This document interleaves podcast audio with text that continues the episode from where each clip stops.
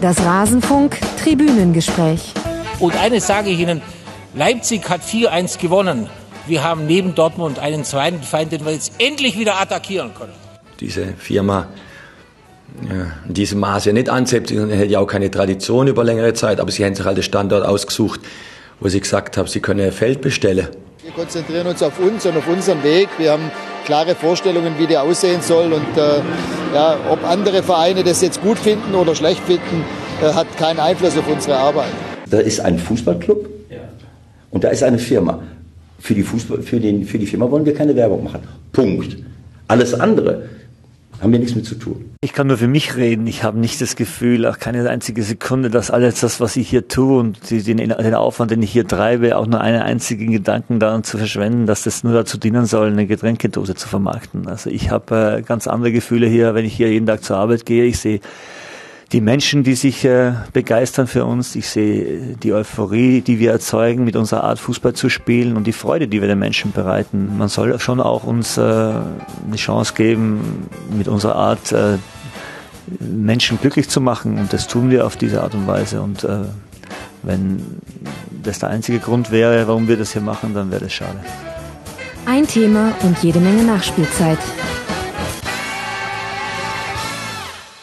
Es ist eines der kontroversesten Themen im Fußball Deutschland im Jahr 2016, 2017. Hallo und herzlich willkommen zu einem Rasenfunk-Tribünengespräch zu Rasenballsport Leipzig. Einige von euch haben lange darauf gewartet. Mein Name ist Max Jakob Ost, ich bin der Edgenetzer bei Twitter und freue mich sehr, dass dieses Tribünengespräch nun endlich veröffentlicht werden kann und wir dieses Thema mal in all seinen Facetten beleuchten können und hoffentlich damit auch einen Beitrag leisten können zur Debatte rund um diesen Verein und allem, was so dazugehört. Bevor ich meine Gäste vorstellen möchte, aber noch, und das könnte kaum passender sein, einen Hinweis. Ihr könnt den Rasenfunk unterstützen, denn der Rasenfunk soll werbefrei bleiben. Das ist eins der Prinzipien des Rasenfunk. Eventuell wird das heute auch noch zur Sprache kommen an einer anderen Stelle. Unter rasenfunk.de slash unterstützen könnt ihr das tun und uns dabei unterstützen, dass wir die Schlusskonferenz, den Kurzpass und auch die Tribünengesprächreihe, die ihr hier gerade hört, hauptberuflich machen können und vielleicht noch viel, viel mehr Tribünengespräche produzieren. Das ist ehrlich gesagt das Format, das immer am kürzesten kommt, weil es einfach einer großen Vorbereitungszeit bedarf. Aber jetzt möchte ich euch in meine Runde einführen, die ich mit viel Liebe zusammengestellt habe. Und ich freue mich sehr, zum einen, dass wir einen Termin gefunden haben und zum anderen, dass ich aber auch diese Konstellation hier präsentieren kann. Zum einen begrüße ich Matthias Kiesling, den Rote Brause Blogger. So heißt er auch bei Twitter. Er hat selbst einen Podcast zu RB Leipzig. Champagner statt Bier heißt der Podcast. Matthias, schön, dass du mit dabei bist. Ja, danke für die Einladung. Und äh, ich prangere schon mal an, dass du nicht Raba Leipzig gesagt hast.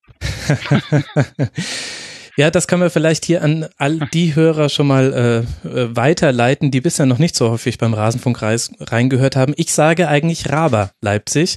Ich möchte das aber in dieser Folge auch diskutieren, ob ich das weiter tun soll. Ich ehrlich gesagt bin ich selber noch ergebnisoffen bei dieser Sache. Ich erkläre später aber gerne auch nochmal, warum ich nicht RB sage, zumindest bisher nicht gesagt habe. Ich dachte aber, um jetzt gleich mal hier die Schafe rauszunehmen und weil ich ja weiß, dass du so ein so ein Schießhund bist, dass du so tollwütig auf Leute draufspringst. Ähm, man nennt dich ja den Uli Hoeneß der Leipziger Fanszene. Ähm, wollte ich das mal hier noch den Ball flach halten.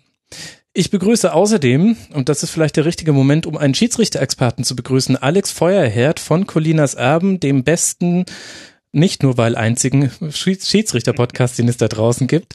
Er ist heute aber nicht in seiner Funktion als Unparteiischer hier, wobei ein bisschen schon auch, sage ich gleich noch zwei, drei Worte zu. Bei Twitter heißt er Edlisas Welt und hat sich viel mit dem Umgang mit der Kritik an RB Leipzig befasst. Schön, dass du mit dabei bist, Alex. Ich danke für die Einladung zum RAFU und sage auch guten Abend in die Runde. Das ist etwas, was mich in meiner Identität als Rasenfunk-Moderator verletzt, lieber Alex. Aber gut. Wenn ich Gefühle verletzt haben sollte, dann tut mir das natürlich ausgesprochen leid. ja. Aber dazu bin ich da, um Gefühle zu verletzen. Alex, ich hatte dich eigentlich eingeladen als ein etwas ausgleichendes Element und weil du einen großen Ui. Wissensschatz hast ähm, und eine unheimliche rhetorische Begabung. Ich hoffe, erhoffe mir von dir, dass du immer wieder vermittelst zwischen äh, den Gästen, mir und der Welt da draußen. Außerdem mit dabei Andreas Bischoff vom Blog Zwangsbeglückt bei Twitter analog-a. Hallo Andreas. Hallo, liebe Grüße aus Leipzig. Sag uns doch mal in zwei Sätzen, was das eigentlich für ein Blog ist, wird ja nicht jeder Hörer kennen. Das ist ein Blog, äh, das wir im Sommer 2014 aufgelegt haben, um einfach mal die Beobachtung, die wir so rund um Raba Leipzig, sagen wir sonst nicht, aber sage ich jetzt mal, äh, um äh, Rasenball Leipzig einfach mal ähm, so ein bisschen Ausdruck zu verleihen. Äh, und tatsächlich war das auch so ein bisschen in Anführungszeichen als Gegenöffentlichkeit angelegt äh, hier im lokalen Kontext hat uns das damals sehr gefehlt. Mittlerweile ist das ein bisschen besser geworden. Und ja, wir versuchen eigentlich sozusagen alles, was neben dem Platz stattfindet bei Rasenballsport, ähm, uns anzuschauen und da schon auch äh, mit einer kritischen Perspektive drauf zu schauen. Genau, damit hätten wir auch ganz gut deine Position eingeordnet. Dazu kommen wir gleich nochmal ausführlich. Aber erst muss ich noch den letzten in unserer Runde vorstellen. Jens Buschmann von schwarzgelb.de vom Podcast Auf Ohren, ein Borussia Dortmund Podcast. Bei Twitter heißt er Ed Baumwollhose. Jens, schön, dass du mit dabei bist. Ja, ich freue mich auch, in dieser erlauchten Runde teilnehmen zu dürfen. ja. Ich weiß noch nicht genau, was meine Rolle ist und warum du mich gefragt hast, aber äh, das wird sich ja dann im Laufe des Podcasts ergeben. Ja, ich glaube, wir sollten das auch gerne schon gleich am Anfang ein bisschen klarer umreißen für alle Hörer da draußen, denen auch vielleicht eure Stimmen und Namen noch kein Begriff sind. In wahrscheinlich in ein paar Stunden wollen sie sich gar nicht mehr von euch lösen. Das wird äh, schlimmen Abschiedsschmerz geben. Und genau deshalb habe ich euch gebeten, dass ihr mir ein kurzes Statement vorbereitet. Richtig nach Markus Landsart dachte ich, mache ich das mal. Ähm, dass ihr hier alle mal die Frage beantwortet, was Rasenballsport Leipzig für euch ist. Und das Ganze, die Aufgabe war in 140 Zeichen. Jens, fang doch gerne mal an. Was ist Rasenballsport Leipzig für dich? Jetzt muss ich es auch noch selber vorlesen. ich dachte, du machst das Markus Lanz mäßig und liest unsere Statements für mich vor, äh, für uns vor. Ähm, jetzt muss ich mal kurz, wann habe ich dir das denn geschickt? kurz vor Aufzeichnungsbeginn. den Wortlaut natürlich auch richtig wiedergeben. Ähm, ich meine, ich hätte geschrieben, äh, Rasenballsport Leipzig ist die Perversion des modernen Fußballs, ähm, Regelumgehungen, Finanzdoping in Anführungsstrichen und was war das letzte? Sport als reine Marketingmaßnahme. Dankeschön. Ich hätte jetzt noch den Lunchen äh, Beifall einblenden müssen eigentlich, aber dafür hat nicht mehr die Zeit gefehlt. Das heißt, damit wird auch schon ein bisschen deine Position klar und glaube ich, das hilft auch allen Hörern. Ihr habt selbst mit auf Ohren auch schon eine Ausgabe zu Leipzig gemacht und zwar vor dem Hinspiel in der Hinrunde dieser Bundesliga-Saison werde ich auch verlinken und wir alle Fußballfans wissen natürlich auch, was dann im Rückspiel passiert ist. Das ist aber nicht der Grund, warum ich dich eingeladen habe, sondern generell als ein Vertreter der kritischeren Variante, die das Ganze eher aus Fanperspektive beleuchtet. Und ich bin ehrlich gesagt auch ganz froh, dass wir jetzt zeitlich ganz schön entfernt zu dem Rückspiel in Dortmund aufnehmen. Das geht mir ähnlich. ja, das glaube ich. Es soll ja eine zeitlose Sendung werden. Matthias, was ist für dich ja. Rasenballsport? Äh, ja, ich habe halt gerade jetzt wieder Rasenballsport. Äh, was habe ich geschrieben? Ist das Beste, was mir passieren konnte. Ja. Stimmt? Ja. Ich, ich, wollte eigentlich noch Geigen raussuchen, um dieses kurze Statement zu, zu untermalen.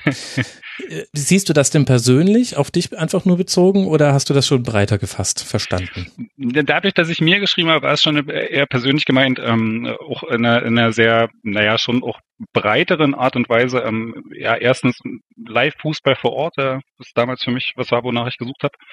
Ähm, aber auch in so einer Form, sich damit dann als Blogger auseinanderzusetzen, Debatten äh, aufzugreifen, weiterzuführen, äh, inzwischen auch leidlich, aber immerhin die Brötchen damit zu verdienen. Also es hat relativ viele Ebenen davon, äh, was daran gut war für mich. Wie verdienst du denn leidlich deine Brötchen damit? Ich denke, das wäre ganz interessant. Naja, ich habe äh, ja auch so ein Supporter-Modell für meinen Blog und es gibt inzwischen doch einige, die das äh, nutzen und äh, da meine Arbeit ähm, auch unterstützen finanziell. Ähm, das mache ich seit, ich glaube 2012 habe ich damit angefangen mit dem, das ist so eine Supporter-Plattform, äh, wo man Mitglied werden kann und dann entscheiden kann, wie viel Geld man äh, spenden möchte und dann kriegt man dafür so einen Avatar auf einer Tribüne und ist quasi äh, ja Rote Brause Blog Supporter.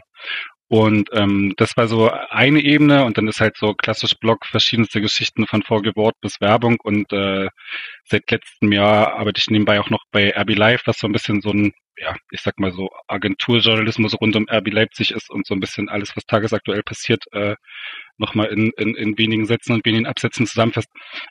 Und äh, zusammen ergibt das inzwischen äh, ja, eine Einnahmequelle, die äh, zumindest halbwegs akzeptabel ist. Seht ihr Leute bei Rasenball sind sogar die Blogs durchkommerzialisiert. ich glaube, so einen ähnlichen Kommentar gab es damals auch, als ich angefangen habe. ja, äh, war natürlich nur eine ähm, ja. bedeutungslose Spitze, nimm's mir nicht üblich. Aber für den, für den leichten Gag tue ich einfach alles. das weiß jeder, der den Rasenfunk hört. Bitte für die Vorlage. Äh, sehr, sehr gerne ähm, angenommen von meiner Seite. Andreas, du schreibst auf zwangsbeglückt.de, das ist die Domain und was ist Rasenballsport Leipzig für dich? Äh, wir haben geschrieben, äh, also ich mache das ja noch mit äh, drei Freunden zusammen, also ich äh, versuche auch ein bisschen sozusagen der Gruppenmeinung da gerecht zu werden. Äh, aber wir haben, deswegen habe ich es mit uns formuliert. Rasenballsport Leipzig ist für uns ein ganz normaler Verein. Was habt ihr denn? Habe ich geschrieben. Äh, natürlich, äh, wie man vielleicht an der Betonung schon rausgehört hat, ein bisschen ironisch, äh, ist so ein bisschen das erste Argument, äh, was einem entgegenkommt, wenn man halt äh, gerade hier im lokalen Kontext sagt, oh, finde ich eigentlich gar nicht so geil, so oder da gehe ich nicht hin. Oder es interessiert mich nicht, dann ist das so so ein bisschen das erste, was einem dann entgegenkommt. Und in wie normal der Verein da ist und wie normal er auch sein will oder wie übernormal das ist ja was, wo wir heute, glaube ich, an der einen oder anderen Stelle auch nochmal reingehen können. Mhm. Übernormal finde ich da sehr schön. Auf jeden Fall, sind, ich glaube, normal wollen sie ja gar nicht sein. Sie wollen, denke ich, besser als normal sein. Ja, das werden wir, glaub, glaube ich, gleich alles äh, diskutieren können in aller Breite. Alex, was ist denn Rasenballsport Leipzig für dich? Rasenballsport Leipzig ist für mich eine ambivalente Angelegenheit, habe ich geschrieben. In aller Kürze, was dazu vielleicht noch zu sagen wäre, jetzt zu diesem Zeitpunkt ist, für mich ist es weder der Untergang des Fußballs, wie manche glauben, gerade in den verschiedenen Fanszenen, noch eine Menschheitsbeglückung. Ich glaube übrigens auch, dass es zumindest in Teilen so ein bisschen davon abhängt, das habe ich übrigens auch dem, dem Interview ähm, entnommen mit ähm, Andreas unter anderem ja von, von Zwangsbeglückt, das jetzt im neuen Ballesterer gewesen ist. Also bei der Lektüre hatte ich das Gefühl, okay, ich glaube, es ist auch ein gewisser Unterschied, ob man in Leipzig und Umgebung lebt oder woanders. Das schicke ich gleich mal vorweg. Ich bekomme natürlich nicht die Leipziger Medien so direkt aus allernächster Nähe mit, äh, wie Andreas beispielsweise, natürlich auch wie Matthias, völlig klar. Also insofern werden die beiden da sicher auch vielleicht unterschiedliche Eindrücke haben, sondern ich nehme natürlich in erster Linie, vielleicht auch weil es mich politisch am meisten interessiert, Reaktionen aus den verschiedenen Fanszenen wahr. Das mag dann auch nochmal eine Rolle spielen, wie man so ganz persönlich auf diese ganze Angelegenheit reagiert. Und hier kommt bei mir nicht so unbedingt dieses, dieses, diese Beglückung, diese Menschheitsbeglückung an. Ähm, habe im neuen Ballesterer ja gelesen, wie es, wie sich das in Leipzig äh, vielfach darstellt und möglicherweise wäre da meine Reaktion dann auch nochmal eine etwas andere als äh, das der Fall ist, als jemand, der so ein bisschen außerhalb der ganzen Sache steht. Also wie gesagt, weder Untergang des Fußballs noch Menschheitsbeglückung. Abgesehen davon denke ich, dass es sinnvoll ist, die ganze Diskussion so ein bisschen auch einzuordnen, einzuordnen, so auch so in die gesellschaftlichen und ökonomischen Rahmenbedingungen. Ähm, ich habe ja so einen Vortrag ein paar Mal gehalten über RB Leipzig, der Untergang des Fußballs, Fragezeichen, und da lautet der Untertitel über das Kicken im Kapitalismus und die Sehnsucht nach einem fragwürdigen Idyll und so ein bisschen das meine ich so ein bisschen mit Einordnung. Also was, welche, welche Art von Fußball und welche Vorstellung von Fußball wird denn eigentlich in der Kritik an RB Leipzig transportiert? Und muss man nicht das Ganze einfach in den größeren gesellschaftlichen Zusammenhang einsortieren? Und äh, Nicole Selmer hat im neuen Ballesterer einen sehr klugen Satz ge geschrieben, wie ich finde, in ihrem Leitartikel zu RB Leipzig. Ähm, sie hat geschrieben, nicht der Einstieg von Red Bull in Leipzig hat den traditionellen Fußball zerstört, der moderne Fußball hat RB Leipzig ermöglicht ich glaube, das ist so ein Punkt, auf den ich auch gerne später nochmal zurückkommen würde, weil ich glaube, das ist tatsächlich äh, eine ganz zentrale Angelegenheit, die auch zu einer Einordnung wichtig ist. Und mhm. deswegen würde ich sagen, es ist für mich letztlich eine ambivalente Geschichte, dieser Verein. So. Alex, du musst keine Angst haben, du kommst heute noch zu Wort. Du musst nicht all deine Gedanken ins Eröffnungsstatement passen und der Max schmeißt gleich mal das Selmer-Zitat für später weg. Aber ist ja schön. Äh, ja, das äh, vielleicht aber noch ganz gut als Einordnung, wo wir alle sitzen. Ähm, Andreas und Matthias, ihr beide sitzt ja in Leipzig, ne? Nebeneinander. Ja, fast. Ganz normal nebeneinander. Genau.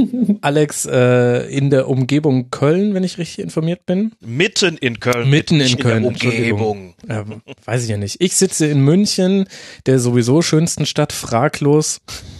Und Jens, glaube ich, Münster? Also bitte, in Neuss. Neuss. Also, das ist für mich alles dasselbe. Das ist, ja, das ist nur 200 Kilometer. nördlich der Donau, was weiß denn ich? Mir vollkommen egal.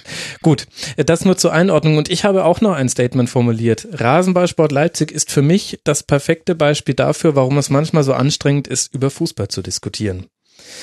Das sollen 140 Zeichen gewesen sein? Deins waren, deins waren 144, meins sind 140, mein Lieber. Außerdem schreibe ich ja Raber Leipzig. Das sagt der Einzige, der sich nicht an 140 Zeichen gehalten hat. Ähm, ja, ich, ich mache das mit Regeln so wie Raber mit Regeln macht. Ne? Also so ein bisschen drüber geht halt.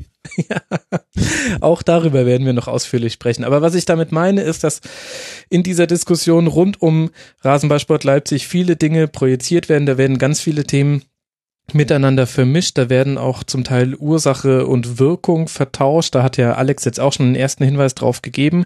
Und das fand ich in der ganzen Diskussion um Leipzig sehr anstrengend. Ich fand sie auch ein bisschen zu aufgeregt, gerade am Anfang der Saison. Äh, das kippte dann auch in mehrere Richtungen und das, dieses Tribünengespräch hier ist der Versuch, dem etwas entgegenzusetzen. Und ich hoffe auch, dass wir alle gemeinsam das äh, gut hinbekommen. Ich vermute, hier wird keiner den anderen bekehren. Das ist aber, glaube ich, auch nicht das Ziel, sondern wir wollen einfach nur mal alle verschiedenen Aspekte, die das Thema Rasenballsport Leipzig hat, durchsprechen. Und dann kann sich jeder Hörer und jede Hörerin da draußen sein und ihr eigenes Bild machen und die eigene Meinung verfestigen oder vielleicht auch tatsächlich ändern. Und ich bin sehr gespannt auf die Diskussion jetzt zwischen uns. Ich bin sehr gespannt auf die Diskussion unter mitmachen.rasen.de und besonders gespannt auch auf die Kommentare bei YouTube. Grüße ihr Kids da draußen, die uns nur über YouTube hört. Ich bin gespannt, wie sich diese verschiedenen Kommentarwelten unterscheiden, aber bisher waren die Kommentare auch unter den Videos des Rasenfunk herausragend gut. Ich hoffe, das bleibt auch bei dieser Folge so. Damit würde ich sagen, wir starten mal ins Thema herein. Und die erste Frage wäre, Matthias, äh, kann man eigentlich über RB Leipzig sprechen, ohne das gesamte Universum Red Bull Fußball zu beleuchten? Also, ähm, wenn du das Thema ganz aufrollen willst, natürlich nicht. Dann musst du natürlich über das Universum Red Bull Fußball reden. Für, für RB Leipzig-Fans tatsächlich äh, ist es nicht immer so relevant, was im äh, Universum Red Bull passiert. Also äh, die Wahrnehmung dessen, was vor Ort passiert, äh, koppelt sich schon auch oft von dem ab, was da irgendwie in Salzburg passiert. Oder Obwohl ihr ungefähr sieben, sieben Zugänge aus Salzburg hattet im Sommer? Ja, ist ja trotzdem äh, äh, erlebst du ja den Fußball ja anders. Klar, an so einen Stellen, es gibt natürlich immer Berührungspunkte. Also für mich war es auch relativ lange eher sowas, guck den Fußball tatsächlich auch nicht von Salzburg. Ähm, aber du hast natürlich immer so einen Punkt, wo was passiert, was ist ich, wenn am Anfang dann Bayersdorfer entlassen wird und das irgendwie das ganze äh, Konstrukt nochmal irgendwie neu aufgestellt wird, da passieren natürlich Sachen in Salzburg, die dann immer wieder relevant sind für Leipzig, wo du dich natürlich damit beschäftigst. Oder wenn in Salzburg protestiert wird gegen Spielerabgänge und da irgendwie die Fans weg, wegrennen, dann ist es natürlich eine Sache, die hier ankommt und hier diskutiert wird. Aber ähm, es ist jetzt nicht irgendwie so ein, ja, nicht unbedingt ein alltägliches Thema, womit man sich permanent beschäftigt. So. Aber klar, wenn du irgendwie die Sache aufrollen willst, musst du es natürlich in den Gesamtzusammenhang einordnen. Also da kommst du ja nicht dran vorbei. Das ist gut, dass du das jetzt sagst, sonst hätte ich mich nämlich ganz umsonst auf diesen Teil vorbereitet. das wäre eine, eine bittere Erkenntnis jetzt gewesen. Denn ich würde tatsächlich ganz gerne zumindest kurz umreißen, was Red Bull Fußball eigentlich bedeutet und in welchen Städten schon alles etwas passiert ist, bevor das Ganze dann in Deutschland bei Leipzig aufschlug. Und ich führe da jetzt mal so ein bisschen durch, äh, referatsmäßig, und ihr dürft jederzeit reingrätschen ähm, mit anderen Informationen, also na, hoffentlich nicht anderen Infos, aber ergänzenden Informationen, Meinungen oder wenn euch spontan ein lustiger Witz einfällt. Auch das ist äh, gerne genommen. Das Ganze beginnt im Jahr 2005. Im April übernimmt Red Bull die AG hinter dem SV Austria Salzburg zu 100 Prozent, weil Austria Salzburg in sportlichen und finanziellen Problemen äh, steckte. Äh, konkret, man befand sich im Abstiegskampf und hatte neun Millionen Euro Schulden. Und Red Bull schrieb sich das alleinige Bestellungs- und Abberufungsrechts des Vorstands in die Vereinssatzung. Das ist wichtig. Das heißt, äh, Red Bull hat nicht nur die AG hinter dem Verein Austria Salzburg übernommen, sondern sich eben tatsächlich auch die alleinige Befugnis, Entscheidungsbefugnis über den Verein geholt. Wer zu diesem ganzen Komplex mehr wissen will, dem sei auch sehr die Auf für Ohren Folge dazu empfohlen. Da bekommt man das aus erster Hand von einem Austria Salzburg Fan nochmal mit. Vielleicht kurz noch ergänzend, ähm, ich glaube in Österreich ist es relativ normal, dass Vereine mhm. Sponsorennamen auch tragen. Also ähm, während es hier ja dieses wunderschöne Konstrukt Rasenballsport gibt, um irgendwie auf RB zu kommen, ähm, ist da, gibt's da ganz viele Vereine, die einfach einen Sponsorennamen im Namen tragen. Und deshalb ging man damals, glaube ich, auch davon aus, dass es dann einfach Red Bull Austria Salzburg wird oder sowas, aber es sollte anders kommen. Ja, genau, es sollte anders kommen. Das ist tatsächlich ein, ein, sehr wichtiger Einschub, denn es fand schon im Juni, also wir erinnern uns, ähm, im April war diese Übernahme, äh, im Juni dann schon eine Neuausstellung der Austria statt und die fand unter dem Motto statt und das ist jetzt tatsächlich zitiert vom damaligen Red Bull Verantwortlichen, keine Kompromisse, das ist ein neuer Club, es gibt keine Tradition, es gibt keine Geschichte, es gibt kein Archiv und dementsprechend wurden auch die violetten Vereinsfarben gegen das Rot-Blau der Getränkedose Red Bull ausgetauscht. Und das ist äh, das, woran sich die wesentliche Kritik dann entzündet hat. Das hat Jens gerade schon völlig richtig gesagt. Ähm, die Namensgebung für Vereine in Österreich jetzt nicht unüblich, dass da ein Sponsor ähm, mit drin ist. Aber dass man keinerlei Rücksicht auf die bisherige Tradition des Vereins nimmt, war dann schon in dieser Form etwas Neues. Als Gründungsjahr wurde zunächst 2005 gewählt, erst auf Druck des Verbandes dann das alte der Austria. Inzwischen schmückt man sich auch ganz gerne mit den Titeln, die Austria Salzburg äh, geholt hat, bevor Red Bull da eingestiegen ist. Und noch eine interessante Entwicklung für alle, die sich für Austria Salzburg und Fangeschichte generell interessieren. Es gab dann ein Farbenstreit, könnte man es fast nennen. Also bei euch im Podcast, Jens, wurde das sehr interessant beschrieben. Da durften dann zum Teil Fans, die Violett trugen, nicht mal mehr ins Stadion. Der Verein bot dann in seiner Großzügigkeit an, eine violette Kapitänschleife und die Stutzen des Torhüters violett zu machen, ansonsten an den Farben alles zu verändern. Und daraufhin ähm, kam es dann zu einer Neugründung, ein sogenannter Phoenix Club, so wie wir den FC United of Manchester zum Beispiel auch haben. So gibt es jetzt eben auch die Austria Salzburg nochmal als von Fans neu gegründeten Verein mit einer sehr bewegten Geschichte. Das lohnt sich sehr, sich das auch noch zu Gemüte zu führen. Pris, äh, Quizfrage in die Runde. Ähm, welcher bekannte hm, Fußball, welche bekannte Fußballikone ist äh, ganz eng mit äh, Red Bull Salzburg und der Fußballstrategie von Red Bull verknüpft? Lothar Matthäus. Ah, Lothar Matthäus ist auch nicht so schlecht. Zusammen mit Giovanni ja, Trapattoni, dann später Trainer. Das Franzal. Genau, das Franzal. Franz Beckenbauer hat ähm, Mateschitz, den Besitzer, Besitzer von Red Bull, damals beraten bei seiner Fußballstrategie. Rainer Kalmund hat ihm auch ins Ohr geflüstert, aber Franz Beckenbauer war da richtig aktiv. War übrigens auch der wesentliche Treiber dahinter, dass man dann ein Jahr später, im Jahr 2006, sich die New York Metro Stars gekauft hat, die inzwischen New York Red Bulls heißen. Da war Beckenbauer derjenige, der die äh, Gespräche vermittelt hat. Das hätte ich mir mit Matthäus tatsächlich auch etwas schwieriger vorgestellt. Allein sprachlich. Das heißt, wir haben dann Red Bull Salzburg, wir haben äh, Red Bull New York, 2006 außerdem äh, wurde eine Fußballschule in Ghana übernommen. Das war die Gründung von Red Bull Ghana. Allerdings, ähm, die wurde schon 2013 dann wegen ausbleibenden sportlichen Erfolgs und wie man selbst so sagte bei Red Bull Fehlern im Management und vor Ort wieder geschlossen. Der Gedanke ist aber dahinter immer derselbe, dass man einen interessanten Fußballmarkt oder ökonomischen Markt besetzen möchte. Bei Ghana war eher das Ziel, afrikanische junge Talente zusammen und an die anderen Fußballstandorte weitergeben zu können. Bei New York, denke ich, reden wir auch von einem großen wirtschaftlich interessanten Markt für die Marke Red Bull. 2007 gab es dann die Neugründung von Red Bull Brasil. Ursprünglich wollte man Juventude Sao Paulo übernehmen, unter anderem übrigens der Verein von Naldo und Dante, also Ex-Verein wurde allerdings verworfen, weil, das fand ich ganz interessant, dessen Erzrivale die Farben Rot-Weiß hatte. Und da hat man dann doch aus den Erfahrungen in Salzburg gelernt und gesehen, das ist vielleicht dann doch ein bisschen doof. Deswegen wurde dieser Verein komplett neu gegründet, spielt jetzt in der höchsten Liga des Staates Sao Paulo und hat auch schon einige Erfolge vorzuweisen. 2009, 2010, jetzt überschneidet sich dann gleich die Geschichte mit Leipzig, aber ich wollte das ganz gerne trennen, musste dann Red Bull Salzburgs zweite Mannschaft absteigen, da nach den neuen Statuten der österreichischen Liga keine zweite Mannschaft, eine Erstligamannschaft mehr in der zweiten Liga spielen durfte. Es begann eine Kooperation mit dem USK ANIF. 2012 wurde der nach einer wirtschaftlichen Krise in FC Liefering umbenannt. Alle 501 Mitglieder sind ausgetreten und in einen neuen USK ANIF eingeführt treten und der FC Liefering formiert ab jetzt als Farmteam von Red Bull und die USK ANIF hat mit den äh, eigentlichen Junioren von Red Bull fusioniert und gilt als deren Amateurteam, taucht aber nirgendwo auf der Homepage auf. Das heißt, da werden wir später noch äh, in, auch bei Leipzig darüber sprechen. Nennen wir es mal eine hohe Kreativität beim Umschiffen von Paragraphen. Kann man hier beobachten bei Red Bull. Also der FC Liefering gehört auch zu diesem ganzen Konstrukt dazu. Wenn ihr es mal irgendwann euch über den Weg läuft, der FC Pasching auch, der spielt in der dritten österreichischen Liga. Auch mit dem ist Red Bull verwandelt, allerdings weniger deutlich als bei Red Bull Salzburg.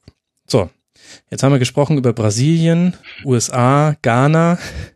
Da fehlt natürlich in der Reihe Deutschland. Das ist ja so der, die klassische Reihe, die man so aufzählt. Aber das Ganze ging nicht erst, Matthias, 2009 los mit der Gründung von RB Leipzig, sondern es ging ja schon früher los, dass sich Red Bull Gedanken darüber gemacht hat, wie kann man den deutschen Markt besetzen.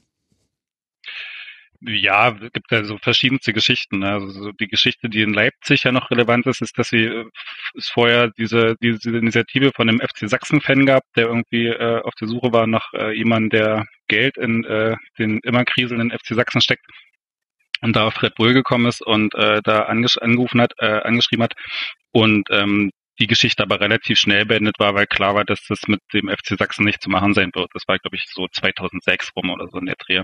Mhm. Ähm, und dann äh, sagt man, gab es verschiedene Geschichten, die, die ich am plausibelsten halte, ist die mit Düsseldorf, dass man sich in Düsseldorf durchaus umgeguckt hat, weil die damals äh, relativ weit unten in den Ligenpyramiden waren und sich ja als so ein Projekt angeboten haben. Und dann gibt's halt Gerüchte über den FC St. Pauli, äh, ja, wo man überlegen kann, ob das jetzt sehr realistisch war oder nicht, oder ob es da wirklich tatsächlich was gab. Also wird der auch immer viel, viel gemunkelt und die Geschichten hören sich ganz gut an, aber was dann real übrig bleibt, ist dann meistens nicht ganz so viel. Ähm, aber Düsseldorf kann man schon als gesichert annehmen und Leipzig war halt der andere Standort, der immer so ein bisschen, ja, über die Jahre auch immer im Gespräch blieb und es gab ja hier den FC Sachsen, wie gesagt, der so ein bisschen vom äh, äh, Besitzer der, des Zentralstadions protegiert wurde. Ähm, und der hatte immer so Berater, die auch schon immer in der Schublade so Vereine hatten, die dann irgendwie Leipziger FC 07 hießen oder irgendwas und so einen Verein sein sollten, der jenseits der alten Vereine Lok und FC Sachsen funktioniert. Also es gab ja schon immer so Ideen, dann den quasi diesen dritten Weg zu gehen des äh, Leipziger Vereins, der quasi die, die Vereinigung herstellt, die die alten äh, einge, einge, äh, eingeborenen Vereine, sage ich mal, äh, nicht herstellen konnten. Und ähm, ja, von daher war es dann irgendwann letztlich Leipzig. Mhm. Über die anderen äh, Städte, die da in der Verlosung waren, wird viel berichtet. Bei Düsseldorf gab es dann Fanproteste, als das Ganze so ein bisschen durchsickerte und man auch mitbekam, das Ganze soll dann Red Bull Düsseldorf oder Fortuna Red Bull heißen, hat dann einer der Juristen Red Bull angeblich empfohlen, so heißt es in Medienberichten. Angeblich war auch München in der Verlosung, die haben sich aber dann für das jordanische Modell entschieden. Äh, leichte Unterschiede im Erfolg sind durchaus abzulesen. St. Pauli wäre natürlich eine sehr schöne Geschichte, wenn das äh, so tatsächlich vorgekommen wäre, denn etwas Groteskeres kann man sich kaum vorstellen. Ausgerechnet einen sehr linksorientierten und kommerzkritischen Verein mit einer starken Fanbasis als mögliches Objekt eines Sponsorings, das ähm, ganz klar aber auch Mitbestimmung beinhaltet, zu nehmen. Das passt so nicht ganz zusammen. Da gab es auch den, den schönen, ja, es gab den schönen Satz ja, äh, also das ist ja überliefert von Stefan Ort, der damals Vize war beim FC St. Pauli. Mhm. Also es ist jetzt nicht irgendwie, irgendwie nicht so ein Gerücht, was irgendwie von der Esso-Tankstelle auf der Reeperbahn kommt oder so. Es war schon, äh, das ist schon aus äh, den aus den St. Pauli-Vereinsgremien raus. Und äh, da wird ja der schöne Satz kolportiert, dass die zwei Unterhändler, die da gekommen seien, äh, doch sowas gesagt hätten wie, ihr steht doch auch für Coolness, Party und Feiern und so. Und äh, ja. Damit meint er also, doch den Rasenfunk. Ja, vermutlich, den gab es den 2005 schon, 2006. Nein, nur Na gut, Kopf. Äh, nur in deinem Kopf. Ähm, also äh, vielleicht ist es auch, wenn man sich sonst so anguckt, wie sie auch damals in Salzburg gearbeitet haben, ist nicht so unrealistisch, dass man teilweise, dass man Leute geschickt hat, die vom Fußball und von der Fußballlandschaft so wenig Ahnung hatten, dass die solche Sätze auch gegenüber St. Pauli sagen. Ist halte ich für nicht besonders unrealistisch, wenn man sich auch anschaut, wie damals zum Beispiel der Fußball ja auch in Salzburg zum Beispiel inszeniert wurde. Das ist ja im Grunde vollkommen fußballfremd, was man da gemacht hat. Mhm. Jens, bei euch wurde das erzählt vom Austria Salzburg-Fan, dass es irgendwann mal ein Spiel gab mit Disco-Kugeln und zwei Radiomoderatoren, die live das Spiel kommentiert haben im Stadion, bis der Schiedsrichter dann diesen Spuk unterbunden habe. Das ist mir noch sehr gut in Erinnerung geblieben von der Folge. Ja, und Lasershow gab's auch und ja, also äh, ich glaube, äh, Raba schmückt sich ja bis heute damit, dass da sehr familienfreundliche Events aufgezogen werden und ähm, das ist, glaube ich, auch ein großer Kern der Kritik, die dann später nicht nur an Salzburg, sondern dann auch an Leipzig aufkam. Mhm. Ich glaube, der, ich glaube, der Ver Vergleich, der hinkt immer so ein bisschen, weil du hast natürlich, also du hast diese Österreich-Geschichte mit diesem tatsächlich recht kompromisslosen Vorgehen und vor allem finde ich auch immer so in, in, in einem sehr wie sagt man, sind in einem sehr naiven Vor Vor Vorgehen. Also so eine, so eine Firma, die irgendwie null Berührungspunkte mit Fußball hat und dann so auf diesen Club trifft und denkt, ähm, wir kommen jetzt mal hierher und revolutionieren hier mal irgendwie alles äh, im Fußballbereich, weil, weil wir das können, so nach dem Motto. Und ähm, wenn man sich so mit österreichischen Journalisten unterhält und die dann so äh, äh, erzählen, was es da so für Ideen gab von äh, wir dritteln das Spiel und äh, machen das und das und das und das, ähm, da äh, schluckt man dann auch manchmal schon. Und das sind tatsächlich alles Sachen, die in Leipzig nie passiert sind. Also das ist halt so, ich war auch schon mal in Salzburg bei einem Spiel und das ist eine, äh, vom ganzen Spielablauf, von der ganzen Spielbegleitung eine völlig andere Geschichte als in Leipzig. Also von daher ähm, der, der Vergleich dessen, wie äh, sich so der Fußballclub kulturell gegeben hat oder gibt ähm, zwischen Salzburg und Leipzig, der funktioniert meistens nicht so richtig gut, weil es sind tatsächlich recht unterschiedliche Welten, wie man das betreibt. Was ist denn in Salzburg anders bei der Präsentation eines Spiels im Vergleich zu Leipzig? Ja, es ist tatsächlich so diese Disco, Disco-Geschichte von äh, so, so eine Moderation mit sehr auf Event bedacht und das hast du, das in Leipzig eigentlich relativ wenig Elemente, außer einen Stadionsprecher, der die, äh, der die Mannschaftserstellung ein bisschen lauter durchschreit, als das andere Stadionsprecher vielleicht machen würden. Ähm, hast du eigentlich im Spielumfeld im direkten jetzt nicht wirklich Show- oder Event-Elemente, also eigentlich überhaupt nicht. Es ist ein recht, äh, recht normale gerade im Vergleich mit anderen, anderen Bundesliga-Stadien auch weil sie darauf verzichten können, äh, hast du da nicht irgendwelche Spielchen, wo hier noch irgendwas ins Tor geschossen wird und dann noch irgendwie der Ball zur Mittellinie gekullert wird.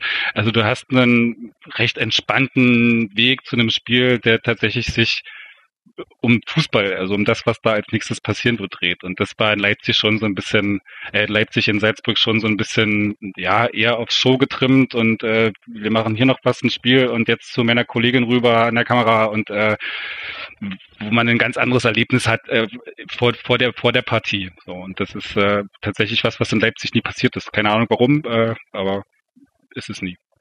Mhm. Ich, ich glaube, da hat man auch wirklich gelernt. Also wenn man auch wenn man sich so anschaut, was auch bis 2012 in den beiden großen Franchises, also in Salzburg und Leipzig passiert ist, auch so an strategischen Dingen.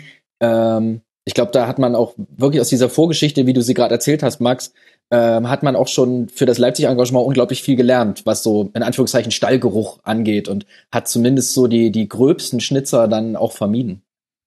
Mhm. Ja, das kann man ja auch ähm, schon an der Reihenfolge, in der die verschiedenen Übernahmen oder Neugründungen ähm, angegangen wurden, kann man das ja auch schon sehen, dass man eben zum Beispiel bei Red Bull Brasil dann doch darauf verzichtet hat, einen Verein zu übernehmen und die Vereinsfarben des Erzrivalen einfach festzulegen, nämlich Rot und Weiß. Ähm, das war dann schon verhältnismäßig schlau im Vergleich zu Dingen, die man in Salzburg noch getan hat, die ja sehr, sehr radikal waren und wo man sich ja auch deutliche Probleme geholt hat, die halt bis in die Gegenwart nachwirken. Also mein Bruder war jetzt erst kürzlich in Salzburg und der hat mir erzählt, man sieht überall Austria Salzburg Sticker und keinen einzigen von Red Bull. Jetzt kann es natürlich auch sein, dass er nur in den falschen Gegenden unterwegs war oder vielleicht in den richtigen Gegenden, je nachdem, wen in der Runde ich hier fragen würde.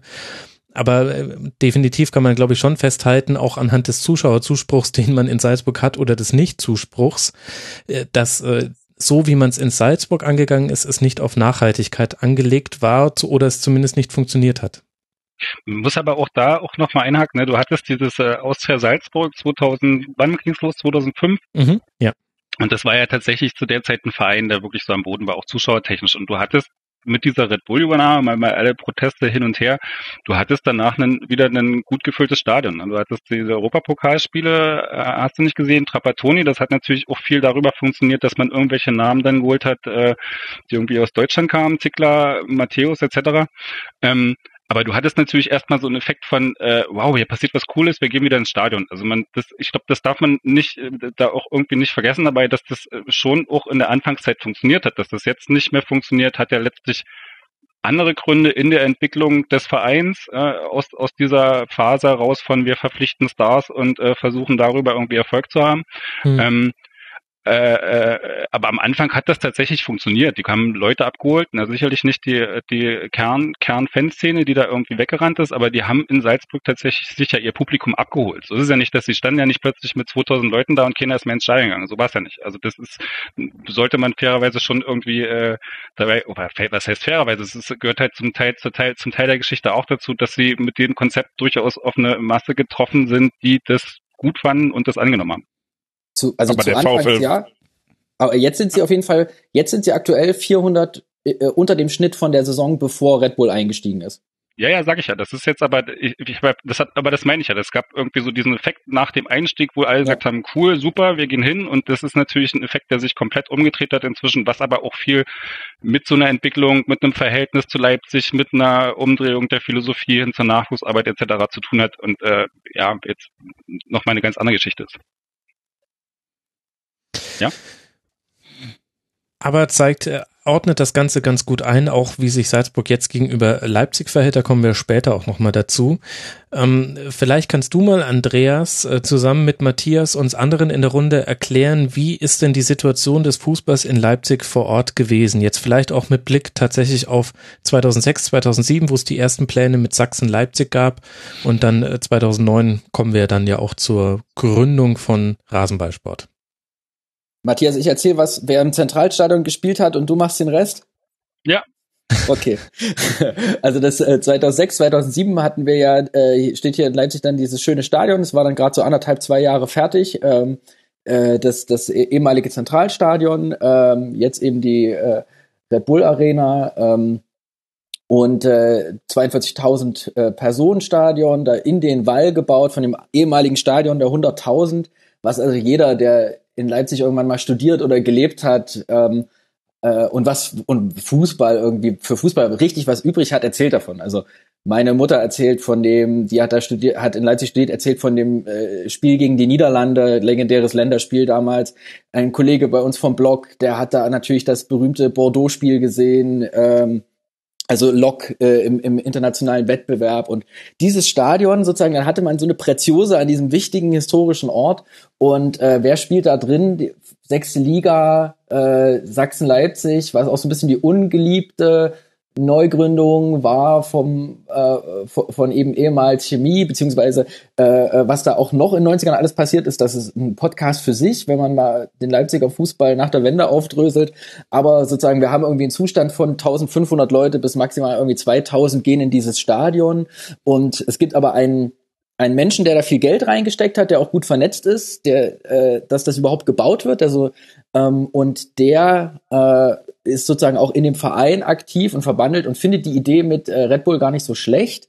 Und äh, da äh, stellt sich aber schnell raus, dass sozusagen das mit dem Verein und mit der Anhängerschaft, die er hat und den Strukturen eigentlich nicht zu machen ist. Die haben sich zwar auf das Geschäft mit dem Stadioninvestor eingelassen und da alles in die Spielbetriebs GmbH ausgegliedert, aber vom sportlichen Erfolg sind die noch lange weg, die brauch, brauchen viel Geld, sind gar nicht schlecht, sind gar nicht gut geführt und äh, haben auch gar keinen, gar, am Ende dann auch gar keine Ambitionen, einen richtigen Investor einsteigen zu lassen. Das ist so die Situation um Chemie Leipzig und das Zentralstadion 2006, 2007. Und der Besitzer ist eben Michael Kölmel, der mit Filmen sein Vermögen erwirtschaftet hat. Und auch mit den Sportrechten von dann doch, ich, äh, mit den Übertragungsrechten und Vermarktungsrechten von, glaube ich, so 20, 25 Fußballverein, vor allem so sogenannten Traditionsclubs. Also da hängen doch einige dran.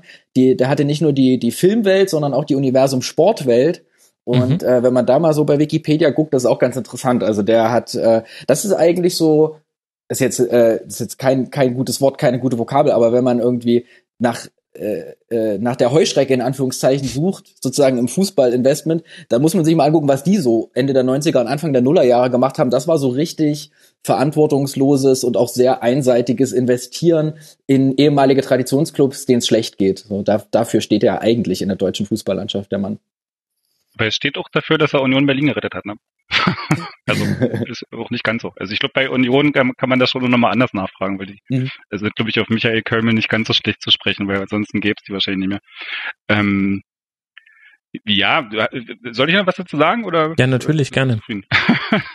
also du hast natürlich so in dieser Vorzeit von von von RB Leipzig hast du natürlich so einen äh, ja, die ja eigentlich auch bekannte Situation, dass du mit Lok und ähm, FC Sachsen so immer zwei Vereine hast, die sich so gegenseitig äh, nicht den Dreck unter den Fingernägeln gegönnt haben. Also hat diese Polarisierung in der Stadt und aber auch zwei Vereine, die so mit äh, ja, so permanenten äh, Scheitern und Misserfolg zu kämpfen hatten und äh, das auch oft an den falschen Stellen und äh, zwischendurch mal hier wieder in Insolvenz und äh, dort.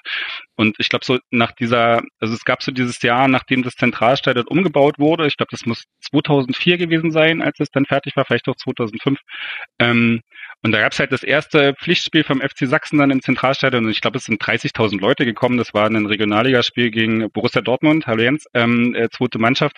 Hallo. Und, ähm, äh, und das war halt so ein, ich, ich glaube, in dem Moment war relativ klar, dass dieses Stadion halt funktioniert. Ne? Dass du eigentlich eigentlich eine recht große große Masse an Leuten hast, die Bock haben, in dieses Stadion zu gehen. Und dann war es halt das klassische Problem: FC Sachsen am Ende der Saison abgestiegen aus der Regionalliga und dann so ähm, in den nächsten Jahren mit so einem permanenten, äh, okay, das eine Jahr schießt Michael Kölmel 10 Millionen rein, um im nächsten Jahr zu sagen, jetzt gebe ich euch gar nicht mehr, äh, seht zu, wie er klarkommt. Also es gab halt nicht wirklich ein Konzept oder eine Idee, wie man eigentlich dieses Stadion tatsächlich mit einem Verein bespielen will und diesen Verein auch so lange unterstützt, äh, äh, ja, bis er irgendwie seine Ziele erreichen kann. Also es gab halt immer so ein Hin und Her in den Konzepten, dann hat der ähm, äh, wie hieß er, der, ach, der Mainzer-Trainer, der dann gestorben ist, der hat ja auch mal trainiert. Wie heißt er denn? na egal. Ähm, der von, der, der, der quasi der Ausbilder von Klopp. Ja, ja, ja. Wolfgang Frank, oder? Ja, genau. Ja, Wolfgang Frank, genau. Der war auch mehr, das war mal so ein Jahr, wo die dann den Trainer hingestellt haben, Wolfgang Frank, ihm aber keine Spieler gegeben haben, weil sie gesagt haben, es gibt kein Geld und das nächste Jahr haben sie dann Geld in Spieler investiert, aber dafür Ede Geier an die Linie gestellt. Also es war halt so ähm, völlig konzeptlos und wirr und das war, deswegen hat das auch so sportlich nicht funktioniert, beziehungsweise führte das dann dazu, dass der FC Sachsen dann ähm, ich glaube 2009 dann in die Insolvenz gegangen ist. Also es gab halt so ein permanentes, permanentes schleichendes äh, oder so ein recht großes Potenzial an Interesse, äh, Fußballinteresse in der Stadt und so eine permanente Enttäuschung durch äh, ja fehlende Konzepte, fehlende ja, vielleicht auch unabhängige Vereinsstrukturen. Ich glaube, wenn der FC Sachsen so ein bisschen unabhängiger von Köln gewesen wäre und sich dann nicht von ihm hätte so in große Verschuldungen reintreiben lassen, auch äh, zwischendurch, dann wäre das mit dem Verein vielleicht auch anders ausgegangen. Und ich sage auch immer noch, wenn sie damals in der Regionalliga nicht abgestiegen wären, als das Zentralstadion umgebaut war, würden wir vielleicht gar nicht über RB Leipzig reden, weil sie sich dann etabliert hätten und äh, die Regionalliga, aber da war damals noch die dritte Liga, dann vielleicht äh, in die Eingleisige mit hochgegangen wären, etc. Also es gab so geschichtliche Schritte, wo in Leipzig hätte was passieren können, aber es auch eigentlich nie so richtig passiert ist, weil du aus dieser Polarisierung zwischen den Vereinen nicht rausgekommen bist, äh, was, ja, ich sag mal, für, für äh, zu Neuzugänge oder Zuzügler wie mich Anfang 2000 nicht so richtig interessant war, diese Polarisierung. Ähm, hat so diese Polarisierung auf der anderen Seite halt so, so, so permanenten wirtschaftlichen Misserfolg, so dass die Vereine eigentlich nie auf die auf die Füße gekommen sind und ähm, ja, das ist halt so ein bisschen der Rahmen, in, in dem dann RB Leipzig entstanden ist. Und das zu einer Zeit, muss man auch sagen, das Lok Leipzig war ja zwischendurch, beziehungsweise der VfB Leipzig, der wurde ja zwischendurch aus dem Vereinsregister dann gelöscht quasi oder war so insolvent, dass sie den Verein zugemacht haben. Und dann ist ja der Lok Leipzig wieder neu entstanden. Und die waren 2009 tatsächlich gerade nach äh, längeren mhm. Jahren aus der zwölften Liga wieder an dem Punkt, dass sie in die fünfte Liga gekommen sind. Also die waren so quasi gerade auf dem Weg von unten, fühlten sich so als Gewinner der Leipziger Schicht. Der FC Sachsen war gerade insolvent, äh, ging dann wieder zurück ins äh, Alfred Kunze Sportpark. Und Lok kam von unten und es war sowieso immer der Kampf um dieses Wohnzimmer Zentralstadt. Und Lok war so, ja, wir sind wieder da, äh, unser Wohnzimmer Zentralstadt und unsere, die Zukunft, die Leipziger Zukunft gehört uns. Und das war eigentlich in Leipzig ja sowieso immer so ein so einen Kampf darum, steht eigentlich Lok jetzt äh, gerade oben oder steht der FC Sachsen oben? Und da war es auch völlig egal, ob es äh, oben heißt vierte versus fünfte Liga, ähm, der, der, Hauptsache, Hauptsache oben. So und ähm, genau, und das war so ein bisschen der der Punkt, an dem dann äh, RB Leipzig ins Spiel kam. Ich glaube, und ihr dürft mich da gerne korrigieren, wenn ich das hier aus äh, dem entfernten Westdeutschland falsch interpretiert habe, ähm, woran das bei beiden Vereinen auch so ein bisschen gekrankt hat, war, glaube ich, so familienfreundliche Stimmung. Weil ich glaube, dass die auch politisch Lok und Chemie sehr weit auseinander drifteten und äh, sehr in Extreme abdrifteten, so dass dann die Leute halt vielleicht auch relativ ungern dahingegangen sind, weil sie so ein bisschen ähm, ja, Angst um ihre Kinder hatten, während das jetzt äh, bei bei Raba ja dann genau, also das genaue Gegenteil ist von der von der Stimmung und von dem ganzen Stadionerlebnis. Oder sehe ich das falsch? Würde ich, ich für den ehrlich, FC Sachsen, würde ich für den so. FC Sachsen Leipzig gar nicht sagen, weil ich glaube, das mhm. war, also so wie ich es erlebt habe, bei denen war ich zumindest ab und zu mal dann irgendwie über die Jahre, ähm, war das schon ein relativ normaler Verein. Also das war jetzt nicht, klar hat du da irgendwie so, so schon eher linke Ultragruppen und wenn Lok gegen Chemie gegen FC Sachsen gespielt hat, hat es natürlich Stress in der Stadt. Aber ich sag mal, wenn äh, RB Leipzig gegen Hansa Rostock spielt zu Hause, hast du auch Stress in der Stadt. Also ist jetzt nicht so, dass da irgendwie äh, dann eine polizeifreie Atmosphäre rund ums Stadion wäre. Ähm, also von daher, das würde ich jetzt so als, das erzählt man sich natürlich gerne als Argument, aber das würde ich jetzt zum Beispiel für den FC Sachsen gar nicht als Argument so sehr ansehen.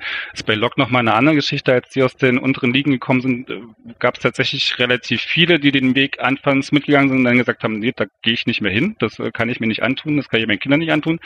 Also die hatten zu der Zeit tatsächlich gerade in ihrer Anfangszeit ein relativ großes Problem mit Nazis und äh, äh, Hulgruppen etc ähm, aber beim FC Sachsen pff, kann ich nicht, könnte ich nicht unterschreiben, nee. Ich kann mich noch dran erinnern, das war so eines der Events, was auch bei mir aufgepoppt ist im fernen München oder damals noch im fernen Freiburg, eine Weihnachtsfeier von, ich glaube, Sachsen-Leipzig-Fans, die von Lok-Leipzig-Fans oder ne, nicht Fans, sondern äh, Schlägern gestürmt wurde, passenderweise zehn Minuten nachdem die Polizei, die nach einem Tipp des äh, Fanbeauftragten vor Ort war, den Saal verlassen hat. Ich weiß noch, dass es gab immer wieder so einzelne Momentaufnahmen, in denen die Gewalt so eskaliert ist, dass es auch bundesweite Schlagzeilen gemacht hat. Und das sind tatsächlich die Geschichten, an die ich mich erinnern kann, wenn ich über Leipziger Fußball vor Rasenballsport nachdenke. Aber jetzt sagt ihr ja beide, dass dieses gerne herangezogene Argument, vorher hätte es nur zwei Teams gegeben, die sich so sehr gehasst hätten mit einer so schlechten Fankultur, dass man da kaum hingehen konnte, ähm, dass das so aber nicht ganz valide ist. Also das ist wirklich krass übertrieben. Also nicht, ich will über nicht einen Millimeter von dieser wirklich äh, von diesem schlimmen Gewaltproblem, was es übrigens nach wie vor gibt im Leipziger Fußball. Also wir hatten erst vor kurzem äh, Leute, die bei Lok ähm, Stadionverbot haben, auch aus dem Verein rausgefallen sind. Raus, also äh, der Verein versucht sich ganz aktiv von denen zu distanzieren und dann haben die auf einem Auswärtsspiel äh, im Pokal den eigenen Block gestürmt. So, also und haben auch die eigenen Leute auch äh, auch vermöbelt. So, also das ist auch nach wie vor ein tatsächlich ernstes Problem.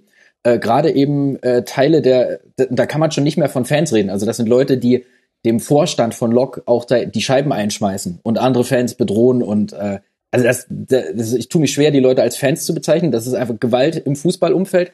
Äh, außerdem ganz großes Problem äh, auch noch mit zusammen mit, mit äh, organisierter rechter politischer Gewalt und auch noch so Free Fight und Boxen. Also da, das ist eine ganz fiese Gemengelage, ähm, wo da auch Strukturen offen gedeckt wurden, auch in den politischen Auseinandersetzungen in Leipzig in den letzten Monaten, wo man also sieht, wie groß das Problem ist und wie institutionalisiert. Aber für für den Fußball im Stadion möchte ich noch mal ganz das unterstreichen, was der was der René schon gesagt hat. Äh, Quatsch, der Matthias. Matthias. Ja. Entschuldigung. Ähm, was der Matthias schon gesagt hat. Äh, also ich war sowohl bei Lok als auch bei Chemie in der Zeit, beziehungsweise Sachsen. Und also bei Lok auf der Haupttribüne, so eine schöne alte Holztribüne, da haben Kinder gespielt, zehn, elfjährige Kinder mit ihren Eltern. Und bei, im, im, bei Chemie, äh, die sind jetzt im Alfred-Kunze-Sportpark, so ein altes Stadion, wo die auch schon früher waren, bevor es das Zentralstadion gab. Die haben da einen eigenen Familienblock gebaut mit einer Sandkiste und so. Also das, äh, ich kann mir eigentlich schlecht, also ich kann mir Familie, ja, ich kann mir schlechter familienfreundlichere Stadien vorstellen. Wenn da ein Kind dem anderen die Schaufel weggenommen hat, wurde das dann mit Gewalt gelöst? ich, äh, ich, ich nehme an, dass das sozusagen äh, dort herrscht ja sozusagen, wie man das vielleicht auch am Stadion schätzt, herrscht ja so ein äh, durchaus rauer, aber herzlicher Ton. Ich nehme an, dass das so geklärt wurde, ja, dass da eines der beteiligten Elternteile dazwischen gegangen ist, so wie, wie Alex das machen würde als Schiedsrichter und äh, da mal kurz für Ordnung sorgt.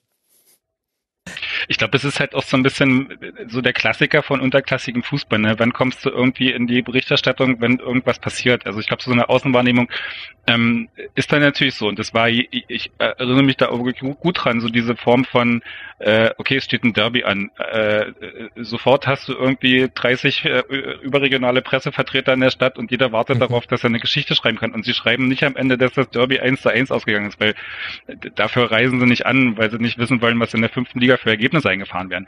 Also gar, gar keine Medienkritik, aber das ist ja so das, was, was, was berichtet man bundesweit über ein Fünftligaspiel? Eher nicht, dass es irgendwie, dass 10.000 Leute im Stadion waren und am Ende es in der 90. Minute 1-1 ausgegangen ist, weil das ist nicht, nicht, hat null Relevanz für irgendjemanden so. Und das waren natürlich immer Spiele, die auch äh, im Umfeld, wo du drauf warten konntest. Das war einfach so. Und ähm, solange die sich aus dem Weg gegangen sind, war das okay halbwegs. Äh, dann äh, haben sie sich halt irgendwie schon gegenseitig Hausbesuche abgestattet, aber das kam dann halt auch nicht in die überregionalen Nachrichten. Aber sobald sie sich begegnet sind, war es halt äh, krass. Und das ist halt schon noch was, was dann natürlich auch lokal eine gewisse Wirkung hat. Ne? Das halt, wenn du irgendwie auch lokal vor, vornehmlich mit Fußball belästigt wirst, wenn du irgendwie was äh, hörst, was Schlimmes passiert ist, dann ähm, ja, dann äh, bildest du dir natürlich auch deine Meinung dazu. Also das passt schon. Ja. Und äh, aber letztlich aus der Eigenerfahrung vom FC Sachsen mal jenseits von Derbys, ja, ganz normales Stadion, äh, Zentralstadion, ganz normale Spieler,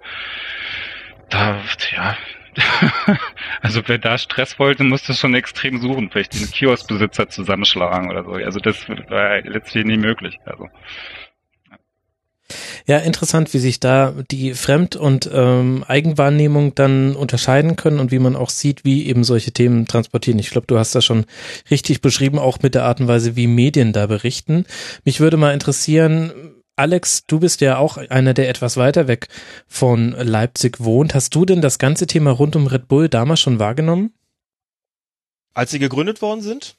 Ja, oder in dieser Phase davor, denn ich musste mir diese ganzen Pläne vor der Gründung von Rasenballsport, äh, habe ich mir jetzt tatsächlich erst angelesen. Das, das waberte so irgendwo in, in Richtung Rückenmark in meinem Hirn rum, aber das musste ich mir jetzt alles erst wieder rausziehen.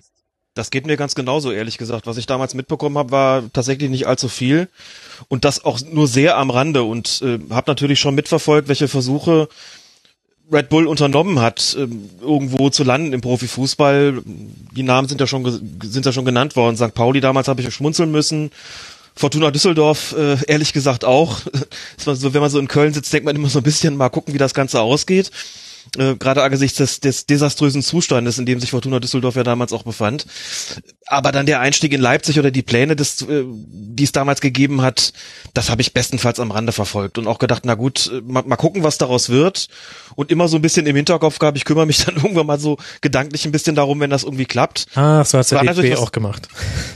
Ja, ja, genau, genau.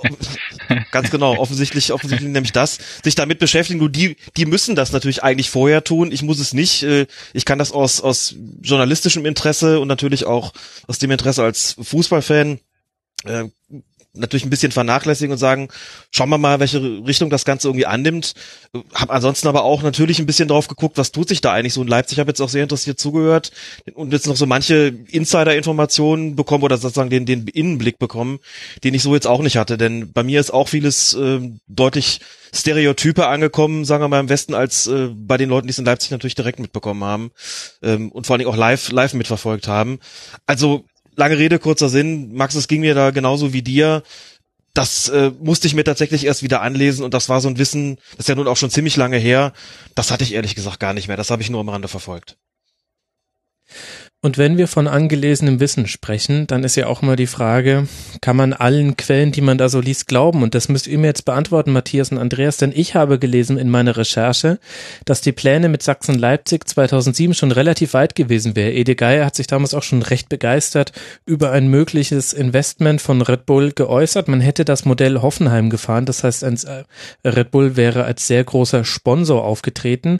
Allerdings ist der Deal laut meinen Informationen in letzter Sekunde geplatzt und wohl unter anderem auch am Veto des DFB, der eine zu große Einflussnahme befürchtet hat und gleichzeitig hat Red Bull als Bedingung für sein Sponsoring den sofortigen Aufstieg gemacht, denn das war alles rund um die Gründung der dritten Liga, wo es dann ein Jahr mit Aufstiegssperre gab. Da hätte man ansonsten zwei äh, Spielzeiten in Folge niederklassig spielen müssen. Äh, deckt sich das denn mit eurem Wissensstand, Matthias?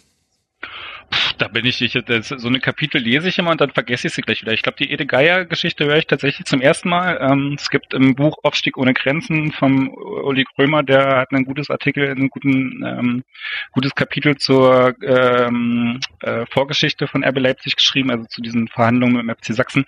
Ähm, die waren schon relativ weit mit dem FC Sachsen, ja, also die haben sich schon auch mehrmals getroffen wie weit da Ede Geier eingebunden war und ob er da schon Geld verteilt hat intern, das äh, höre ich tatsächlich. Ich glaube, Ede Geier höre ich in dem Zusammenhang zum ersten Mal, aber der hätte das Geld auch gut verbrannt, da bin ich mir sicher.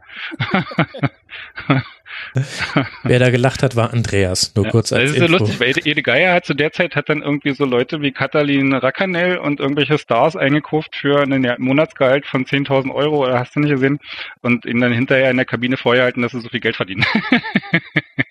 und äh, das war also ein bisschen äh, schwierig.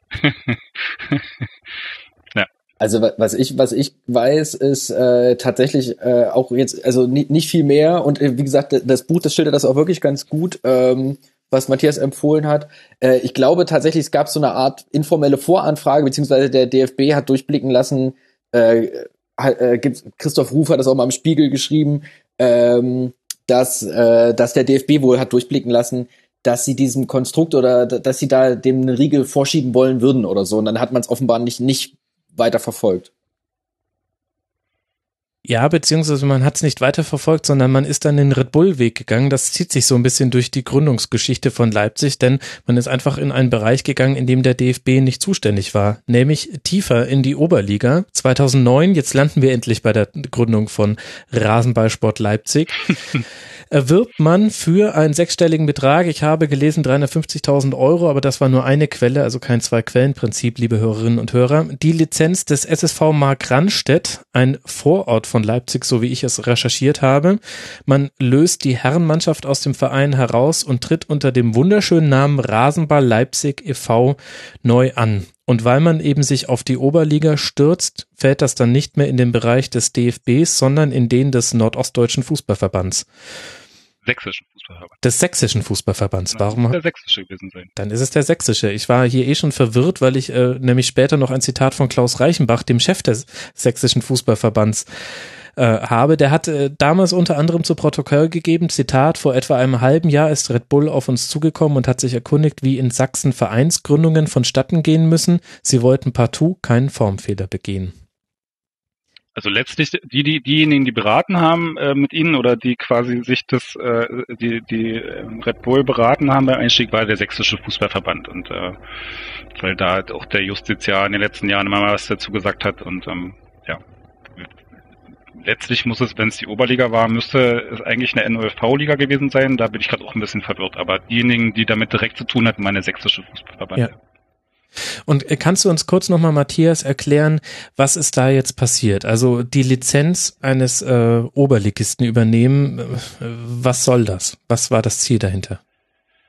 Ja, man hat halt einen Weg gesucht, in eine Liga einzusteigen, wo man nicht in der zwölften anfangen muss. Ich weiß gar nicht, ob es damals elf gab oder zwölf. Ähm, und es gibt halt nach sächsischem, zumindest gab es das damals, äh, nach sächsischem Verbandsrecht die Möglichkeit, die, das Spielrecht von einem Verein zu übernehmen, wenn man quasi den Großteil der Mannschaft übernimmt. Also das Spielrecht klebte der Logik nach, weil so Amateurbereich, äh, Freunde spieleinander, klebt das Spielrecht quasi an denen, die spielen und nicht am, wie es ja in der Bundesliga ist, an dem EV oder an der äh, Kapitalgesellschaft, sondern an den Spielern. Mhm. Und wenn die Spieler in den Verein wechseln zu großen, also ich glaube, es war mal so die Regel, wenn es über 50 Prozent der Spieler sind, die den Verein wechseln, wandert das Spielrecht mit oder kann auf Antrag mitspiel mit, mitwandern. Ähm, und das war halt so ein Regularium im sächsischen, äh, im sächsischen Fußballverband, was von allen vier großen äh, oder größten Leipziger Fußballvereinen irgendwann mal genutzt wurde, also die es gerade gibt. Und ähm, ja, zusätzlich floss Geld, äh, was äh, natürlich nicht Teil der Regeln war, weil äh, Spielrechte darf man nicht kaufen. Also letztlich läuft es formal auf dieser Ebene von, wir übernehmen den Großteil der Spieler. Es sind ja alle vier Männermannschaften dann zum zu RB Leipzig gewechselt erstmal. Ähm, und nach einem Jahr die unteren drei wieder zurück nach Markranstädt. Ähm, und ähm, genau, das war so ein bisschen die Logik und äh, ja. Mhm. Halt der, der einfachste Weg. Also es gab ja mehrere Vereine, es gab den FC Eilenburg, den hatte man irgendwie versucht in der Winterpause 2008, 2009 mit Spielern aus Österreich zu versorgen, damit die in der Oberliga bleiben, weil den hatte man so ein bisschen im Auge. Und die haben es dann aber trotzdem nicht geschafft. Die sind dann irgendwie abgestiegen trotzdem am Ende des Jahres und in die sechste Liga runter und das wollte man sich dann irgendwie doch nicht antun und deswegen ist man dann relativ kurzfristig äh, umgeswitcht auf den SSV Markranstädt, der ja, die, die nachhaltige Finanzierung über mehrere Jahre äh, und die U23 hat ja bis die Saison auch immer noch da gespielt, ähm, ja, ger gerne entgegengenommen hat für im Sinne der weiteren Vereinsentwicklung. Also genau. Der Nordostdeutsche Fußballverband, äh, in dem Fall bin ich mir auch sicher, hat dann damals auch RB zumindest dazu überredet, vier Jugendmannschaften des insolventen FC Sachsen-Leipzig zu übernehmen. Das ist so ein bisschen die Pointe, dass Sachsen-Leipzig tatsächlich in die Insolvenz gegangen ist, genau in dieser Phase, in der man sich dann für einen anderen Verein entschieden hat und für ein anderes Modell. Die Sorge war damals, dass die jungen Talente aus Leipzig verschwinden und das hat Leipzig dann auch, also RB Leipzig, äh, dann auch getan man hat ja auch einen gewissen Nutzen davon getragen. Was ist denn mit dem SSV Markranstädt jetzt passiert, Andreas? Den gibt's ja noch. Den gibt's noch. Die spielen jetzt auch wieder in dem Stadion, in dem, also die erste Herren, in der, äh, in dem RB äh, seine ersten Jahre äh, zugebracht hat hier in Leipzig. Und die haben natürlich, ähm, die haben diese Chance, die ihnen da geboten wurde, äh, angenommen. Ne? Also die haben das Geld nicht irgendwie verschlenkert und also zu, vielleicht steht da auch jetzt irgendwo ein Jacuzzi im Keller, das weiß ich nicht, aber äh, die haben auf jeden Fall insofern na, auch nachhaltig von diesem Fußball, äh, von diesem Tauschgeschäft gewissermaßen oder von diesem Geschäft, äh, wenn es Geld als Mittel fließt, muss man ja nicht von Tauschen sprechen, sondern es ist einfach ein Geschäft. Die haben von diesem Geschäft schon profitiert, haben sich gut aufgestellt und ja, so meiner Wahrnehmung nach sind sie jetzt ein bisschen weiter bisschen weiter oben, als sie es vorher waren. Ich kann das aber ehrlich gesagt äh, nicht jetzt mit irgendwelchen Langzeittrends in der in der äh, Tabellenposition untermauern. Aber sie sind auf jeden Fall jetzt präsenter und das Stadion ist jetzt ein bisschen schöner, was sie haben. Also eigentlich spielen sie genau an derselben Stelle wie 2009 beim Einstieg. Das ist, äh, also ich glaube, damals waren sie so ein bisschen drauf und dran, in die Regionalliga mal aufzusteigen, in die vierte Liga, was so, so für sie so ein bisschen der Höhepunkt der Vereinsgeschichte gewesen wäre. Und das ist so ein bisschen die Höhe, äh, in der Oberliga rumzuspielen, vielleicht doch mal ein bisschen weiter oben, was sie immer noch sind. Muss aber dazu sagen, dass sie aufgrund des äh, ihres, äh, wer weiß gar nicht, was er ist, Präsident und Geldgebers Finanziers, der das hauptsächlich stemmt, der da so irgendwie so ein bisschen Probleme hat mit seiner Firma, auch so ein bisschen ja finanziell am knappsten sind inzwischen. Mhm.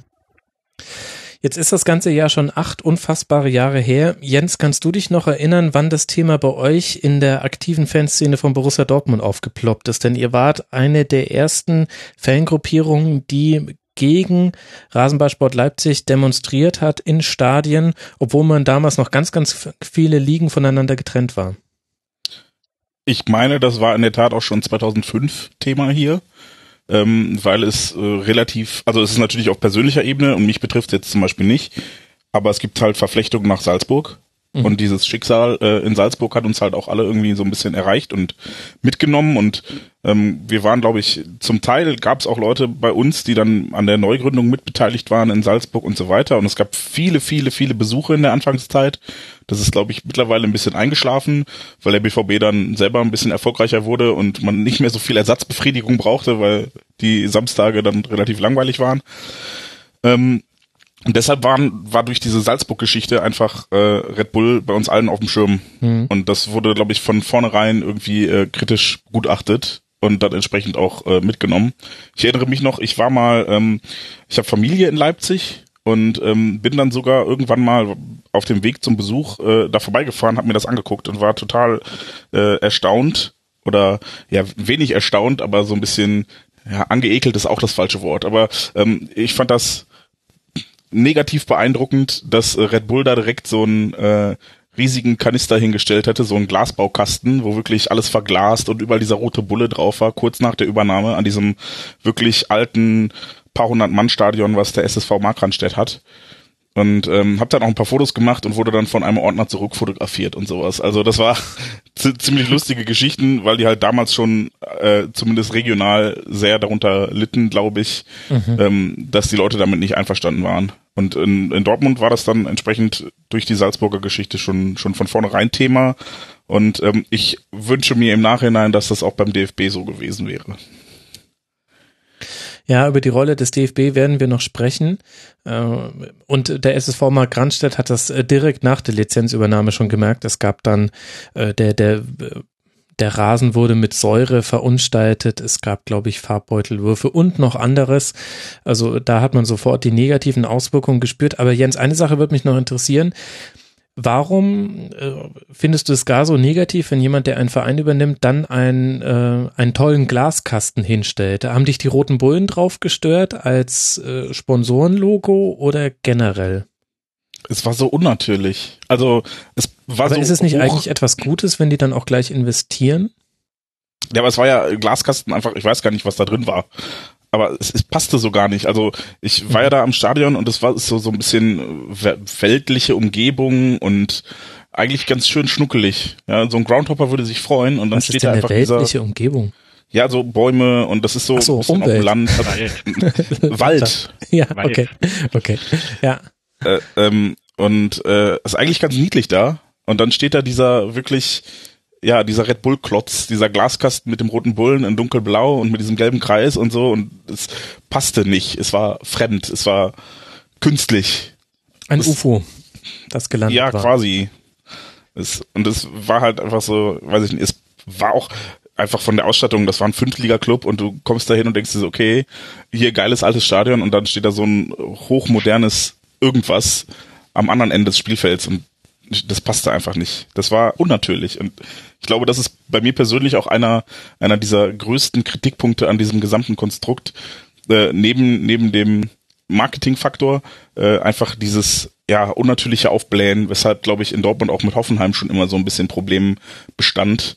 Da wurde ja auch einfach sehr viel Geld reingesteckt, was dieser Verein niemals hätte erwirtschaften können. Aus eigener Kraft. Weil du das Logo schon erwähnt hast, das ist ganz interessant. Das Logo von Rasenballsport wurde vorerst nicht genehmigt. Und dann hat man es einfach als Sponsorenlogo ganz dick auf die Brust gemacht, noch viel, viel größer, als man es eigentlich verwendet hätte. Eine typische Red Bull-Lösung, wenn ihr mich fragt. Und später dann wurde es mit leichten Änderungen durchgewunken und über das Logo werden wir dann auch noch sprechen, wenn es dann auch um den Aufstieg geht und wenn dann auch die DFL irgendwann mal die Lizenz erteilen musste. Und nicht nur erstmal nur der ähm, Fußballverband der Region. Jetzt haben wir ganz viel über den Einstieg, den Beginn von Rasenballsport Leipzig gesprochen, auch schon, auch schon mehrfach diesen schönen Namen in den Mund genommen. Das ist auch noch eine eigene Geschichte, die wir noch aufrollen können später.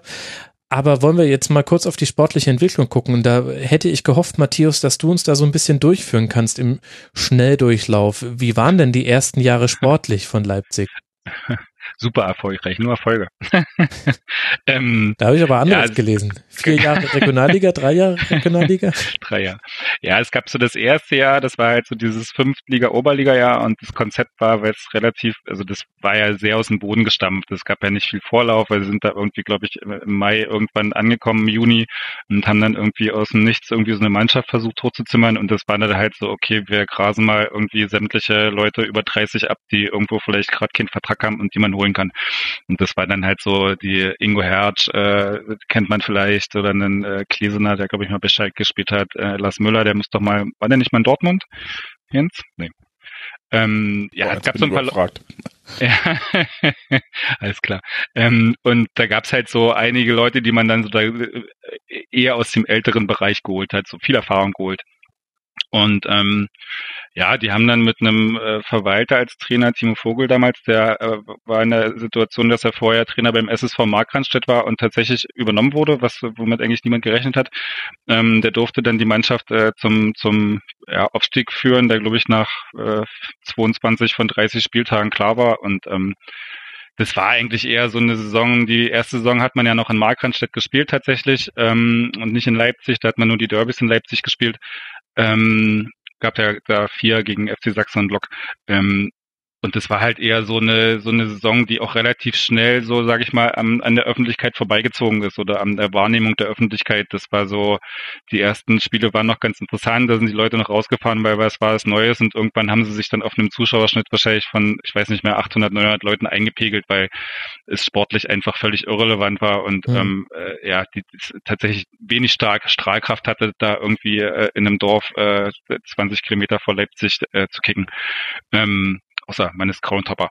Ähm, und das war halt der Aufstieg und dann gab's halt so nach diesem Aufstieg war halt so, denn inzwischen war ja Dietmar Beiersdorfer äh, quasi das, was jetzt, äh, was dann später Ralf Rangnick wurde derjenige, der dann Salzburg und Leipzig äh, quasi managen sollte parallel. Und dann gab es halt so ein bisschen so einen Wechsel in der Strategie, sage ich mal, der Spielerverpflichtungen, also eher auch wieder junge Spieler holen, Perspektive ins Team holen. Da kam dann ein Daniel Frahn damals sehr jung, ein Carsten Kamlock sehr jung. Also da gab es so ein paar, paar äh, Stefan Kutschke ist damals auch gekommen. Ähm, gab es so ein paar Leute, die äh, relativ jung waren und wo man geguckt hat, dass man sich für auch damals relativ viel Geld, äh, aber eher in einem unteren Alterssegment verstärkt. Und das war halt so das im ersten Jahr das große Problem, erste Jahr Regionalliga war das große Problem, dass du, du hattest 50 Prozent der Mannschaft, die war irgendwie so 30 und älter und die anderen 50 Prozent war irgendwie zwischen 20 und 23. Und das war halt so, dazwischen gab es dann irgendwie drei Spieler, die das vermitteln sollten, aber das nicht hinkriegten. Und das äh, Thomas Ohrer war damals Trainer, der hatte das äh, irgendwie, war ist jetzt auch nicht derjenige, der solche solche Situationen geschickt managt. Ähm, und deswegen war das eigentlich so, ja, man kann ich sagen, von Anfang an zum Scheitern verurteilt, aber das war schon eine Konstellation, die, wenn man so mit den Leuten gesprochen hat, damals die nicht funktionieren konnte und die ja relativ schnell gescheitert ist, auch mannschaftsintern von, von vom Klima her, von der Hierarchie her. So, und dann gab's äh, weil Misserfolg immer bedeutet, alle rauszuschmeißen, ähm, äh, hat man ah, dann Peter ist das, das geholt. Ist das das Red Bull-Modell oder war das jetzt nur eine suffisante Anmerkung? Ja, es war es damals tatsächlich noch so ein bisschen. Es gibt diese Geschichte von Peter Packwold, äh, dass der dann irgendwann mal mit Dietrich Mateschitz Wein trinken war und Mateschitz war begeistert und den wollte er dann als Trainer haben, aber äh, intern wollte Dietmar Beiersdorfer auch gerne über den Trainer mitbestimmen und Thomas Linke, der zu der Zeit Sportdirektor in Leipzig war, dann einen installiert. Ähm, die hätten auch gerne ein bisschen was mitgesagt und äh, kriegten dann aber Peter Packold und das hieß dann, äh, irgendjemand sitzt am kurzen Hebel. und mhm. ähm, äh, das, die sehr unkluge Entscheidung damals war, dass man irgendwie die gesamte Struktur, die man sich aufgebaut hatte, über so einen Chef Dietmar Beiersdorfer, der diesen Fußballbereich als komplex verantwortet und irgendwie versucht, äh, Dinge anzuschieben, dass man dann so diese übergeordnete Struktur mal eben von einem Tag auf den anderen äh, komplett äh, kickt und ähm, dafür halt so einen Peter Packold Alleinherrscher-Trainer in Leipzig installiert, der sich dann irgendwie so einen Alibi-Sportdirektor noch mitbringt und dann irgendwie versucht, sein Ding zu machen. So. Und das war halt von so der ganzen Strukturidee, war das äh, ich sag mal, überspitzt gesagt von Anfang an ziemlich hirnrissig, aber das wurde halt so äh, durchgezogen und äh, der Effekt war halt, dass man dann auch im zweiten Jahr mit einer diesmal zumindest alterstechnisch ganz gut ausbalancierten Mannschaft ähm, nicht aus der Regionalliga aufgestiegen ist. Und ähm, ja, und dann kam halt das dritte Jahr Regionalliga, das ist dann 2012 gewesen. Äh, und da kam Leipzig zugute, dass es in Salzburg äh, halt ziemlich Stress gab und dort irgendwie die ganzen Strukturen über den Haufen geworfen wurden und äh, Trainer weg und was machen wir jetzt Neues? Und dann äh, kam dann halt Ralf Rangnick ähm, äh, offensichtlich ins Visier den man sich dann irgendwie geholt hat mit dem Versprechen, dass er Salzburg und Leipzig gleichzeitig machen kann. Und ähm, weil vorher war tatsächlich die Idee nicht, weil Packold ja tatsächlich so ein bisschen guten Draht zu Mateschitz hatte, war eigentlich nicht die Idee, Packold äh, abzuschießen, sondern äh, mit ihm in eine zweite Regionalliga-Saison zu gehen. Und als äh, Rangnick dann installiert war, war relativ schnell klar, dass äh, er in seiner Art natürlich äh, bei beiden Vereinen keinen Stein auf dem anderen lässt und tatsächlich die Leute installiert, die fußballerisch das umsetzen, was er sich vorstellt. Und da war ja, wusste man binnen weniger Stunden, als Rangnick da war, dass das nicht Packold sein wird. Und, ähm, äh, ja, das wusste das Packold dann, dann, auch innerhalb weniger Stunden, oder? Ich glaube, er hat sich noch so ein bisschen geziert und gesagt, mit mir hat noch niemand geredet, aber ich glaube, er hat auch die Pressekonferenzen von Rangnick in Salzburg gesehen und wusste wahrscheinlich auch sehr schnell, dass äh, das Thema durch ist. Und ähm, war dann immer noch hinterher pikiert, dass äh, ihm die Kündigung nicht persönlich mitgeteilt wurde etc. Weil gab es so ein paar Geschichten dann. Ähm, Moment mal, hat Ralf Rangnick über SMS Schluss gemacht oder was? Ich glaube, er hat es über Mateschitz ausrichten lassen. Ich weiß es gar nicht mehr. Es war irgendwie so ah, eine, so eine Geschichte, wo dann Packult immer gesagt hat, er hätte doch persönlich mit mir reden sollen und das hat er nicht gemacht und äh, das, das nimmt er dem Rangnick noch heute übel. Und ähm, also quasi die, das war das Löwsche Modell der Entlassung von Rangnick. ähm, nicht ausgesprochen, aber trotzdem entlassen. Ähm, mhm. Genau, und das war halt so dieser der, der Beginn dessen, wo man dann, wo, wo tatsächlich wo eine, wieder eine Struktur hergestellt wurde, nachdem so Bayersdorfer ja irgendwie schon über einem Jahr her war. Also du hattest diese Figur Rangnick als übergeordnete Person, der eine Strategie äh, umsetzen soll und umsetzt. Und du hattest äh, dann auf so einer unteren Ebene Leute, die diese an dieser Strategie arbeiten konnten, aber auch tatsächlich dann äh, im Hintergrund die entsprechenden Leute hatten, die ihnen helfen konnten. Also wir hatten unter Thomas Ohrer irgendwie ein Dreivierteljahr lang keinen Sportdirektor und Thomas Ohrer stand ja irgendwie rum und musste irgendwie mit allem umgehen und äh, hätte dringend einen Sportdirektor gebraucht und man hat ihm aber keinen gegeben, weil er gesagt hat, schaffst du schon alleine so, wo, wo einfach in der Struktur was nicht gestimmt hat. Mhm. Das gab es bei Rangnick halt nicht. Der war halt präsent, der hat irgendwie die Sachen angeschoben und der, wenn irgendwie klar war, der braucht was, dann hat er das hingestellt. So.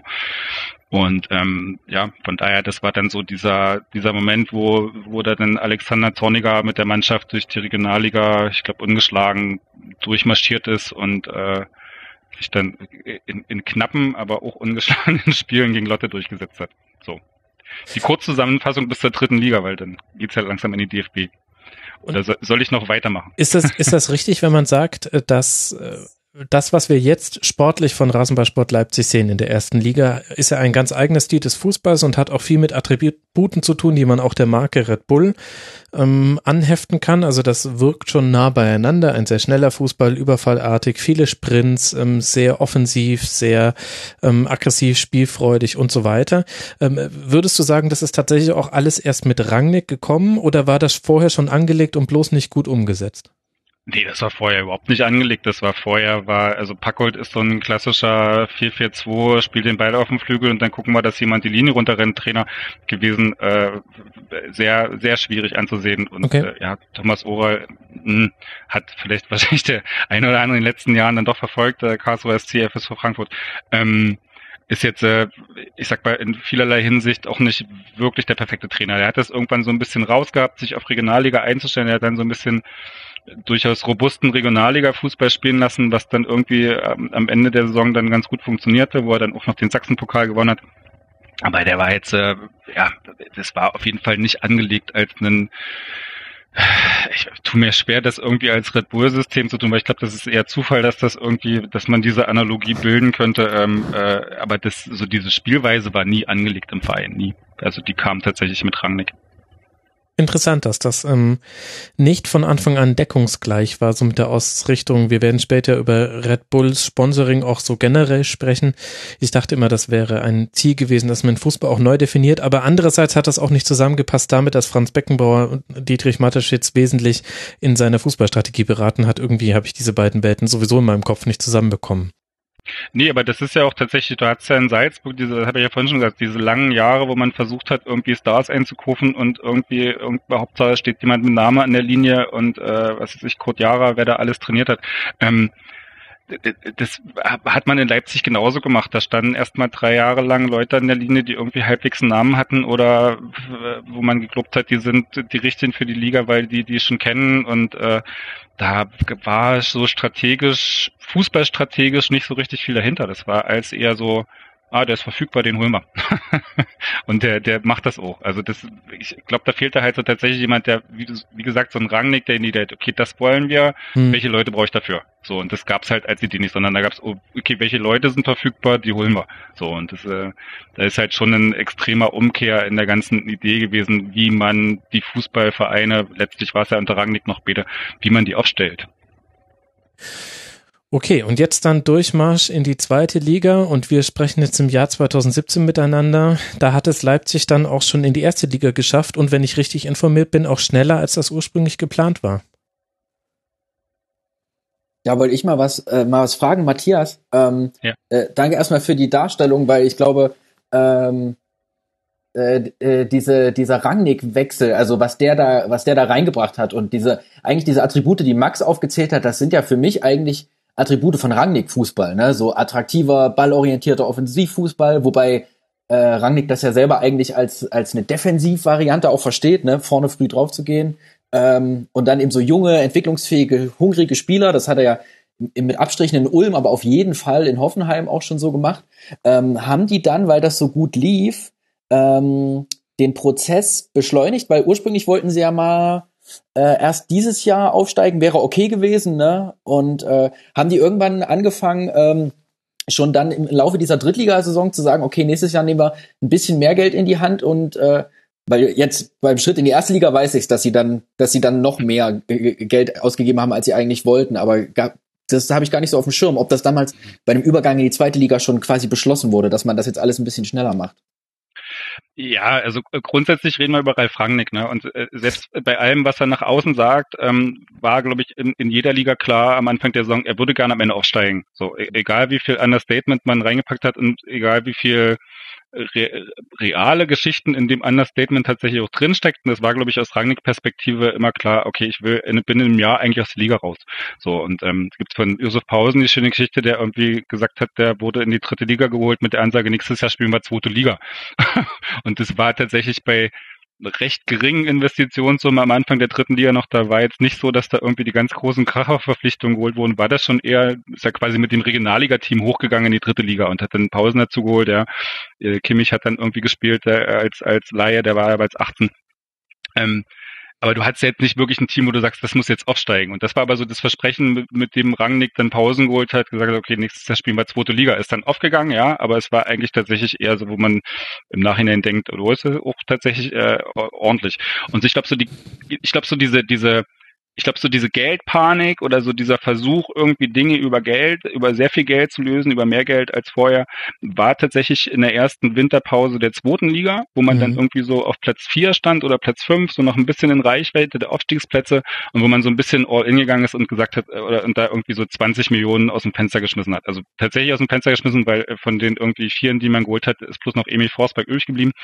Ähm, und das war so ein Moment, wo man, wo sie tatsächlich so ein bisschen von der Linie vorher abgewichen sind, äh, schon auch mit so einem Ziel, den Durchmarsch zu erzwingen an der Stelle, wo er eigentlich, wo es eigentlich keinen Sinn gemacht hat, den zu erzwingen. Also es war halt so, äh, man hatte eine gute Saison gespielt, das Team funktionierte ein bisschen, man hat schon gesehen, wo irgendwie so Stellstrauben sind, aber es gab jetzt irgendwie nicht so einen Grund, äh, äh, das so diese ganze Hierarchie so zu komplett zusammenbrechen zu lassen. Das war letztlich ja auch so das Thema dann in der Rückrunde, nachdem dann Zorniger weg war, dass so diese Hierarchie der Mannschaft so zusammengebrochen ist, dass so die alten Spieler sich irgendwie äh, zurückgesetzt fühlten, Frauen und so, ähm, und auf der Tribüne saßen und aber die neuen äh, Oma Damari, äh, Jordi Rena, über die Kinder mehr redet, oder ähm, äh, die oder einen Rodney, die, die das gar nicht auffangen konnten. Also die waren mhm. gar nicht in der Lage, irgendwie diese diese Situation äh, anzugehen und zu sagen, okay, wir sind jetzt hier die neuen Macher des Teams, weil die waren einfach nicht an der Stelle so und deswegen war es dann irgendwie äh, strategisch völlig sinnlos, die 20 Millionen da rauszupulvern. Also gut, man hat dann irgendwie äh, inzwischen äh,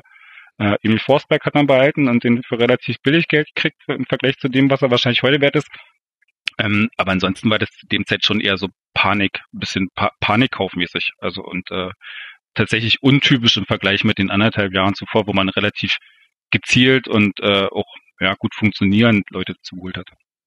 Weißt du, woran mich das ganz krass erinnert, Matthias? Ja an äh, die Situation in Hoffenheim, wo man auch gesagt hat, nee, also ähm, wir, wir verfolgen hier vor allem unseren regionalen Ansatz und mit jungen Spielern und jetzt gucken wir halt mal, was in der zweiten Liga geht. Und dann hat man, glaube ich, die ersten vier Spiele nicht so positiv bestritten. Das Transferfenster war noch offen und zack waren Dembaba und Obasi da für damals unglaublich, ich glaube auch insgesamt 20 Millionen. Also war damals, waren das auch die Rekordtransfers der zweiten Liga bis dann eben Leipzig nach oben gekommen ist. Und das Ganze auch. Kam nicht auch noch Carlos Eduardo für, für richtig viel. Ja, richtig, genau. Carlos Eduardo auch noch. Also kennen wir irgendwoher dieses Muster, dass man dann in eine Panik verfällt, die ich aber deutlich in Anzei Anführungszeichen setzen möchte. Da sieht man schon, dass der Blick äh, oder die Maßstäbe, in denen Leipzig denkt, einfach andere sind. Ähm, weil natürlich ein Aussteiger, der auf Platz vier oder fünf in die Winterpause geht, der dann unzufrieden ist, der muss einen anderen Planungshorizont haben als ganz, ganz viele andere Aufsteiger, die es so gibt. Ja. Und ich glaube, es war halt auch so der letzte, so dieses, dieses, dieser letzte Funken, wo so dieses Verhältnis Rangnick-Zorniger, was vorher schon so ein bisschen auch äh, kompliziert war, weil sie unterschiedliche Ideen hatten, wie sich der Verein entwickelt, dann so irgendwie so endgültig nochmal geknackst ist, weil das waren äh, tatsächlich äh, vielleicht bis auf Forsberg alles nicht, äh, nicht, nicht Zorniger Spieler. also, ja. Also hier, Ante Rebic hat ja die schöne Geschichte erzählt, dass er äh, äh, nach Leipzig gekommen ist und äh, in der Kabine gesessen hat und dann kam Alexander Zorniger und hat ihn gefragt, wer er denn ist. Weil er die von der Verpflichtung äh, offensichtlich nicht wusste. Also das war aber nicht in der Winterpause, das war schon am Anfang der Saison. Den hat man ja damals quasi so als Leihgabe dazugekriegt zum Compare-Transfer. Ähm, und es war, war dann, ist dann schon irgendwie so ein deutliches Zeichen von, äh, da hat offensichtlich in den ganzen Abläufen und äh, Ideen und was passiert eigentlich gerade nicht so richtig viel gestimmt in der Zeit. Sind ja Dortmunder Verhältnisse, hätte ich fast gesagt, Jens. also bitte. Entschuldigung, ich musste mir bei Auf Ohren so viele Sticheleien anhören, da wollte ich mir diesen einen Stich jetzt hier rausnehmen. Das ist voll okay. Ich, ich bin, bin nur beim Namen Marvin Compare gerade so ein bisschen hängen geblieben und dann äh, habe ich nochmal zurückgedacht an das, was du gerade sagtest, von wegen, dass das war alles irgendwie gezielt und nicht mit viel Geld und dann denke ich an Namen wie, wie Marvin Compare oder Davy Selke, die aus der ja. Bundesliga in die zweite wechseln und das haben sie nicht getan, weil die sportliche Perspektive besser war. Ja, aber Davy Selke war tatsächlich erst in dem, nach dem zweiten Jahr, ne? Also im zweiten Jahr. Ja gut, aber, aber auch, auch, auch so diese, Marvin Compare. Genau, der, glaube ich, Nationalspieler war, oder? Nein, zu der Zeit nicht, aber der kam ja von Florenz, wo er auf der Bank gesessen hat und dann irgendwie da weg wollte. Das war zum, zum Anfang der Zweitliga, sondern ich glaube so auch relativ spät in der Transferperiode weil, äh, im, im, Sommer, weil äh, dann irgendwie doch noch ein Verteidiger fehlte. Und das war tatsächlich zu der Zeit auch so ein bisschen so ein, auch vom Alter her so ein untypischer Transfer, weil er auch schon 28 war oder so und äh, man dann doch drei Millionen gezahlt hat. Und ähm, ja, das war auch ein Transfer, der, der, der hat auch relativ lange nur wenig gespielt unter Zorniger, weil er irgendwie das vielleicht auch nicht sein idealer Transfer war. Aber ja, na klar, du hast, also ich bin, bin auch der Letzte, der wegdiskutiert, dass äh, Geld investiert wurde. Ich sag nur, dass es, dass es bis, bis zu dieser Winterpause nicht so eine Form gab von, ähm, wir müssen jetzt hier irgendwie äh, auf Teufel komm raus Leute aus Salzburg und irgendwo holen, damit wir irgendwie diesen Durchmarsch schaffen. So, also es war bis zu dieser Winterpause war das alles okay. Auch der Sommer mit Compare, das hatte Sinn gemacht, weil man brauchte auf der Position niemanden und der kannte Rangnick, der kannte das System, der konnte irgendwie äh, äh als erfahrener Spieler irgendwie andere anleiten. Also das hatte so in seiner internen Logik war das schon alles, war, hat das schon alles gut funktioniert und der hat sich da ja ins Team auch gut eingepasst. So und ähm, das war noch nicht ein Paniktransfer. Die, die waren dann, die, die kamen dann erst im Winter, wo man dann so, ich sag's immer noch, Oma Damari für sieben Millionen Euro Gold hat der, glaube ich, bis dahin eine, eine, halbe gute Saison in Österreich bei, ich glaube, Austria hatte. Und ich glaube, die freuen sich immer noch darüber, dass sie für ihn sieben Millionen gekriegt haben. Aber ja, eines der wenigen Dinge, über das man sich bei Austria Wien freuen konnte in diesem Zeitraum. dann kam auch die Phase, in der Ralf Rangnick gesagt hat, er sucht noch nach einem weiteren Trainer, er will es eigentlich machen und er wurde dann Trainer und äh, hat dann den Aufstieg geschafft und äh, dann kommen wir schon in der ersten Liga an. Wie hast du die Phase erlebt? Den Aufstieg in die erste Liga oder die zweite Liga-Saison, die dahin geführt hat? Alles. Beides. Beides. Ähm, äh, ja, eine sehr Rangnick-Fahrt. Wie, wie habe ich das erlebt? Ich glaube, das ging dann irgendwie so alles recht schnell. Es ist auch so eine, so eine so eine unwirkliche Geschichte gewesen. Also es war schon auch ein Jahr, wo man immer hinterher denkt, ja, die sind da so durchmarschiert, sind sie natürlich nicht, weil sie auch relativ viele glückliche Sieger hatten, ähm, äh, gerade in der Hinrunde, wenn ich so an, an Fürth denken, wo sie in der 89. den Ausgleich kriegen und dann in der 91. doch noch gewinnen. Also es gab so, so mehrere Schlüsselmomente da drin und letztlich hattest du so einen klassischen Fall von die Hinrunde war extrem gut und äh, stand auf Platz eins zur Winterpause und dann hat sich so diese Rückrunde so ein bisschen gezogen und das war also so ein, so ein ewiges, da kam Nürnberg von hinten und dann aber zum Schluss äh, haben sich dann Nürnberg und Leipzig dann so ein Schneckenrennen geliefert, wo dann irgendwie keiner mehr gewinnen wollte. Und man hat sich dann eher so, so zu diesem Aufstieg so, so hingemurkelt. Also es gab so mehrere Chancen aufzusteigen und dann äh, war, hat es dann doch irgendwie bis zum vorletzten Spieltag gedauert. Und das war irgendwie so, äh, äh, es war gar nicht so richtig euphorisch, glaube ich, lange, weil es einfach so diese diese Hinrunde zu überlegen war und in der Rückrunde dann so irgendwie diese diese seltsamen Spiele da in Freiburg, St. Pauli, äh, Nürnberg etc. und es dann so ein Hinlaufen auf irgendwas, wo, wo man irgendwie schon seit Ewigkeiten drauf gewartet hat, war. Und ähm, ja, war, fühlte sich, glaube ich, damals so ein bisschen seltsam an. Ähm, Ja, Und- wobei ich das seit genau. Ewigkeiten drauf gewartet habe, kurz relativieren möchte. Da kannst du mit, mit anderen äh, Fans von äh, Drittligisten sprechen, die warten da noch länger. Aber ich glaube, wir wissen, wie du es gemeint hast. In dieser Phase ist ja auch die mediale Berichterstattung immer größer geworden. Klar, wir sprechen jetzt hier schon über die zweite Liga und über eine Mannschaft, die mit hohen Investitionen dann eben versucht, in die erste Liga zu kommen. Und in dieser Phase hat zum, nach meinem Dafürhalten auch die Berichterstattung über Proteste zugenommen von anderen Fans. Was waren denn das so für Spieler? Also wir haben ja zum Beispiel im Intro gehört, Ewald Lienen, der sich damals dafür gerechtfertigt hat, warum St. Pauli nicht das Logo von Rasenballsport zeigen wollte, weil man eben keine Werbung für dieses Produkt machen wollte. Das ist ja nur ein Beispiel von vielen, wie in der zweiten Liga mit Leipzig umgegangen wurde. Ja, nimmst du das von außen so wahr, dass das dann damals dann so in der öffentlichen Wahrnehmung mehr, mehr also auf meinem? Radar war es wesentlich ähm, Hm. mehr als noch in den Drittliga-Zeiten, wo ich ehrlich gesagt äh, das Thema so nach dem zweiten verpassten Aufstieg dann so ein bisschen auf die lange Bank geschoben habe, mental. Nachdem das nicht gleich geklappt hat, hochzuspringen in die zweite Liga. Und ich habe das so wahrgenommen. Und würdest du eben sagen, da hat sich gar nicht so viel verändert? Ja, wahrscheinlich aus so einer Leipziger Perspektive nicht viel, weil du hast äh, wahrscheinlich auch schon in Rostock, äh, da hat's ja die Geschichte in Rostock mit den, äh, da was da dann so im Stadion hin- in der Halbzeitpause abging oder Halle, wo dann der Mannschaftsbus irgendwie eine, eine Scheibe verloren hat. Also es gab ja vorher schon auch immer Geschichten, die zumindest Regionalwellen geschlagen haben. Von daher Mhm.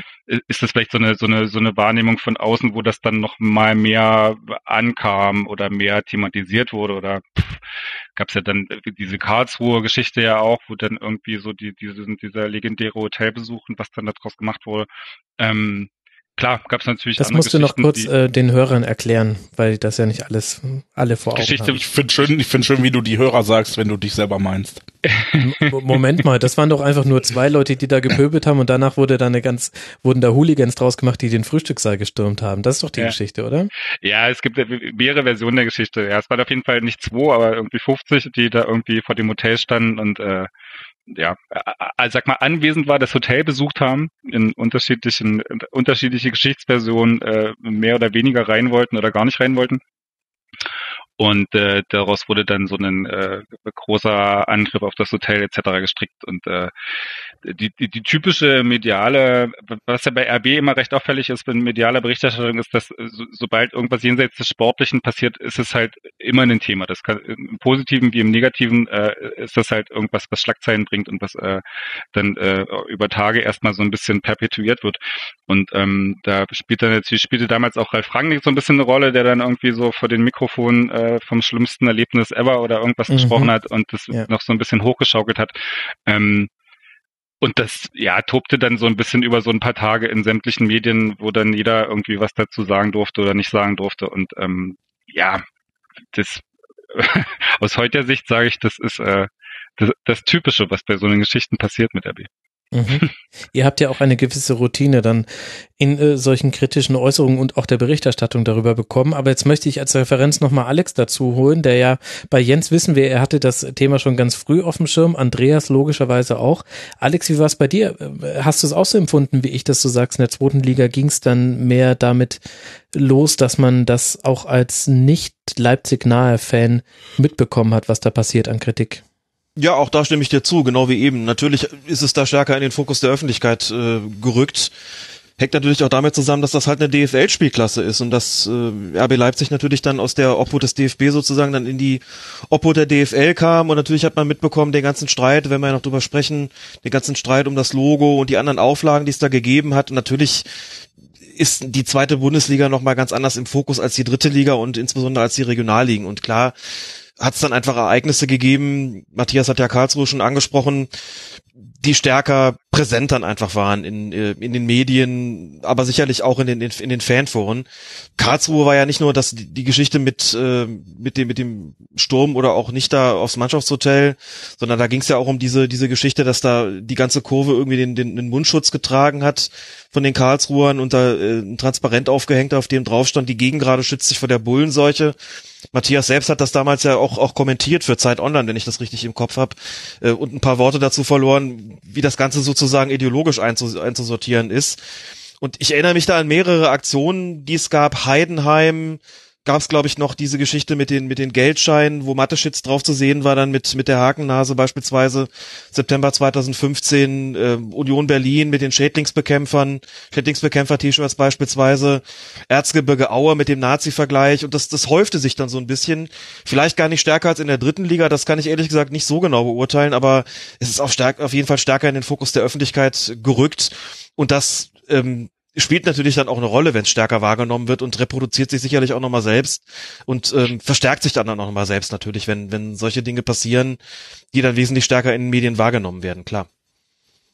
Ich glaube, was vielleicht auch so eine Rolle spielt, was mir einfällt, ist tatsächlich, dass sich ja dann so zur zweiten Liga auch diese Nein zur RB-Kampagne, äh, jetzt mal inhaltlich abgesehen, aber die sich dann so gründete, und die natürlich auch nochmal so ein bisschen so, äh, gerade am Anfang so Öffentlichkeitswerbung und so stadionübergreifende Aktionen gemacht hat, was natürlich auch nochmal so ein bisschen so einen Fokus nochmal so neu gesetzt hat, auch so ein bisschen, ich sag mal, für, für Medienvertreter interessant war, dass da irgendwie Sachen passieren, über die man berichten kann. Also die, ja, das, das gab es tatsächlich ja vorher auch nicht. Also das, äh, Genau. Naja, und es ist einfach bedeutungsvoller natürlich, das muss ja. man ja auch, auch dazu sagen.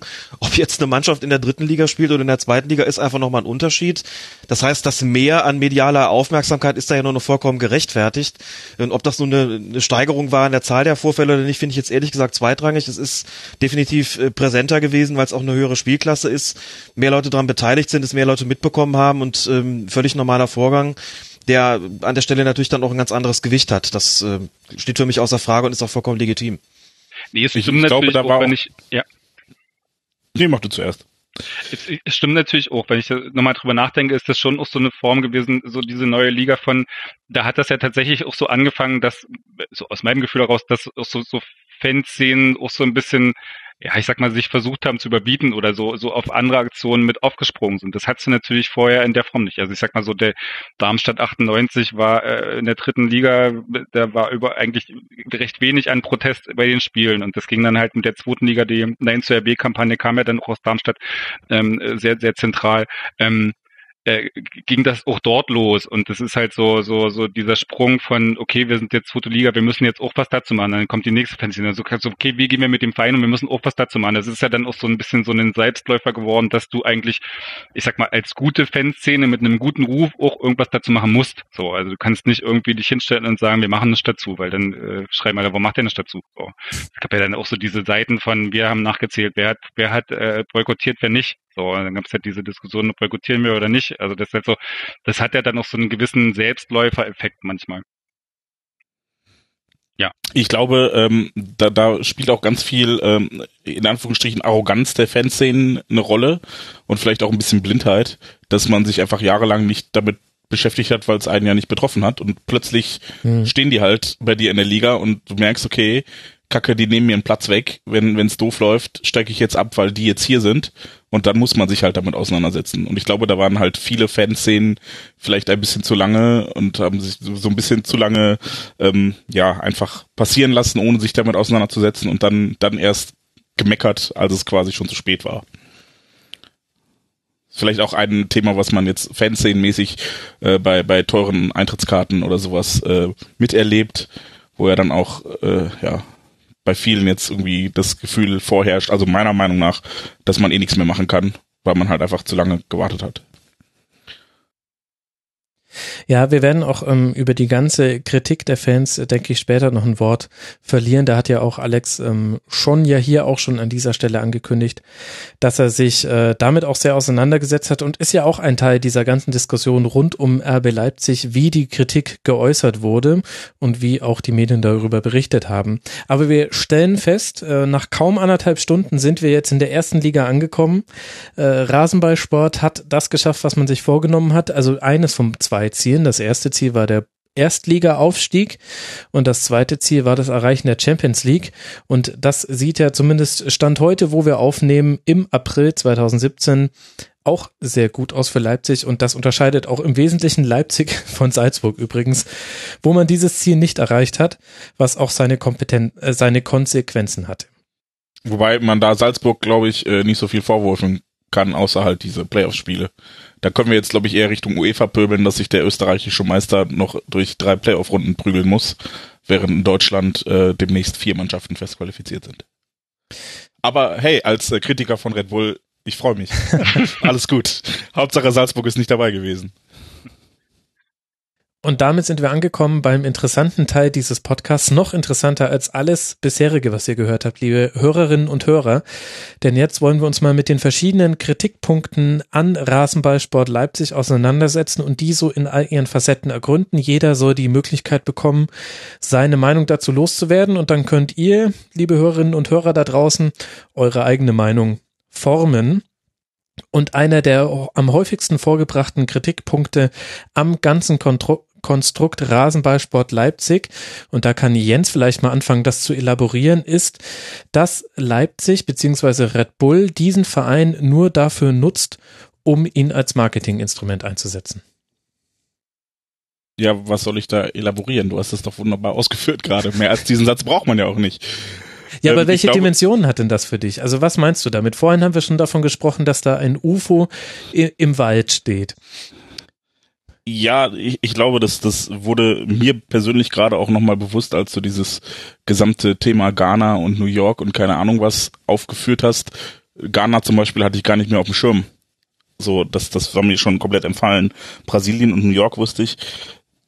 Ich, ich sehe irgendwie keinen anderen Grund, weshalb man einen Verein wie Austria Salzburg, der äh, ja, ja fast ein Jahrhundert Geschichte hat, dermaßen einstampfen will, als dass man dann sagt, okay, wir wollen nicht nur Partner sein, bei uns geht's darum, Red Bull oder nichts.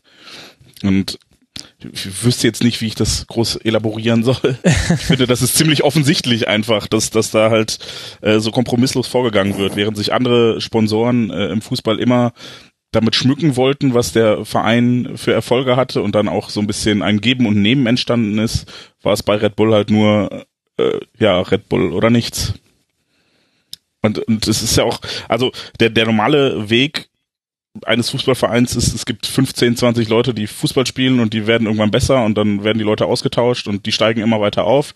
Und irgendwann kommen halt Unternehmen, die sagen, hey, was ihr macht, das finde ich cool. Ich gebe euch ein bisschen Geld, dann könnt ihr es noch besser machen. Mhm. Und genau das war ja genau andersrum bei Red Bull. Bei Red Bull, die sind halt hingegangen und haben gesagt, okay, was, was würde ganz gut unsere Magenwerte vermitteln und womit würden wir international Aufmerksamkeit erregen? Was ist der größte Sport der Welt? Hey, Fußball. Dann sollten wir uns doch jetzt eine Mannschaft suchen, ähm, die erfolgreich Fußball spielt und die Sponsoren. Und genau das haben sie eben nicht getan, sondern sie haben sich dann eine richtig schlechte Mannschaft gesucht in, der, in einer Liga, in der der DFB keinen Zugriff mehr hatte und haben äh, da alles auf links gedreht und eben nicht eine erfolgreiche Mannschaft gesponsert, sondern mit, mit ihrem Geld etwas, das vorher mittelmäßig erfolgreich war, einfach so weit nach oben geschoben, dass jetzt die Markensichtbarkeit da ist, die in der fünften Liga nicht da gewesen wäre oder die sie auch mit Salzburg nicht erreicht haben, weil das immer in der Champions League Qualifikation gescheitert ist. Wenn man, man kann es auch nochmal historisch so ein bisschen rahmen. Äh, da gab's halt 2005, da haben sie ja nicht nur Austria ähm, Salzburg übernommen, sondern da haben sie ja auch dieses Formel 1 Team übernommen und dann anderthalb Jahre später das nächste, weil dann eine Lizenz frei wurde. Da haben die sich einfach wirklich ganz gezielt entschieden, in diese sogenannten ähm, in diese Biermärkte reinzugehen, so, also diese klassischen Sportarten, wo sonst so Krombacher und sowas irgendwie so die klassischen Hauptsponsoren sind. Und äh, ja, und äh, da ist es einfach, da ist ein ganz deutlicher Shift in dieser ähm, in der Marketingstrategie von äh, Red Bull zu erkennen. Und äh, da haben sie ja auch wirklich eine eigene Kompetenz aufgebaut in Sportmarketing. Sie sind ja, glaube ich, mittlerweile, wenn man mal so das, ich bin jetzt kein Experte, der da irgendwie quantitative Analysen macht, aber ich glaube, wenn man jetzt so global fragt, wofür ist Red Bull bekannt, dann ist äh, das Getränk, glaube ich, ja gar nicht mehr irgendwie unbedingt die Nummer eins, sondern eben Stratosphärensprung, äh, Motorsport, Extremsport äh, und eben jetzt auch Fußball. Und, und diese zwei Facetten, äh, Sonntag 14 Uhr Formel 1 und jetzt eben auch noch äh, Samstag 15.30 Fußball oder 18.30 und bald auch Mittwoch 2045. Äh, da hat, das hat man vor zwölf Jahren als, als neues Ziel formuliert und ausgegeben und wird das jetzt also offenbar dieses Jahr erreichen dann. Aber Marketing im Fußball kennen wir doch schon ewig. Alex, da kannst du uns bestimmt auch noch einiges dazu erzählen. An sich ist das ja nicht neu, dass sich ein Unternehmen an einen Fußballverein dranhängt und sich in dessen sportlichen Erfolg sonnen möchte. Nee, das ist überhaupt keine neue Entwicklung, das ist völlig richtig. Ähm, da fällt einem natürlich immer zuallererst die Trikotwerbung ein. Und wenn man da so ein bisschen recherchiert, stellt man fest, dass es tatsächlich gar nicht Eintracht Braunschweig gewesen ist, wie viele glauben, wie ich auch geglaubt habe, vor Beginn der Recherche, die 1973 die Trikotwerbung in die Bundesliga gebracht haben, sondern dass es sogar noch ein paar Jährchen früher war, nämlich 1967 und da Wormatia Worms, die aufgelaufen sind bei einem Spiel gegen Alsenborn mit äh, dem Schriftzug der Firma Caterpillar. Das Interessante finde ich daran, das ist natürlich auch eine amerikanische Firma und noch interessanter ist es, holen wir ein bisschen weiter aus, ganz bewusst sich dann mal anzuschauen. Das hat ähm, dankenswerterweise so ein bisschen das Archiv von Wormatia Worms erledigt oder jemand, der fürs Archiv von Wormatia Worms arbeitet und das jedenfalls äh, mal so ein bisschen nachgeschaut hat. Da hat jemand Pressestimmen zusammengetragen. Pressestimmen zusammengetragen nach diesem Coup von Wormatia Worms, also mit dem Schriftzug der amerikanischen Firma Caterpillar aufzulaufen in der damaligen Oberliga. Und wenn man sich das anschaut, liest man so zwei, drei Zitate und hat dann das Gefühl, man ist eigentlich fast schon in der Jetztzeit, nur eben mit, mit völlig anderen Namen. Also möchte einfach mal so ein paar, das habe ich mir extra rausgesucht, ähm, ein paar Sachen hier zitieren. Da heißt es zum Beispiel im, im trierischen Volksfreund, auch ein ganz wunderbarer Name für eine Zeitung im Übrigen. Sportkleidung kann über die Werbung für den Namen des eigenen Vereins hinaus nun einmal kein guter Werbeträger sein, denn als sich die sportlichen Erfolge während der ersten drei Spiele nicht einstellen wollten, bedauerte und belachte man nicht nur die Spieler, sondern zwangsläufig auch das Produkt. Trierischer Volksfreund stellt also in Frage, dass das irgendwie so eine gute ähm, Idee sein könnte. Bildzeitung hat geschrieben, das war dann allerdings schon ähm, nach dem Verbot des Deutschen Fußballbundes, muss man dazu sagen, dass es dann gegeben hat, hat die Bildzeitung geschrieben, der Albtraum, dass bald ein Werbekicker für Kaugummi gegen einen Reklametorwart für Zahnprothesen zum Elfmeterduell antritt, ist damit ausgeträumt. Das Verbot war zu erwarten, Wormatia Worms wird keine Nachfolger haben. Hm. Die Welt hat geschrieben, was in Worms geschah, ist die konsequente Entwicklung in der Welt der Athleten unserer Tage. Die Gefahr ist leicht benannt, verlangt eine Firma, die für Haarwuchspräparat wirbt, vom Trainer mit Erfolg, der großartige, aber glatzköpfige Linksaußen sei durch einen vollen Lockenkopf zu ersetzen, dann hat sich der Sport prostituiert. Und andere, das ist ganz wunderbar natürlich irgendwie, weil das äh, auch so schön in die damalige Zeit passt und auch schon unfreiwillig komisch wirkt, ähm, natürlich. Ähm, Wormser Zeitung hat geschrieben, Wer das will, also die völlige Kommerzialisierung des Fußballs 1967, wer das will, muss es offen sagen und sich auch im Namen seines Vereins offen zu seinem Mäzen bekennen. Bei Wormatia Worms denkt wohl niemand daran, in Zukunft unter Caterpillar Worms zu firmieren und irgendeine andere Zeitung hat noch geschrieben, irgendwann wird jemand kommen und einen Verein mit Haut und Ahn besitzen. Also ich habe das jetzt deswegen auch so ausführlich zitiert, weil man daran sieht, es hat schon 1967 zumindest ein Teil der Medien den Fußball untergehen sehen, weil eine Mannschaft Trikotwerbung hatte und danach kam, das darauf hast du sicherlich abgestellt mit deiner Frage, danach kam Eintracht Braunschweig 1973 mit dem damaligen Großmäzen Günther äh, Günther Mast. Ähm, Chef des Likörherstellers Jägermeister bekanntlich und der hatte die Idee, das Logo seiner, seines, seines Likörs auf das Trikot von Eintracht Braunschweig irgendwie zu bringen. Das ging aber nicht, weil der DFB damals gesagt hat. Du bezeichnest Jägermeister als Likör, Entschuldigung, aber das hat man damals als Jägermeister nicht, ist wahrscheinlich eher ein Schnaps, ne? Klar, aber das hat man ja, glaube ich, ja, damals okay. unter, unter Liköre gefasst, so ganz allgemein, also so als, als Oberbegriff. Aber eigentlich stelle ich mir darunter eher so Verporten vor oder sowas, ne? Ich glaube, ich habe in meinem Leben allerdings noch nicht allzu viele Liköre getrunken. Also für mich ist Jägermeister auf Drinks Gebiet. aufzeigen, wenn wir gerade schon bei Getränken sind. Monster, äh, wie heißen sie noch alle? Weil, also wenn wir schon Getränkewerbung machen hier, ja. dann doch auch vollumfänglich, oder? Ja, wir, wir kommen gleich äh, zur Werbung. Für mich ist Jägermeister immer nur das gewesen, was man am Schluss auf der Party getrunken hat, wenn nichts mehr da war. genau. Und diese Werbung mache ich gerne für Jägermeister, denn sie kommt von Herzen. Ihr habt einige meiner schlimmsten Karte verursacht, ihr Säcke. So. Genau, der sogenannte Hirschtee, richtig, ja. Und, ähm, so heißt das in Schiedsrichterkreisen übrigens. Ähm, ah, interessant. Um mal ein bisschen aus dem Nähkästchen zu plaudern. Also Mast wollte seinen Hirschen auf das Trikot von Eintracht Braunschweig bringen. Da hat der DFB gesagt, das geht nicht. Auf dem Trikot darf nur das Vereinslogo prangen. Hinten natürlich die Rückennummer, klar, vielleicht die Vereinsbezeichnung. Und dann hat Günther Mast und hat Jägermeister gesagt, dann machen wir das Ganze anders. Dann versuchen wir doch mal das Logo, also unser, unser äh, Herstellerlogo ins Vereinslogo einfach zu bringen, dann kann der DFB nämlich nicht anders. Also man sieht, man hat versucht zu tricksen. Ich sage das auch natürlich mit Blick darauf, dass es ja auch gleich darum gehen wird, wie hat RB Leipzig getrickst, beziehungsweise wie hat RB Leipzig äh, versucht, irgendwelche Vorschriften auszunutzen. So, der DFB hat dann sein Veto eingelegt, das ist dann zu einem Rechtsstreit gekommen, bis der DFB dann zugestimmt hat. Mast hat 100.000 Mark damals an den Verein gezahlt. Das war 1973 eine ganze Menge Geld. Und so kam es dann, dass Eintracht Braunschweig, das habe ich auch nicht vergessen, am 24. März 1973 gegen Schalke nur vier mit diesem neuen Trikot aufgelaufen ist. Der Schriftzug Jägermeister durfte nicht mit aufs Trikot, noch nicht muss man sagen. Und das Schönste war, Stichwort Vorschrift, das Logo durfte nicht größer als 14 Zentimeter sein. Das waren die Vorgaben des DFB. Und tatsächlich hat der Schiedsrichter des damaligen Spiels, Franz Xaver Wengenmeier, ganz genau nachgemessen, hat noch telefoniert mit dem DFB und hat dadurch versucht, sich beglaubigen zu lassen, dass er das Spiel auch wirklich anpfeifen darf. So waren die Zeiten 1973. Später dann kaum jemand noch über Trikotwerbung gespielt. Also der Fußball hat das tatsächlich überlebt. Ähm, diese ersten Attacken der, der Kommerzialisierung. Oh. Aber man hat den Fußball auch schon wirklich untergehen sehen. Günter Mass ist ja später verschwunden. Also er wollte, wie man, wie man weiß, den Verein damals auch umbenennen. Der Verein sollte heißen Eintracht Jägermeister Braunschweig. Der hat DFB hat das dann damals verboten.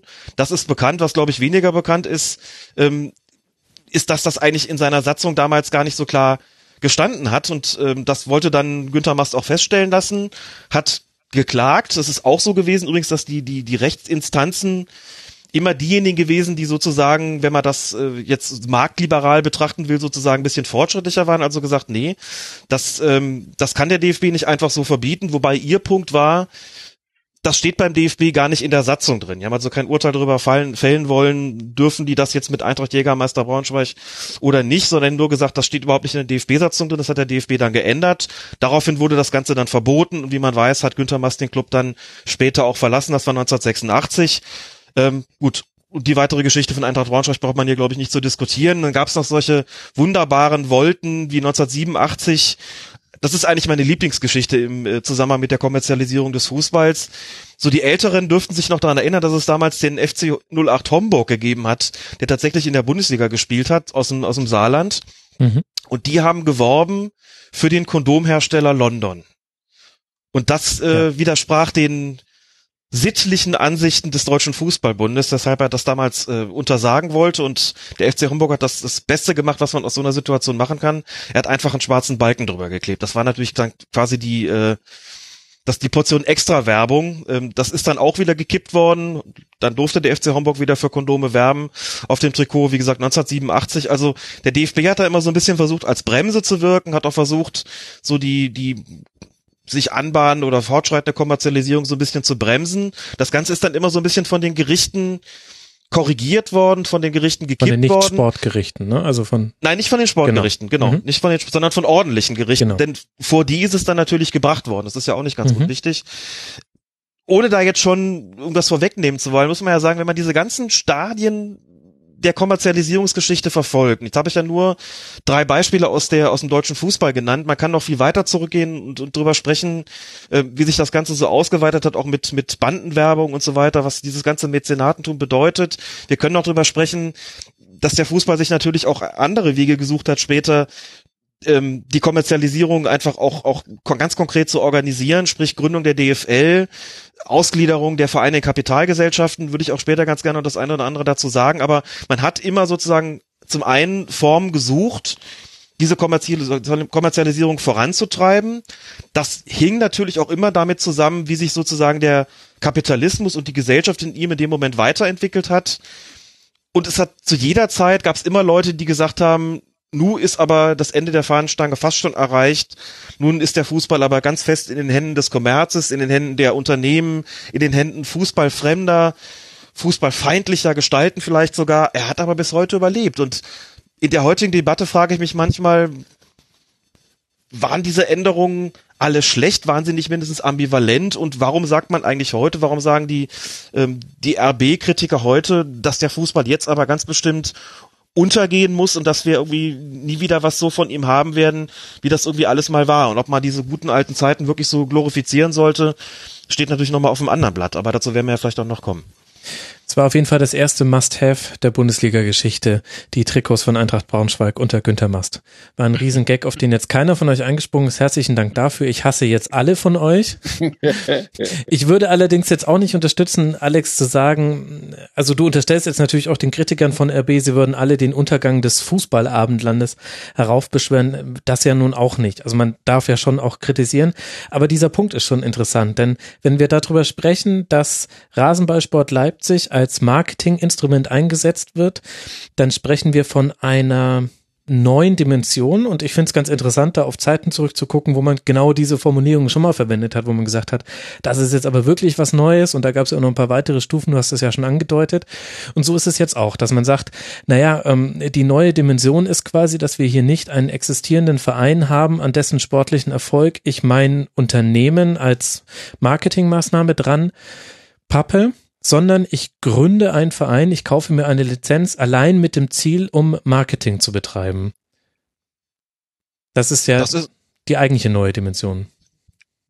Ja, und an der Stelle würde ich die Frage stellen, ist das wirklich so eine neue Dimension? Also natürlich ist es organisationstechnisch gesehen ein Unterschied, überhaupt keine Frage, aber wenn man das irgendwie, wenn man es gesellschaftspolitisch oder auch gesellschaftskritisch vielleicht betrachten will, ist das dann wirklich so was komplett Neues? Also ändert es die Sache dann wirklich vollständig oder ist es nicht so, dass der Fußball natürlich einfach im Laufe der gesellschaftlichen Entwicklung insgesamt zur Ware geworden ist und auch wahrscheinlich gar nicht anders konnte. Also ich muss dazu sagen, wenn ich das jetzt irgendwie so konstatiere, geht damit zunächst mal überhaupt keine Wertung einher, also keine Wertung, ob das jetzt äh, gut oder schlecht ist, sondern das soll zunächst mal nur eine Feststellung sein. Also ist das, was heute verkauft wird, äh, und es ist ja so, dass die, die meisten Bundesliga-Clubs, auch bei, in der zweiten Liga ist es ja vielfach so, ihre Profiabteilung ja längst ausgeliefert haben in irgendwelche Kapitalgesellschaften, GmbH und KKGs und was dergleichen mehr ist. Also das ist ja ein Schritt gewesen, der so äh, dann um die Jahrtausendwende und ein bisschen später vollzogen worden ist und damit ist ja auch eine neue Organisationsform gefunden worden. Aber das ist ja ein anderes Thema, Alex. Also zu, zu den Ausgliederungen und den Kapitalströmen und den Gesellschaftsstrukturen hinter den Vereinen kommen wir noch. Aber jetzt geht's ja tatsächlich darum, wir nehmen Fußball als Marketing. Und da hat er jetzt erstmal eine Ausgliederung ähm, nicht ähm, konkret mit zu tun.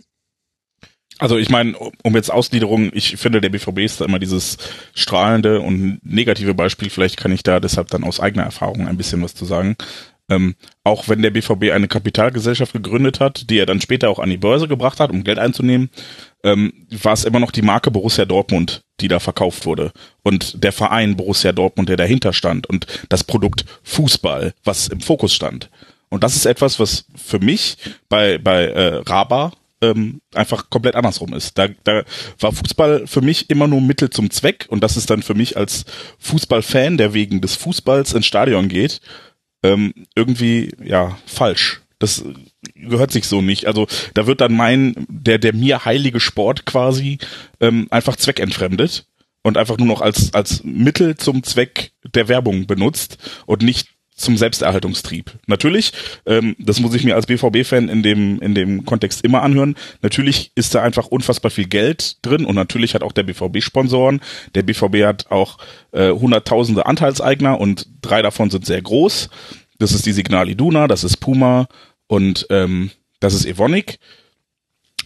Gibt's bei beim FC Bayern zum Beispiel ja auch. Mhm. Ähm, da ist aber immer noch der BVB das, was unterstützt wird und nicht andersrum. Also wenn sich dann Evonik irgendwann entscheidet, okay, wir haben unsere Werbeziele erreicht, wir möchten nicht mehr weiter Partner des BVB sein, wird der BVB weiter existieren. Mhm. Aber da möchte ich gerne nochmal reingrätschen, weil, also, ich möchte eins vorwegschicken. Ich meine, ich bin natürlich auch Fußballfan und äh, muss aber trotzdem die Frage stellen, wenn wir schon bei der gesellschaftlichen Dimension angelangt sind, inwieweit setzt man nicht auch in gewisser Weise natürlich einen höchst freiwilligen Selbstbetrug da auf? Wenn du jetzt sagst, für dich ist das irgendwie, fühlt sich das falsch an und es geht ja immer noch um den Sport als solchen. Klar, ich gucke auch Fußball, weil ich den Sport sehen will. Aber wenn man sich jetzt mal die äußere Form anschaut, da frage ich mich halt, ob das wirklich so ein großer Unterschied sind. Unterschied ist, die meisten Profiklubs sind ja de facto selbst Konzerne geworden, Fußballkonzerne sozusagen. Diese Konzerne betreiben das, was man vielleicht marxistisch als Profitmaximierung bezeichnen könnte. So, und ihre Funktionäre sind ja letzten Endes nichts anderes als Unternehmer. So, ich weiß, ich klinge jetzt selbst wie einer, aber ich will gar nicht wie ein Unternehmer klingen, sondern ich möchte einfach nur versuchen, der Sache auf den Grund zu gehen, einfach mal festzustellen, wem jubeln wir dazu? Was gucken wir uns da eigentlich an? So und diese Fußballkonzerne, diese Unternehmer im Fußball verkaufen keine Getränkedosen, sondern die verkaufen die wahre Fußball und suchen sich eben zu diesem Zweck potente Sponsoren und sie brauchen genau wie Red Bull und jedes andere Unternehmen auch natürlich Kunden, die ihr Produkt kaufen. Einfach nur, wie gesagt, auf der Oberfläche rein, rein äußerlich. Wenn jetzt diese Kundschaft aus Fans besteht, aus Fans, die davon ausgehen, dass der eigentliche Daseinszweck ihres Lieblingsvereins immer noch das Fußballspiel als solches ist und eben nicht die Kapitalvermehrung. Das macht das Marketing dann natürlich einfacher, weil diese emotionale Bindung und diese emotionale Bindung verläuft eben auch über den Verweis auf Tradition und Fankultur und so weiter, dass diese emotionale Bindung umsatzfördernd ist. Und das klingt natürlich total rational und kalt und herzlos. Und das ist natürlich das, was mich als Fußballfan manchmal auch, auch zerreißt, aber die kapitalistische Vergesellschaftung, das, den Begriff möchte ich dann doch gerne mal einführen, hat ja eine Form von Totalität. Und da ist der Fußball natürlich schon drin eingeschlossen. Und deswegen bin ich eben nicht so sicher, ob es wirklich einen grundlegenden Unterschied gibt zwischen dem Fußballverein, der quasi zur Gewinnmehrung eines Unternehmens ins Leben gerufen worden ist, und einer Kapitalgesellschaft, deren Zweck die Vermarktung der wahrer Fußball ist. Und ich glaube, dass es im Kapitalismus diesen Unterschied nicht wirklich gibt und dass deswegen die Gerichte natürlich auch entsprechend äh, entscheiden, Stichwort Bossmann-Urteil beispielsweise, oder die ähm, Abschaffung der Restriktionen für Ausländer im Fußball. Ähm, ich glaube, dass es so eine Bestandsaufnahme überhaupt erstmal braucht, um sich klar zu werden, wem, wem jubelt man da eigentlich zu. Und ob es wirklich noch der eigentliche Daseinszweck ist, da wirklich Sport zu betreiben oder ob das nicht nur noch längst noch eine äußere Form ist das würde ich dann eben doch ganz gerne mal zur Diskussion stellen. Und das, äh, deswegen denke ich, dass es den Unterschied so, dass der Unterschied so gravierend eigentlich gar nicht ist, wie es vielfach angenommen wird. Ich glaube, die Frage, die du stellst, Alex, ist ja sozusagen, ist das jetzt eine, ist das, was RB Leipzig darstellt im Vergleich zu den anderen Profiklubs ist das ein gradueller Unterschied, ja? Also ist das einfach nur ein weiterer Schritt, so wie damals eben die erste Trikotwerbung und äh, bis hin zur Kondom-Trikotwerbung später? Oder ist das eben eine neue Qualität, ja? Die, das hast du ja so ein bisschen verquickt auch zugespitzt mit der Frage, äh, steht damit jetzt der Fußball als Ganzer zur Disposition? Und ähm, dazu möchte möchte ich kurz äh, was sagen, weil ich glaube, die äh, die, die Grunddiagnose, die teile ich. Also, dass man sagt, Fußball, Profifußball zumal, kann man sich in unserer Gesellschaft und wie das organisiert ist und auch in der globalen Wertschöpfungskette sozusagen gar nicht anders als als Ware vorstellen. Das unterschreibe ich sofort. Ähm, trotzdem würde ich noch mal hin äh, auf die Ausgangsfrage, was was macht jetzt RB eigentlich im Vergleich zu anderen Clubs? Wie kommt man zu so einer Aussage, dass es ein Marketinginstrument ist?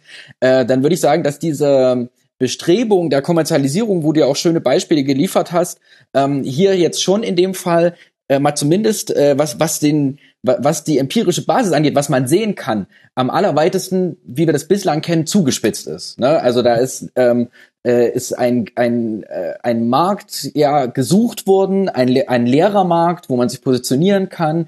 Die die Stadt äh, nicht zuletzt aufgrund des Stadions ist gewissermaßen gecastet worden, um um das hier aufzumachen. Ähm, und äh, dann hat man das auch einfach sehr geschickt und eben mit den mit den Mitteln und mit der Denke des Marketings äh, umgesetzt. Ne? Also das waren sozusagen äh, das waren nicht irgendwie äh, Amateure im, im, im, im jetzt im guten Wortsinne, ja. Äh, also das heißt ja irgendwie wörtlich Leute, die das, was sie machen, lieben, ist ja eigentlich die Bedeutung von Amateur, äh, sondern das war schon sehr, sehr professionell von Anfang an durchstrukturiert. Und ähm, du hast es, wie gesagt, verquickt mit der Frage, es steht damit der Fußball als Ganzes zur Disposition, auch so ein bisschen als Kritik der Kritik. Äh, Finde ich auch berechtigt an der Stelle, diese Frage zu stellen. Ähm, ich will sie aber mal mit äh, mal in die andere Richtung zuspitzen, mit was, was du auch schon angesprochen hast. Du hast ja auch schon gesagt, der globale Fußball hat ja auch ein Glaubwürdigkeitsproblem. Ne? Stichwort äh, WM 2018 Russland, WM 2022 Katar, äh, äh, Financial Fair Play und äh, droht irgendwann auch die Einschaltquoten Blase, sage ich mal, zu platzen. Und äh, da könnte man ja jetzt auch äh, sozusagen äh, äh, ketzerisch de deine eine Fragerichtung mal in die andere Richtung gedreht fragen, naja, ähm, mag sein, dass es kein qualitativer Unterschied ist, aber was tut denn jetzt zum Beispiel äh, in dieser Frage der Glaubwürdigkeit des Profifußballs ähm, oder des globalen Fußballs allgemein, was tut denn da so, so eine Entwicklung wie in Leipzig da dazu? Ähm, und ist das jetzt wirklich so etwas anderes, wie nach dem Motto, da arbeiten jetzt eben Profis und die machen alles besser als diese verkrusteten Funktionärstrukturen? Oder ist die Denke, die man da raushört, auch die Kultur, wie auch Führung gedacht wird und Fußball und Mitbestimmung, ist das denn vielleicht eher was, was vielleicht zu diesem globalen Glaubwürdigkeitsproblem dann auch eher zuträgt? Ne? Aber kann man dafür Leipzig verantwortlich machen? Also Leipzig kann ja nichts dafür, dass die FIFA ein korrupter Haufen ist und die WM nach Katar vergibt. Nein, das sage ich auch nicht. Ich wollte nur ein Beispiel geben, wie man, äh, um Gottes Willen, äh, äh, ich wollte eher sozusagen, äh, ich wollte nur mal darauf aufmerksam machen, dass die Frage nach, ist das ein Marketinginstrument, mhm. dieser Club, hat Alex, finde ich, ganz geschickt aufgegriffen, indem er halt sagt, ja, aber deswegen darf man jetzt nicht behaupten, dass das der Untergang des äh, Fußballs per se ist. Äh, und ich wollte jetzt einfach nochmal zeigen, dass man sie ja auch sozusagen eben mit so einer Frage, in welchem Zustand ist der Fußball eigentlich, weltweit schon verknüpfen kann. Und dann könnte man ja auch fragen, ja, warum muss dann eigentlich alles immer nur die konsequente Fortführung sein? Ähm, wäre ja theoretisch auch die Chance, mal was ganz anderes zu machen. Und da bin ich nämlich eben so ein bisschen skeptisch, weil das ist ja immer so ein Argument auch von RB Leipzig äh, und auch direkt aus der Red Bull Zentrale. Wir machen das nicht nur anders, wir machen das besser, als wie das bisher läuft. Und da würde ich sagen, den Beweis, den müssen sie erstmal noch antreten, dass sie dieses Spiel, dass sie eben, wie gesagt, auf jeden Fall in einer neuen äh, Form zugespitzt haben, besonders konsequent gemacht haben. Ähm, ja, also ob das nicht am Ende dann auch wieder dysfunktional ist oder zu, also inwiefern das jetzt wirklich äh, äh was anders macht, da wäre ich sehr skeptisch. Da bin ich ja vollkommen bei dir, was das betrifft. Und das ist besser machen, das würde ich auch gar nicht behaupten. Und äh, wenn es um das Marketinginstrument geht, also zunächst mal auf der rein deskriptiven Ebene, selbstverständlich ist das ein Marketinginstrument. Ich glaube, das ist auch unstrittig dieses Spiel mit, mit Emotionen und dem, der verkaufsfördernde Aspekt von, Aspekt von Emotionen sieht man halt natürlich bei anderen Clubs auch. Also dann nehmen wir doch mal Borussia Dortmund. Was ist denn echte Liebe? äh, anderes als ein Marketing-Slogan. Was ist mir sein mir beim FC Bayern München anderes als ein Marketing-Slogan? Bitte, das ist eine Lebenseinstellung. Ja, schön, wenn so so so gehe ich hier einkaufen, so gehe ich hier über die Straße, mir sei mir. Für mich geht keine rote Ampel, natürlich nicht. Aber Alex, das Traurige ja. ist, dass das wahr ist. Klar, wenn, wenn du das hier dem Polizisten sagst, dann sagt er ja logisch, Spitzentyp. Ja, natürlich. weil das, das ist aber der Zusammenhang, das werde ich nochmal marxistisch, zwischen Warenform und Denkform. Möchte das jetzt nicht zu seminaristisch werden lassen, aber das äh, geht einem dann natürlich so scheinbar und tatsächlich nicht nur, nicht nur anscheinend, sondern wirklich scheinbar in Fleisch und Blut über. Aber es ist natürlich im Prinzip nichts anderes. Und insofern sehe ich hier tatsächlich eher einen graduellen Unterschied als einen grundsätzlichen. Und darauf würde ich dann schon bestehen wollen. Möchte auch gar nicht sagen, dass es gleich bei jedem Kritiker von RB Leipzig darum geht, ähm, immer aufs, aufs Ganze zu gehen und zu sagen, hier alle, die das irgendwie kritisieren, sehen gleich den Untergang des Fußballs heraufziehen. Dem ist sicherlich nicht so. Da habe ich ein bisschen polemisch zugespitzt, stehe ich auch zu. Kommen wir sicher auch nochmal später dazu, weil es mir natürlich gerade auch um so, ein, so eine Stoßrichtung äh, von Kritik geht und so eine Stoßrichtung der ganzen Angriffe geht, die ich da so wahrnehme, die ich ziemlich ungut finde und von denen ich vor allen Dingen sagen würde, äh, das verändert es nur gerade mit Sicherheit nicht zum Besseren und das missversteht eigentlich, glaube ich, auch was Fußball ist und missversteht das Ganze so auch als äh, also das reine, wahre und gute und unverfälschte und natürliche und authentische, dass es äh, so, das so weder existiert, sondern auch das, das in irgendeiner Form auch so zu begrüßen ist, weil das einfach auch sehr, sehr roh ist und, und teilweise auch sehr gewalttätig ist. Ähm, also insofern tun sich da, glaube ich, schon gewisse Ambivalenzen auf und dass das Ganze ausgerechnet jetzt kommt, das wollte ich auch so ein bisschen damit, äh, damit sagen, habe ich aber nur indirekt getan, dass ausgerechnet jetzt so was zustande kommt, wie RB Leipzig, so ein Modell zustande kommt, das auch gesucht wird nach den entsprechenden rechtlichen Konstruktionen. Martin Kind hat sinngemäß mal gesagt, na ja, äh, der Markt sucht sich eben seine Wege und die Marktteilnehmer suchen sich ihre Wege und wenn es da irgendwelche Hürden gibt, dann suchen sie natürlich nach Schlupflöchern, bis diese Schlupflöcher beseitigt werden. Und das gilt so ein bisschen eigentlich für alle Zeiten so. Natürlich wäre so ein Modell RB Leipzig irgendwie in den 60er oder 70er Jahren überhaupt nicht denkbar gewesen, aber da war auch die Gesellschaft in einem völlig anderen Stadium, da war der Kapitalismus in einem völlig anderen Stadium, also das ist ja nicht ohne weiteres übertragbar.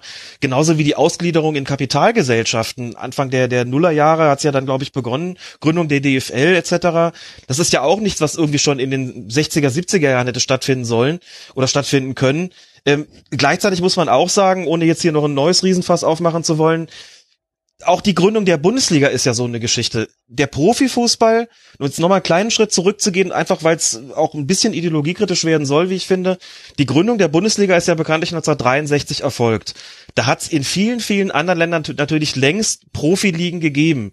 Nur in Deutschland nicht. Das ist natürlich noch ein Überbleibsel gewesen davon, dass die Nazis den Profifußball für eine jüdische Erfindung gehalten haben, dass es lange Zeit völlig selbstverständlich war zu sagen, man darf doch mit dem Fußballspielen kein Geld verdienen.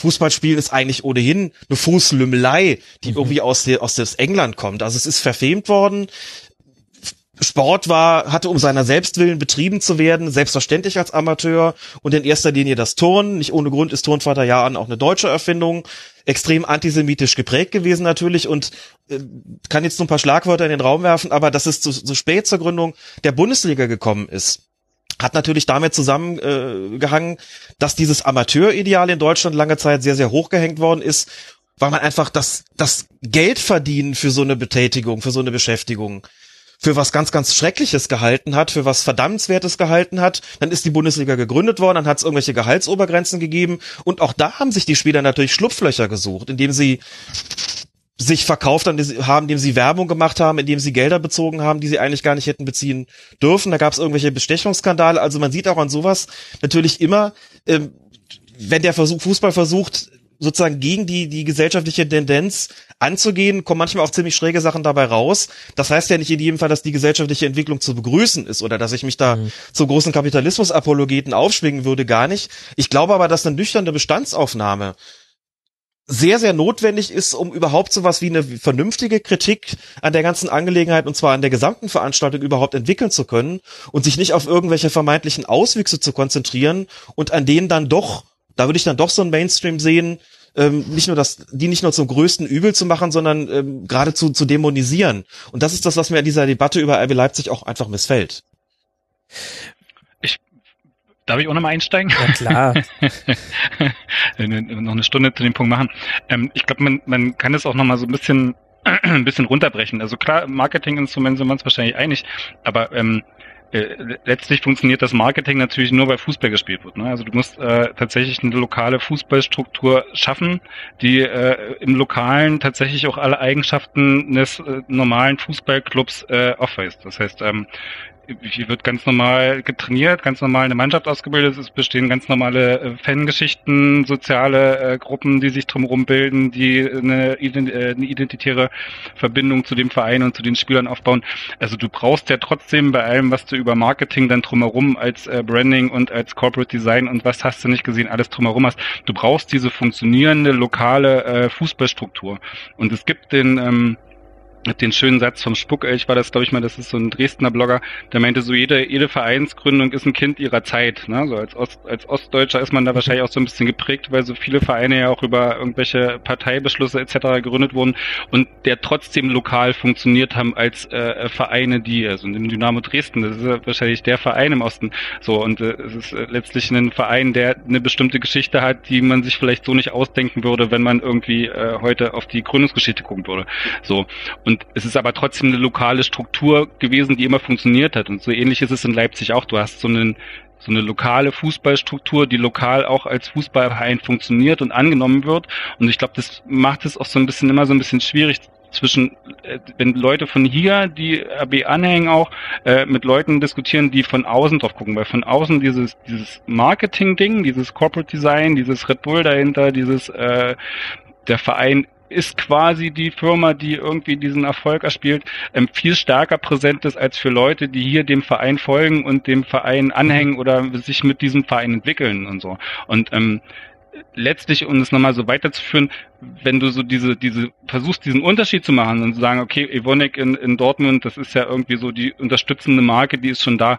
Ja, aber letztlich ist so diese, diese Verknüpfung zwischen Evonik und der Fußballstruktur Dortmund ja auch keine andere als ähm, äh, äh, zwischen Red Bull und äh, äh, Leipzig, weil es sind Firmen, die ein bestimmtes Interesse haben, mit diesem Gegenstand Fußball Marketing zu betreiben und darüber ihre Firma nachhaltig, stabil etc. im Wettbewerb zu halten. Also die geben ja nicht ihr Geld, weil sie sagen, oh, ist eine lokale Fußball Infrastruktur, da gehen wir mal Geld rein, sondern weil sie ein Interesse haben, dass das wieder zurückkommt. Im besten Fall hast du den Fußballverein vor Ort, an den du dich ranpappen kannst. Wenn du es nicht hast, dann gehst du halt irgendwo hin, wo er ist.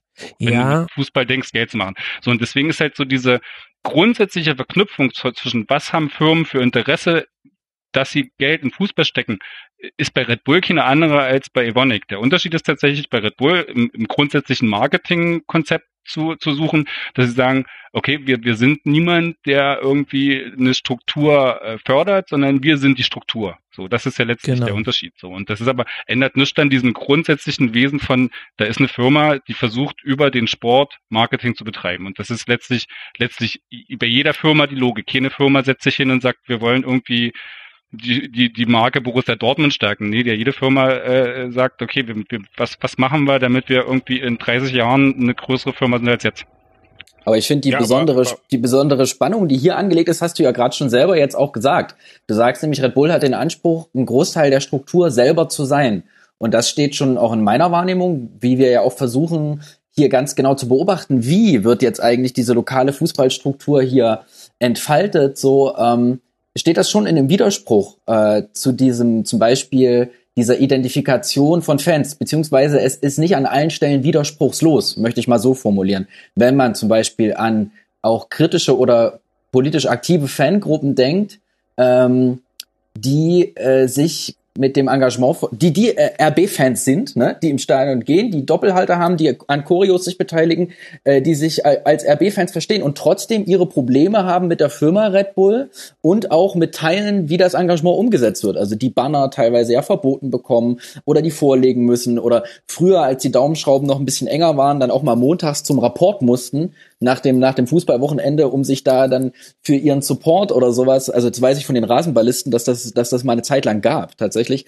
Äh, Ich glaube, da hat äh, Red Bull jetzt auch dazugelernt und sie wollen nicht mehr alles selber sein, ja, sie wollen den Leuten jetzt nicht noch vorschreiben, wie sie sich genau zu identifizieren haben mit dem Verein, aber dieser, diesen Widerspruch würde ich doch hier nochmal herausstellen, dass sobald eben diese Firma, die dahinter steht, auch den Anspruch hat, einen Großteil der Struktur selber zu bestimmen oder selber mitzugestalten, dass da eben genau das, was du gerade beschrieben hast, ganz normaler Verein in einer ganz normalen Stadt mit den ganz normalen Sachen, die darum passieren, das sehe ich hier äh, doch mal zumindest eben nicht ganz widerspruchslos.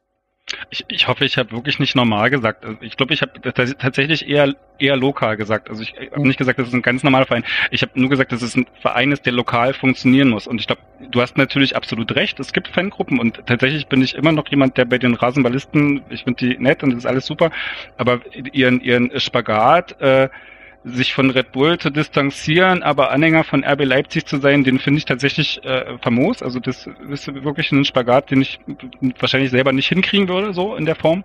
Ähm, äh, da hast du natürlich recht. Das ist natürlich, es schließt eine bestimmte, vielleicht einen bestimmten Fanzugang durchaus aus. Und trotzdem hast du ja im Großen, in der Masse, eine Identifizierung mit diesem Verein. Und die gibt's ja, ist ja nicht, ist ja nicht wegzudiskutieren, dass du in, in einer Größenordnung, die relativ normal ist für eine Stadt wie Leipzig, eine Identifikation mit diesem Verein hast, auch im Unland. Also das ist einfach da, so. Und, ähm, das, mehr wollte ich gar nicht sagen. Das ist, das ist nicht, nicht, nicht der normale Verein ist wie Borussia Dortmund, ergibt sich halt schon daraus, dass es, wie, wie gesagt, der Verein auf einem anderen Wege als Marketinginstrument benutzt wird, als es äh, irgendwie Evonik mit Dortmund macht. Also das ist natürlich ein Unterschied, dass RB Leipzig identisch ist mit Red Bull. So, das ist natürlich ein Unterschied, klar. Aber das ist ein, natürlich auch ein Marketingunterschied, der vor allem tatsächlich nach außen relevant ist. Nach innen ist das was, was die, ich meine, Red Bull ist nicht hier, damit irgendwie 30.000 Leute im Stadion Red Bull trinken. Das ist denen, glaube ich, relativ wurscht. So, und das ist, merkt man tatsächlich, glaube ich, äh, in, dem, wie ich es in den, in den sieben Jahren erlebt habe, schon auch relativ deutlich, dass es im Lokalen gar nicht so die große Rolle spielt. So. Und das meine ich nur. Und das ist halt so diese, diese unterschiedliche Wahrnehmung, dass du hier, wenn du jetzt zum Fußball gehst, von Red Bull relativ verschont bist, wenn du nicht gerade tatsächlich vielleicht irgendwie eine aktive Fanszene bist, die irgendwie vielleicht noch am liebsten Red Bull kritische Banner aufhängen will, ähm, ist es für dich tatsächlich nicht so wahrnehmbar, wie das von außen, wo ich sage, ja, wenn ich irgendwie in Cottbus immer noch wohnen würde wie vor 20 Jahren und irgendwie äh, sich in meinem Leben nie was geändert hätte und ich immer noch einer Cottbus-Fan wäre und ich würde nach Leipzig gucken, würde ich auch sagen, hey, warum machen die so einen Quatsch oder so? Also das kann ich, ich, ich kann diese, diese, diesen Zugang von außen, dass sich das irgendwie komisch anfühlt oder, oder unnatürlich ist oder was auch immer, den, den kann ich, glaube ich, emotional nachvollziehen, sag aber trotzdem, dass das irgendwie von so innen gar nicht so das Thema oder gar nicht so das Problem ist, weil du einfach auf was ganz anderes oder an einer ganz anderen Sache dran bist, nämlich an der Fußballstruktur. So. Weißt du, wie man sich total gut äh, distanzieren kann und trotzdem irgendwie aber noch nah am Berichtsgegenstand dran ist, indem man Raba sagt und nicht RB? Nein, und das meine ich, und das meine ich ernster, als es jetzt vielleicht rüberkommt, denn ich finde, vielleicht sollten wir da jetzt mal ins Detail gehen. Weil es gibt verschiedene Ebenen, auf denen das Marketing von Red Bull sich bei Rasenballsport Leipzig wiederfindet. Und diese Ebenen verquicken sich und nicht alle davon sind neu. Manche sind nur quasi etwas konsequenter umgesetzt als bei anderen Vereinen. Und das eine ist eben der Name. Dass ein, äh, also laut DFB und DFL-Statuten ist es eigentlich verboten, einen äh, Sponsoring oder Firmennamen im Titel eines ähm, Vereins zu tragen, aber es gab schon vor Rasenballsport Ausnahmen, nämlich einmal Bayer Leverkusen, Wacker Burghausen, die sich auf ihre Tradition als Werksclubs berufen. Und so ein bisschen Vorbild vielleicht auch bei der Namensfindung war der Leichtathletik- und Rasensportverein Ahlen, der sich nach seinem Kosmetikkonzern mit den Initialen LR, der dort Hauptsponsor war, bis zum Abstieg in die Regionalliga 2006, nannten die sich LR Ahlen. Und so kommt man ja auch bei Rasenballsport Leipzig auf dieses RB. Und das ist für mich tatsächlich, auch wenn das keine neue Form des Marketings ist, ist das für mich eine eigene Qualität. Denn es heißt zum Beispiel eben nicht Evonik Dortmund und es heißt nicht Telekom München. Und es heißt zwar auch nicht Red Bull Leipzig, aber in der Außensicht steht für mich RB für Red Bull. Ich habe inzwischen gelernt in der Auseinandersetzung mit Leipzig-Fans, die das nicht gut finden, dass ich im Rasenfunk Raber sage, dass dem nicht unbedingt so ist, wenn man mit diesem Verein schon länger zu tun hat. Ich glaube das auch, denn ich habe es bei mir selber erlebt, dass ich erst, als ich das mit Raber, ehrlich gesagt, aus so einer Laune heraus angefangen hatte im Rasenfunk, erst dann ist mir aufgefallen, Moment mal, ich sage ja die ganze Zeit Bayer Leverkusen. Und tatsächlich, seitdem versuche ich es zu vermeiden. Es rutscht mir manchmal noch raus, aber wer mal drauf achtet, ich spreche jetzt nur noch von Leverkusen. Denn meine Meinung ist einfach, jetzt ist natürlich auch spezieller Fall hier mit dem Rasenfunk. Ich habe mich ganz bewusst gegen jede Form der Werbung entschieden, egal was da auch schon zum Teil angeboten wurde, weil ich den Rasenfunk werbefrei halten möchte. Einfach aus meiner Entscheidung, verschiedene Gründe. Und dann will ich aber auch nicht indirekt die ganze Zeit äh, Initialen verwenden, die für mich eindeutig mit der Marke Red Bull zusammenhängen. Für andere nicht, das gestehe ich schon zu, aber für mich ist es so. Und dann mache ich mich ehrlich gesagt auch so ein bisschen lustig über diese Wortschöpfung. Rasenball. Angeblich hat man ja früher eine Form des Tennises, so genannt, habe ich jetzt gelernt bei der Recherche, aber ganz früh im äh, 20. Jahrhundert war das, glaube ich. Deswegen komme ich zum Raber. Ich finde Rasenballsport super, aber so nebenbei. Aber kann, kannst du das nachvollziehen? Also ich will nicht sagen, dass das eine neue Dimension des Marketings ist, denn wie gesagt, das haben wir auch bei anderen bei anderen Vereinen. Aber ich finde, das ist, ich bin immer irritiert, wenn ich zum Beispiel die österreichischen Bundesligisten sehe oder auch wenn ich mir die DEL angucke mit den Thomas Schabo Ice Tigers und so einem Kram. Äh, das irritiert mich wahnsinnig. Ich finde das komisch, die Verquickung zwischen Sportvereinen und Unternehmensnamen und deswegen ähm, vermeide ich, ich glaub, das ich, ich glaube, das ist so ein bisschen, ähm, ich glaube grundsätzlich mir das völlig wurscht. Also das ist äh, irgendwie dein Ding. Ähm, da hast es ja selbst gesagt, du hast schon Namen wie Bayer, wo du irgendwie, also ich finde so auch so diese St. Pauli-Geschichte, wir verzichten aufs Logo und äh, das nächste Mal hängt das Bayer-Kreuz dann irgendwie auf der Webseite, wo man dann irgendwie nicht äh, auf Werbung verzichtet im Vereinslogo. Und ähm, was, was ist der Unterschied? Äh, machen sie dann in 20 Jahren das Red Bull äh, RB Leipzig Logo dann doch auf ihre Webseite, weil es dann schon 20 Jahre gibt? Also da gibt's schon dann so irgendwie so seltsame Geschichten, äh, wo du denkst, ja, aber wo ist die innere Logik? Wenn, wenn, wenn, wenn du Werbung in, in, in Vereinslogos oder Werbebezüge vermeiden willst, dann müsstest du andere Logos auch dann irgendwie runternehmen. Aber das ist mir auch letztlich relativ wurscht, glaube ich. Aber ich glaube so, das Zentrale ist, dass es äh, selbst wenn der Verein FC Leipzig heißen würde, würde, würde irgendwie 50 Prozent der Fußballberichterstatter Red Bull Leipzig sagen. Also ich glaube, so dieser, dieser Marketing-Effekt hängt, glaube ich, viel weniger an diesem RB davor, sondern einfach an dem, was der Verein tatsächlich ist. Also das ist nicht irgendwie so, es ist ein Red Bull-Verein so. Und ähm, ich glaube, das hängt viel eher daran, als dass du irgendwie jetzt RB sagst oder Raba sagst oder irgendwas. Also bei Raba fällt dem eher noch eher auf, ey, da stimmt doch irgendwas nicht, äh, muss es nur einem zugeben. Also ich glaube, das kannst du irgendwie argumentativ drehen, wie du willst, aber ich glaube, so mhm. diese, diese Marketing-Verknüpfung äh, über das RB, die finde ich immer so ein bisschen, das ist immer so ein bisschen weit hergeholt. Also ich glaube, die kommt ganz woanders her. So. Ich Und die kriegst du als Verknüpfung ja auch nicht los. Also das ist ja Quatsch. So. Also ich würde dir widersprechen. Ich glaube, ähm, wenn das Ding FC Leipzig hieße, würde das in der Sportberichterstattung, die ja durchaus handzahm ist, was das Thema angeht, mhm. auch immer FC Leipzig sein. Und durch das RB ist das, das Red Bull rollt halt so mit. Das ist unterbewusst, wie auch immer. Da kommt dann vermutlich mit rein, wie du sagtest, dass Red Bull, der Verein ist Red Bull. Ähm, aber wenn das dann FC hieße, dann hätte man, wäre es nicht so einfach, diesen, diesen Fehler quasi zu machen und statt Rasenballsport dann Red Bull Leipzig zu sagen. Genau, und ich schütze mich zum Beispiel auch davor, dass mir so ein Red Bull mal rausrutscht, weil wenn ich Raba sage, was übrigens auch herrlich von, der, von den Lippen rollt, ich weiß gar nicht, warum das nicht jeder macht. Raba ist ja. so ein schönes Wort. Aber und irgendwann musst du den Podcast löschen, weil du Red Bull Leipzig gesagt hast. Ja, ich würde es tun, nein. Es wird dramatisch. ja. Das ist, ist, es löst natürlich so eine gewisse, wahrscheinlich kommen wir auch noch dazu, eine gewisse Befindlichkeit hierzulande aus, wo es, äh, wenn also Sticheleien oder nicht ernst genommen werden, dann ähm, gerne mal auch so ein bisschen persönlicher nimmt. Und äh, da kann man gerne mal äh, in, in so Wespennest bei hineinpassen. Wespennest, Wespennester. Ja, irgendwie tut mir das dann tatsächlich auch leid. Da habe ich ja auch äh, lange Diskussionen mit Leuten drüber geführt.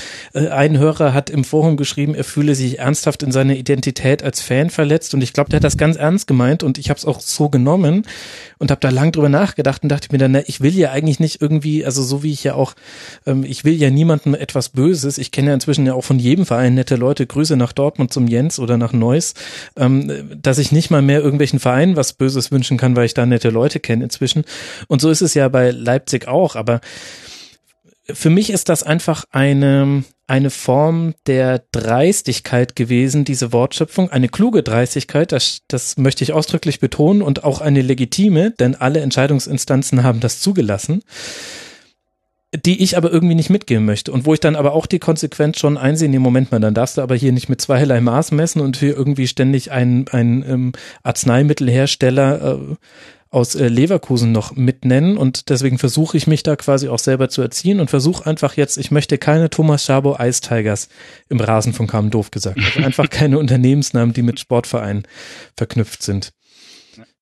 Ähm, aber äh, interessant ist, was, was Mateschitz selber dazu sagt. Er hat 2009, glaube ich, in einem Interview gesagt, er gibt ja nicht so viele, Zitat, mit dem Namen RB Leipzig und den Bullen auf den Dressen sollte die Identifikation mit unserem Haus ausreichend gegeben, gegeben sein. ja, ich glaube, die, die größere Dreistigkeit finde ich auch das Durchprügeln von äh, äh, die roten Bullen durch alles. ich glaube, da bin ich dann derjenige, der sich dagegen wehrt. Ich glaube, ich habe auch noch nie irgendwo die roten Bullen geschrieben. Da bin ich äh, ja. Ja, das und das, das ist die zweite mein, mein Komponente, die dazukommt. Das gehörte, also ich finde es so eine Verquickung. Wir haben den Namen, ja. wir haben das Logo, über das möchte ich gleich noch sprechen. Und dann haben wir eben, dass du im Stadion, auf der Homepage und wo auch immer du Kontakt mit diesem Verein hast, wirst du angeschrien, dass das rote Bullen seien. Und also, und deswegen finde ich schon, dass das, auch wenn wir darüber sprechen, dass die einzelnen Elemente, jetzt vielleicht das Logo ausgenommen, ähm, noch keine neue Dimension des Marketings sind in der Bundesliga, finde ich die Verquickung von den drei Dingen, also die Konsequenz, mit der das in allen Bereichen durchgeführt wird, finde ich, ist schon etwas Neues in der Bundesliga. Und jetzt kann man natürlich sagen, wie Alex gab es immer und ist jetzt auch nicht der Untergang des Fußballs, stimmt sehr wahrscheinlich auch, aber man kann es natürlich trotzdem auch schlecht finden. Ich werde auf jeden Fall eine E-Mail ans äh, Marketing des BVB schreiben, dass man doch jetzt mit den schwarz-gelben Pumas werben könnte oder Die Tigerenten. Pass auf, das steht das nächste bei uns, das nächste Mal bei uns hier auf dem Programm. Rote Bullen gegen schwarze Pumas. ja, aber es schenkt den Leuten natürlich auch, auch reinen Wein ein, muss man natürlich sagen. Also letztlich stellt sich da ja auch die Frage, was sind denn eigentlich diese Fußballclubs? Davon zu trennen wäre die Frage, was sollten sie unserer Ansicht nach sein und nach Ansicht jeder und, und jedes Einzelnen äh, überhaupt sein? Wenn man RB Leipzig sagt und eigentlich das Ganze lieber Red Bull Leipzig nennen würde, ist es natürlich ein ganz offener und ehrlicher Ausdruck dessen, was, was Fußball inzwischen ist. Hm. Wie gesagt, ist ja nicht ohne Grund so, dass äh, die, die Clubs eben ihre Profiabteilungen ausgegliedert haben. Das vollkommen Aber klar. Du machst halt pro Nennung einmal Werbung, für die du nichts bekommst. Ja, das finde für die man nichts bekommt, sicherlich, das, das kann man, das kann man geißeln. Ich kann mich auch noch an die Zeiten erinnern, 70er, 80er Jahre, wo es im Fernsehen keine Schleichwerbung geben durfte, wo man auch äh, peinlich genau darauf geachtet hat und wo auch keine Unternehmensnamen im Radio oder im Fernsehen genannt worden sind, sondern da hieß es dann immer der sowieso Artikelhersteller ne, oder ein großer Sportartikelhersteller und da wurde halt nicht der Name gesagt. Ich weiß nicht, das ist, äh, jeder weiß ohnehin, wovon man da spricht. Weiß jetzt nicht, ob das wirklich so eine, so eine dramatische Sache ist und sich da irgendwie so darauf festzulegen, dass man das jetzt unbedingt reinhalten will von solchen Einflüssen. Wie gesagt, gut, Max, das ist äh, ohnehin deine Entscheidung, die respektiere ich natürlich, aber ich weiß nicht. Nee, ich will das aber ruhig so an der Stelle Diskussion stellen. Also ich, wie gesagt, ich bin hier ergebnisoffen reingegangen. Vielleicht sage ich in Zukunft auch RB, aber für mich, ich weiß nicht, irgendwas, ähm, So wie wahrscheinlich manche Leute sich etwas streut, wenn ich Raber sage und ich immer leicht schmunzeln muss, wenn ich Raber sage und mich immer sehr freue, wenn andere Leute Raber sagen, denn niemand hat ja festgelegt, dass die Abkürzung für das allseits bekannte Wort Rasenballsport nicht vielleicht Raber sein könnte. ähm, so, so stellt sich mir halt auch im Negativen was auf, wenn ich von RB spreche und ich denke dann eben einfach immer Red Bull. Vielleicht habe ich aber auch ein Problem mit der Marke, weiß ich nicht. Das ist vielleicht noch der nächste Punkt, auf den wir dann später noch kommen. Das wäre ja auch mal ein Punkt, den man, den man fragen müsste, warum, ob das bei LR Aalen eigentlich auch so gewesen ist, ob die, die, ob da viele Leute eigentlich mit dem dahinterstehenden Unternehmen ein Problem hatte und ob es nicht bei, bei Red Bull auch darum geht, wo kommt es eigentlich her, hm. äh, was wird da verkauft und so weiter. Aber das ist sicherlich nochmal ein anderes Thema. Aber nochmal, also ich finde es äh, durchaus eine, eine ehrliche Aussage, wenn man es irgendwie so nennt. Und ich habe das deutlich größere Problem, ehrlich gesagt, damit, wenn äh, ein Club wie der 1. FC Kaiserslautern mit öffentlichen Geldern äh, gerettet werden muss. Das ist nämlich dann wirklich, das ist für mich der eigentliche Skandal.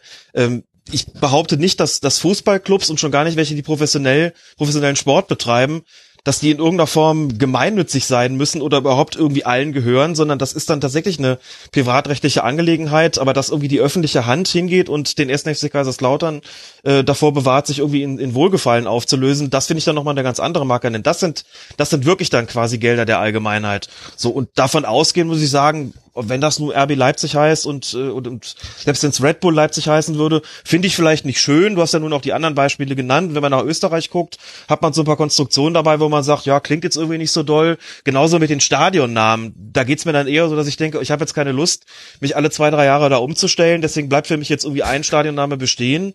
Und den benutze ich weiter. Also wenn ich Westfalenstadion sage, hängt es noch nicht mal damit zusammen, dass ich irgendwie den jetzigen Namensgeber irgendwie nicht mag, sondern dass ich denke irgendwie so, ach Gottchen, oder wie in Hamburg ist ja noch schlimmer. Da ändert sich das alle paar Jahre mal. Wer merkt sich das schon? Andererseits, wie will man das Ding eigentlich in München nennen, wenn man es nicht in Verbindung bringen will mit dem großen Versicherungskonzern, mhm. ähm, der dem Ganzen nun mal den Namen gegeben hat? Also das ist halt nun mal so.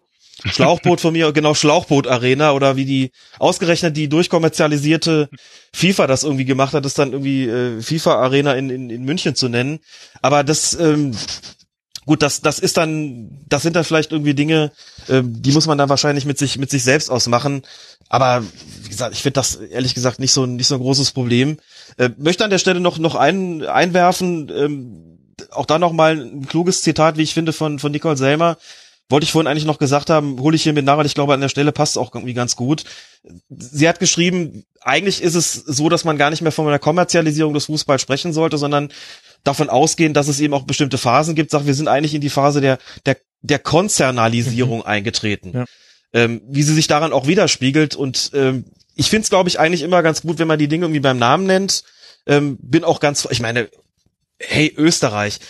Uns wären aber auch so grandiose Namen dann, dann äh, versagt geblieben wie Superfund Pasching. Das klingt doch großartig. Das ich meine, ist doch furchtbar. wir wirklich ernsthaft darauf verzichten wollen. Superfunk Pasching schlägt Falk Schalke 04 mit 4 zu 0. Ey. Und anschließend wechselt Edi Glieder. Das ist doch die reine Poesie, oder? Ich finde auch den SK, den SK Punti Gamma Sturm Graz ganz gut. Ja, also, das ist genau. wirklich, ist wirklich ist einer, einer meiner Favoriten, nicht zuletzt wegen äh, des Sportradio 360 äh, und dem Producer da. Ähm, ich wollte nur kurz zwei Sachen anmerken. Ähm, äh, auch jetzt wieder ähm, ist es so ein bisschen so, als ob man es nicht kritisieren darf ne, und sich nicht ein bisschen an dem Namen aufhängen darf. Und ich glaube, dafür gibt es gute Gründe, weil es nämlich funktioniert. Also warum ärgern sich da Leute drüber? Weil dieser Umweg Rasenballsport natürlich ein Kompromiss ist, der dem der ursprünglichen Intention entgegensteht. Und deswegen ist es schon irgendwie lustig, sich genau daran aufzuhängen. Aber äh, damit jetzt wieder so so hinzudriften und zu sagen, naja, es gibt halt nur die Wahl zwischen, was weiß ich, sag ich mal jetzt zugespitzt Manchester-Kapitalismus und äh, irgendeiner Illusion von Fußball, äh, die den Kopfen von von irgendwie rückwärtsgewandt denkenden Leuten ist. Ähm, das ist mir ein bisschen zu einfach, diese Schwarz-Weiß-Malerei und und auch hier zum Beispiel, auch wenn das Ding am besten Red Bull heißen sollte und das Stadion ja auch so heißt, auch hier werden da Steuergelder hinterhergeschmissen. Ne? Ist jetzt nicht so, als ob es das hier in diesen Konstruktionen nicht gibt. Ähm, und da das, also bin ich schon zumindest dafür, dass nur weil man jetzt sagt, die Kritik an Kommerzialisierung greift häufig zu kurz, dass man jetzt nicht sagt, ne, wir schauen aber trotzdem mal genau hin, wie das hier läuft. Und äh, da, da, da bin ich, da, ja, da, da driftet mir das dann zu schnell in der Kritik der Kritik einfach immer dahin, dass man sagt, na, ist doch naiv oder gibt's woanders auch. Ja, ist erstens kein Grund, dass man das nicht auch nicht gut findet und mhm. B ist umso mehr für mich, äh, auch dann als kritisch denkender Mensch, irgendwie eine Aufforderung, doch mal genau hinzuschauen, wozu das dann eigentlich im Detail führt. Das ist genau auch etwas, was ich als, als BVB-Fan mir dann immer anhören darf. Ähm, von wegen, ihr seid doch börsennotiert, was wollt ihr überhaupt? Ihr seid doch die, die Zugpferde der Kapitalisierung. Ihr habt das doch erst alles angestoßen, bla bla bla. Was auch immer da kommt, das ändert ja nichts daran, dass ich das vielleicht sogar scheiße finde. Dass ich auf mhm. äh, die Mitgliederversammlung des BVB gehen kann, liebe Grüße nach Leipzig an dieser Stelle, ähm, und da meinen Unmut kundtun kann und sagen kann, hey Leute, äh, was wäre denn hier mit 50 plus 1 und ich finde kacke, dass wir das und das machen und ich, ich, ich bin doch mündig. Moment mal, Rederecht haben die Mitglieder bei, bei Hingehen, hingehen und mich beschweren kann ich auch. Ich darf sogar Anträge einbringen. ja, das ist krass.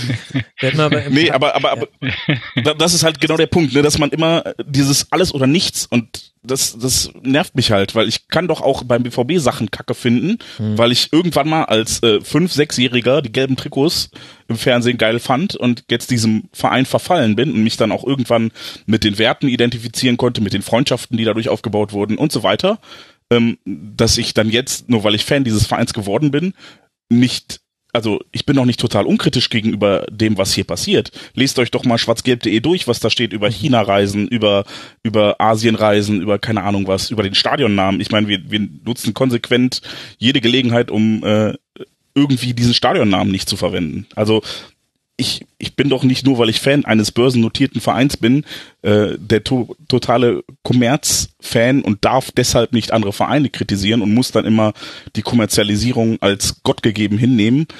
Äh, es gibt nicht nur Schwarz und Weiß und ich finde Dinge beim BVB kacke, die ich dann bei Raba erst echt kacke finde. Ich hoffe, ich habe dir ein kleines Schmunzeln auf die Lippen gezaubert mit Raba gerade. Ja, hast du, Jens. Wie so oft. ich würde gerne dazu sagen, das, das geht ja schon auch ein bisschen in meine Richtung. Ich möchte mich da nicht zum Apologeten aufschwingen und auch an der Stelle anmerken, dass ich ähm, Jens, so wie du das jetzt gesagt hast, mit, mit China beispielsweise und dem BVB, so geht's mir natürlich mit, mit Bayern München und Katar. Also ähm, diverse Texte dazu geschrieben, Interviews gegeben, das in Vorträgen äh, zur Sprache gebracht und so weiter und ähm, bin ja nun längst nicht der einzige Bayern-Fan, der dazu was macht und der natürlich mit einigen Sätzen sieht, dass es überhaupt nichts bringt. Ich meine, äh, gibt's ja nun wirklich genügend Leute, die deswegen auch ausgetreten sind. Es hat einen gegeben, das auf der letzten Jahreshauptversammlung angesprochen hat, auch in aller Deutlichkeit angesprochen hat. Ähm, das sind natürlich auch Dinge, von denen ich weiß, natürlich, das gehört auch zum modernen Kapitalismus dazu, das gehört zum modernen Fußball dazu, das sind so die Dinge, die man natürlich dann kritisieren muss. Ähm, es geht überhaupt nicht darum, eine Apologie von, von RB Leipzig zu betreiben. Ich halte das nur immer ganz gerne den Leuten entgegen, die das dann irgendwie ja, die so das, das vermeintlich authentische irgendwie verteidigen. Ich meine, ähm, wenn du überlegst, du hast ja gerade davon gesprochen, ich bin als, als kleiner Stöpsel dann mal irgendwie BVB von geworden, ähm, weil ich irgendwie Schwarz-Gelb geil gefunden habe und das irgendwie die Stimmung im Stadion geil fand. So müsste man das dann schon aber auch denjenigen zugestehen, die vielleicht, sagen wir mal, heute beispielsweise als Kinder äh, nach Leipzig, als Kinder nach Leipzig ins Stadion gehen und da zuschauen und sagen, okay, ich habe mich da irgendwie in den Fußball verliebt und finde das irgendwie großartig das ist für die ja letzten Endes dann auch nichts anderes so. Und das möchte ich denen zumindest nicht absprechen. Ähm, das wird aber nach meinem Eindruck genau das wird nach meinem Eindruck vielfach getan. Und da wird dann die Ambivalenz natürlich auch nicht zugelassen. Also ich würde tatsächlich nur für Ambivalenz plädieren wollen. Das setzt dann vielleicht an der einen oder anderen Stelle schon mal voraus, dass man sozusagen dem ähm, auf einen groben Klotz auch einen groben Keil setzt oder sozusagen der einen Seite erst dann auch mal durchaus auch mit einem Schuss Polemik entgegentritt, ähm, um die Ambivalenzen rauszuarbeiten. Also das mhm. wäre mein Ziel in der ganzen Angelegenheit. Und wenn ich da manchmal ein bisschen, bisschen überschießende Polemik drin haben sollte, äh, dann ist das durchaus beabsichtigt, aber es ist nicht so, dass ich die Ambivalenzen nicht sehe. Vielleicht ein schönes Beispiel noch, äh, weil es auch die Bayern betrifft an dieser Stelle. Ich habe mich mal auf einer Veranstaltung mit jemandem unterhalten von der Schikaria, weil es da auch ähm, eigentlich eine ganz kuriose Geschichte gibt. Die Schikaria hat ja nun große Verdienste erworben, das Andenken von Kurt Landauer in Ehren zu halten. Also für mhm. diejenigen, die es nicht wissen, wer es ist, ähm, langjähriger jüdischer Präsident des FC Bayern, von den Nazis verfolgt, nach 1947 wieder ähm, oder 1947 wieder zum Präsidenten geworden. Von der offiziellen Clubführung lange Zeit im Prinzip ins, ins Abseits gestellt, wollen wir nicht drüber reden, waren wir noch nicht geboren, haben wir nichts mit zu tun. Ein früherer Vizepräsident hat sogar mal gesagt, wir können doch jetzt nicht über den Juden Landauer reden, sonst holen wir uns die Nazis ins Stadion. Die Schickeria hat da immer großartige Sachen gemacht, Choreografien, antirassistische Fußballturniere und so weiter. Aber ein Widerspruch tut sich da ja trotzdem so ein bisschen auf. Wenn man mal überlegt, wer Kurt Landauer eigentlich war, muss man sagen, das ist ja auch so ein Pionier der Kommerzialisierung gewesen. Das ist doch jemand gewesen, der gesagt hat, die Spieler sollen natürlich Geld verdienen können dafür, mhm. dass sie Fußball spielen. Der gesagt hat, ich möchte auch in diese Gehälter investieren. Der auch klar gesagt hat, wir wollen internationale Begegnung organisieren, wir wollen uns mit den Besten der Welt messen, als in Deutschland noch vollkommen klar war, Fußball ist eigentlich eh irgendwie I kommt, ist irgendwie, wie gesagt, Fußlümmelei irgendwie aus England und äh, irgendeine Form von Internationalisierung oder sogar Geld dafür bekommt, um Gottes Willen. Also, ne, man muss ja immer daran, das immer an den jeweiligen Zeiten messen, in denen es stattfindet. Also übertragen auf heute müsste die Schickeria als äh, kommerzkritische Ultraorganisation Kurt Landauer eigentlich für was ganz, ganz Furchtbares halten, so. Aber gleichzeitig hält sie ihn in Ehren, weil das natürlich nicht der Bereich ist, ist mir schon klar, den sie, ähm, dessen wegen sie sich seiner angenommen hat, das weiß ich schon. Aber den Widerspruch können sie natürlich nicht auflösen. Und das finde ich so ein bisschen amüsant, weil man das irgendwie gar nicht so auf dem Schirm hat, was die Ziele dieses Mannes eigentlich waren. Und ich finde, das gehört zu diesen Ambivalenzen auch dazu, dass man auch mal sagt, hey, was ist denn Fußball zu früheren Zeiten gewesen? Und was ist eigentlich überhaupt von diesem Amateurideal zu halten? Und ist von diesem Amateurideal, dass man wirklich mit guten Gründen einfach auch kritisieren kann, dieses, die Dinge um ihr unbedingt um ihrer Selbstwillen zu, tun zu wollen, ist das das nicht irgendwie auch, ist das nicht wirklich auch in höchstem Maße kritikabel? Ist es nicht irgendwie eben mindestens auch ambivalent zu sagen, hier, wir handeln aus wohlverstandenem Eigeninteresse, natürlich handeln wir auch für Geld und natürlich hat der Markt auch an der einen oder anderen Stelle sowas wie eine zivilisierende Vernunft und an anderen Stellen ist er vollkommen wahnsinnig geworden und läuft vollkommen aus dem Ruder. Aber diesen Aspekt vermisse ich so ein bisschen in der Diskussion. Und ich finde gerade diese, diese Person Kurt Landauer, es gab dann eine ganz gute Diskussion mit dem Schickeria-Vertreter, weil er sagt, stimmt, hast du eigentlich recht, äh, haben wir eigentlich so gar nicht gesehen man könnte das Ganze schon in eine Rechnung bringen, in eine Richtung bringen, wo man sagt, okay, wir haben diese Ambivalenzen, da sollen wir drüber sprechen und vielleicht auch damit aufhören, gewisse ja, Jahrzehnte zu verklären, wie es nach meinem Eindruck heute immer noch häufig der Fall ist. Also in den 70er und vor allem in den 80er Jahren, da bin ich auch schon ins Stadion gegangen, da war längst nicht alles gut. Also ich rede jetzt vom Westen, ähm, da war längst nicht alles alles super und im Osten war es das mit Sicherheit auch nicht, denke ich mal. Ähm, und da gibt's dann für meinen Geschmack auch nichts zu romantisieren und ich glaube, das sollte man in diese Debatte einfließen lassen, um einfach auch zu dieser Ambivalenz zu kommen, die das Ganze für mich aus, zumindest aus meiner Sicht hat. Also da, da unterstütze ich dich natürlich vollkommen sozusagen auch so ein bisschen äh, nach dem Motto, äh, es gibt kein richtiges Leben im Falschen, beziehungsweise man kann nicht auch ohne Widersprüche leben in unseren mhm. Gesellschaften so. Ähm, ich finde nur, äh, und ich finde es auch gut, dass du das hier einbringst und auch wie du das machst. Ich finde nur immer, hier so lokal ist ein ganz großes Problem für uns, wenn man genau so eine Haltung einnimmt, so auf so Ambivalenzen aufmerksam machen zu wollen und das zu thematisieren, dass das so was ist, was an der Art und Weise, wie Red Bull nach außen kommuniziert und wie sie sich auch selbst darstellen und wie auch so die selbst die, die daraus abgeleitete Selbstwahrnehmung von vielen Fans ist, perlt das halt vollkommen ab. Ne? Da, da kommt dann halt so, also da ist halt nicht viel mit, äh, dass man die Ambivalenzen des eigenen Handelns deutlich macht, sondern da ist es halt so zuspitzt, so Vereinfachung wie, ja, was denn? Die anderen hatten ja ihre Chance, wir machen jetzt hier unser Ding, wir machen das eh besser als die anderen. Und wenn man da dann an berechtigte Kritikpunkte kommt, perlt halt eben genauso eine differenzierende Haltung an dem Selbstverständnis und auch der öffentlichen Inszenierung von von dem äh, von der RB-Franchise hier wirklich komplett ab. Also es ist auch so ein bisschen frustrierend. Deswegen äh, verstehe ich dein dein äh, dein Ringen nach Differenzierung in der gesamten Diskussion, das täte wirklich auch gerade auch nochmal der medialen Aufarbeitung von solchen Diskussionen wirklich gut, weil es ja irgendwie nicht nur der Stammtisch, der, der da Differenzierung braucht, sondern auch wirklich bis hoch zur Sportschau. Ähm, mhm. Aber, aber äh, sozusagen gerade dann hier im lokalen Kontext klingt das dann, ich weiß, du meinst das nicht so, klingt das so ein bisschen wie Hohn nach, weil da, also hier die großen Meinungsmacher inklusive des Vereins selber, äh, die, würden, die sehen das überhaupt nicht für nötig, sich mit sowas abzugeben, wie da noch Differenzierung einzuziehen. Da wird gemacht, da wird ge äh, geklotzt und nicht gekleckert. Und wer damit ein Problem hat, der ist ein Spaßverderber, der soll sich um was anderes kümmern. Hm. Das war auch das, was ich vorhin meinte, nur ganz kurz noch, als ich gesagt habe, äh, möglicherweise unterscheidet sich die Wahrnehmung auch so ein bisschen äh, je nach Standort. Also ich habe genau das, was du jetzt gerade gesagt hast, natürlich auch insbesondere nochmal in dem Interview mit, mit euch äh, in, in Ballesterer gelesen. Da ist mir auch klar geworden, okay, ähm, ihr kriegt natürlich auch jeden Tag ihr, ihr lebt in Leipzig, kriegt jeden Tag die, die Leipziger ähm, Medien um die Ohren gehauen, habt auch noch gesagt, äh, das Problem ist dieses Konglomerat von RB, der Leipziger Volkszeitung, dem Rathaus mit Bürgermeister Burkhard Jung. Das ist sicherlich auch das, was du meintest mit, da kommt dann so die öffentlich, da kommt dann so die, ähm, die Politik natürlich auch noch mit rein. Ist also nicht einfach nur alles nur so eine private Geschichte. Und der Handelshochschule, die die wissenschaftliche Expertise liefert. Also gerade letzteres ist mir offen gestanden auch nicht so klar geworden äh, und, und klar gewesen. Und nachdem ich das Interview mit euch gelesen habe, habe ich gedacht, okay, das ist vielleicht so ein bisschen ein Punkt an der in der Diskussion, den ich den ich vernachlässige oder den ich vielleicht nicht so mitbekomme.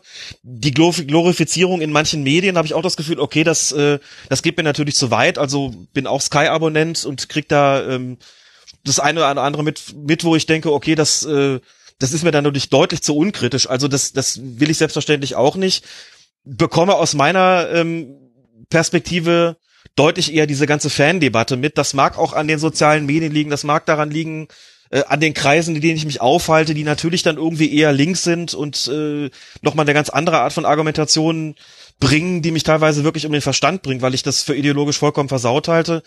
Und es kann schon einfach auch gut sein, dass daraus sozusagen mein Bedürfnis gewachsen ist, dem was entgegenzusetzen und damit dann an einen Punkt zu kommen, wo er sagt, hör mal, Alter, das klingt echt wie Hohn, wir leben mit Leipzig, wir kriegen das ganz anders mit. Also das gestehe ich vollkommen zu und das ist mir nach der Lektüre eures Interviews und nach dem, was du jetzt gesagt hast, auch sicherlich nochmal klarer geworden.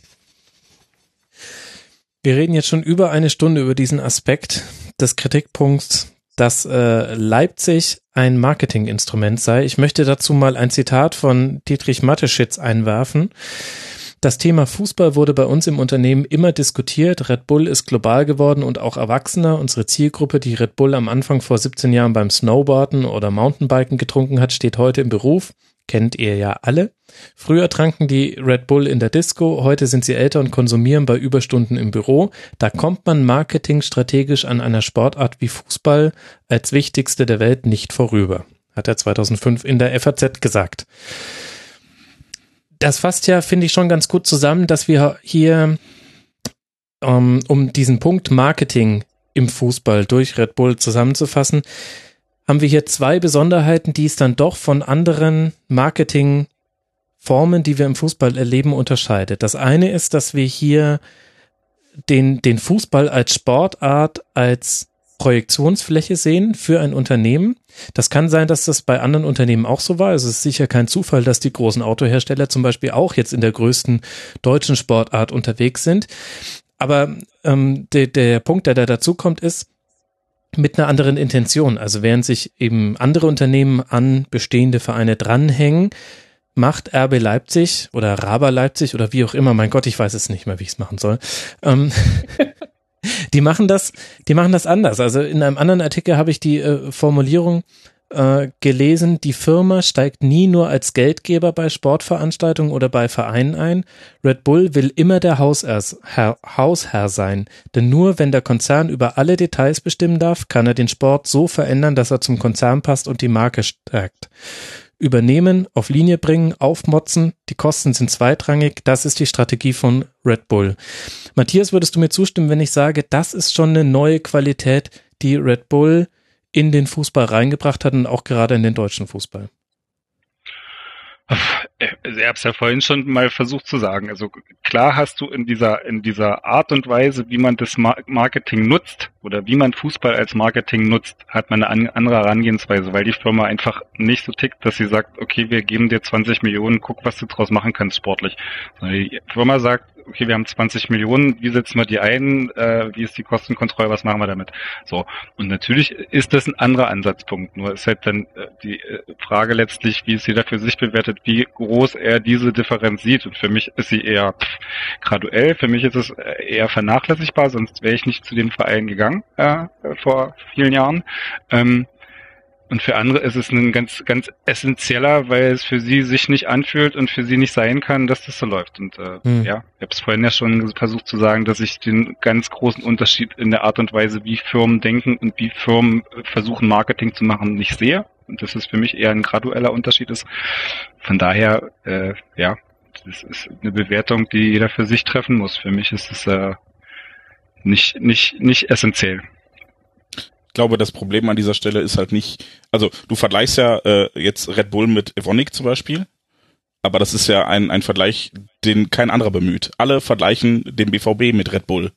Und äh, ich glaube, ne, also mhm. klar nutzt Evonik das als Vehikel, so wie Red Bull das als Vehikel nimmt, aber ich bin kein Fan von Evonik, ich bin Fan vom BVB. Und in, insofern ist da halt bei Red Bull diese Verquickung zwischen äh, Vehikel und demjenigen, der es nutzen will, die halt vielen sauer aufstößt. Und wo dann einfach Ja, diese Differenz einfach ist, die, die nicht mehr graduell ist, sondern essentiell. Ja, aber hier sind die Leute auch Fans von RB Leipzig und nicht zuerst von Red Bull. Das ist ja das, was ich versucht habe vorhin zu sagen. Du hast von außen natürlich eine Sicht darauf, dass das Red Bull ist. Aber wenn du hier zum Fußball gehst, gehst du zu RB Leipzig. Du gehst dorthin, weil du Emil Forsberg geil findest, weil du irgendwie äh, mit deinem Fanclub dahin gehst, mit dem du irgendwie total gerne bist äh, und Spaß haben willst. So, also du hast doch, du hast in, doch in diesem Vereinsumfeld doch ein ganz ähnliches Erleben, wie du das bei Dortmund hast. Du, gehst ja nicht hin, weil du Red Mhm. Bull-Fan bist. Da gibt's auch, gibt's wahrscheinlich auch ein paar, die irgendwie Red Bull als Eventmarke so gut finden, dass sie RB Leipzig auch mit gut finden. Aber das ist ja nicht, nicht der Hauptteil der Leute, die in Leipzig zum Fußball geht. Der Hauptteil der Leute in Leipzig geht zum Fußball, weil sie geilen Fußball sehen wollen, weil sie zum Schluss auch mal in der 90. Minute gegen Dortmund gewinnen wollen, ähm, weil sie einfach genau diese Erlebnisse haben wollen. Und das ist, hat erstmal mit Red Bull nur insofern zu tun, dass die das Ganze finanzieren und hinstellen. So. Und dann drumherum bilden sich genau dieselben sozialen Strukturen.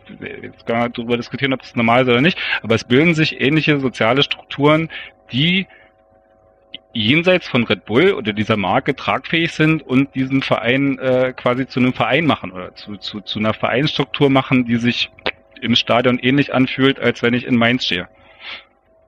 Das muss ich erst noch zeigen. Aber äh, prinzipiell will ich, Ja. will ich dir insofern gar nicht widersprechen, als dass ich die Fans ja auch überhaupt nicht kritisiere. Und da- das ist ja auch etwas, was Red Bull leider ziemlich clever gemacht hat. Die haben da ein, einfach ein riesiges Vakuum besetzt, ja, haben, haben äh, dem Osten einen, einen sportlich erfolgreichen Verein gegeben, äh, was ja auch in den Diskussionen ganz oft irgendwie, also gerade beim BVB hochschwappt, ist so, so ein Ost-West-Gefälle, so nach dem Motto, ach, ihr gönnt uns Ossis auch gar nichts. Ähm, ähm, und, und das hat Red Bull clever gemacht. Und ich würde auch ähm, nie, nie die Fans kritisieren. Ja, wenn jetzt ein Fünfjähriger bei, bei Red Bull ins Stadion geht und geilen Fußball sieht, das gönne ich ihm von Herzen. Es ändert nichts daran, dass dieser Verein niemals hätte existieren dürfen. Also aus meiner Sicht. Sagt das Vereinsrecht halt was anderes, ne? das halt. ja. Da sagt leider auch der DFB in diesem Fall was anderes und hat sich da nicht so ganz. Ah, lassen wir Ja, was ich, was ich beim DFB da interessant finde, weil wir das vorhin hatten mit seiner, mit, mit so diesen ersten Geschichten von Trikotwerbung etc., dass es tatsächlich äh, äh, äh, ja Zeiten gab, wo es so eine enorme ja, ich glaube zumindest so eine Klagebereitschaft gab oder so eine Bereitschaft gab, erstmal Sachen auch juristisch äh, durchzufechten, auch wenn man Mhm. dann unterliegt, aber man hat zumindest so eine Idee von, okay, das ist was wir schützen wollen, das schützen wir auch erstmal mit einer ju- juristischen Auseinandersetzung. Ich glaube, das, das ist das Einzige, was mich so ein bisschen erstaunt, dass es in diesem ganzen Zuge nicht irgendwie so einen Versuch gab von, okay, wir sind jetzt streitlos, also mal abgesehen von Andreas Rettich mit seinen Pseudo-Steinen, die er da versucht hat, in den Weg zu legen, aber die keine waren, gab es nicht wirklich so eine Streitlust zu sagen, okay, wir lassen lassen es mal drauf ankommen. Vielleicht, weil sie dann wussten, dass irgendwas an ihren Regeln bricht, was sie dann irgendwie nicht mehr retten können. Möglich, ja. Das ist zumindest die Interpretation, die die gängige ist. Aber ich finde es schon erstaunlich gegenüber von vor 30, 40 Jahren, wo es ja offensichtlich diese Streitlust auch vor Gericht tatsächlich noch gab. Also das ist tatsächlich, was ich so ein bisschen erstaunlich finde. Ich glaube, da haben viele auch einfach die Vorteile gesehen, die ein potenter Fußballverein oder Investor dann mit sich bringt. Und ähm, eines der Argumente, was man ja oft hört, ist, äh, mit, mit äh, RB ist ja die Liga wenigstens wieder spannend und wie äh, Uli Hoeneß im Intro sagte, jetzt gibt's noch einen neuen Feind, gegen, den, gegen den man schießen kann. Ähm, ich glaube, der, der DFB wird da recht gewesen sein. Erstens, okay, die sind jetzt zwei Jahre bei uns im Zuständigkeitsbereich, danach sind sie eh weg. Dann soll die DFL sich mal drum kümmern. Und zweitens, ähm, glaube ich, gibt's da sehr viele Verquickungen auch einfach ähm, bei, bei Personal. Mhm. Ich habe jetzt leider ni- nichts schriftlich, vielleicht hat Max sich irgendwas rausgeschrieben, welche. Leute da bei wem, wo, wie, in welchen Vorständen sitzen und von wem Geld kriegen und dann eigentlich noch von Red Bull bezahlt werden. Ähm, ich glaube, da ist einfach so viel Klüngelei, die man ja auch bei Red Bull dann immer den Traditionsvereinen vorwirft, weshalb es bei Traditionsvereinen ja nicht klappt, wegen dieser Klüngelei.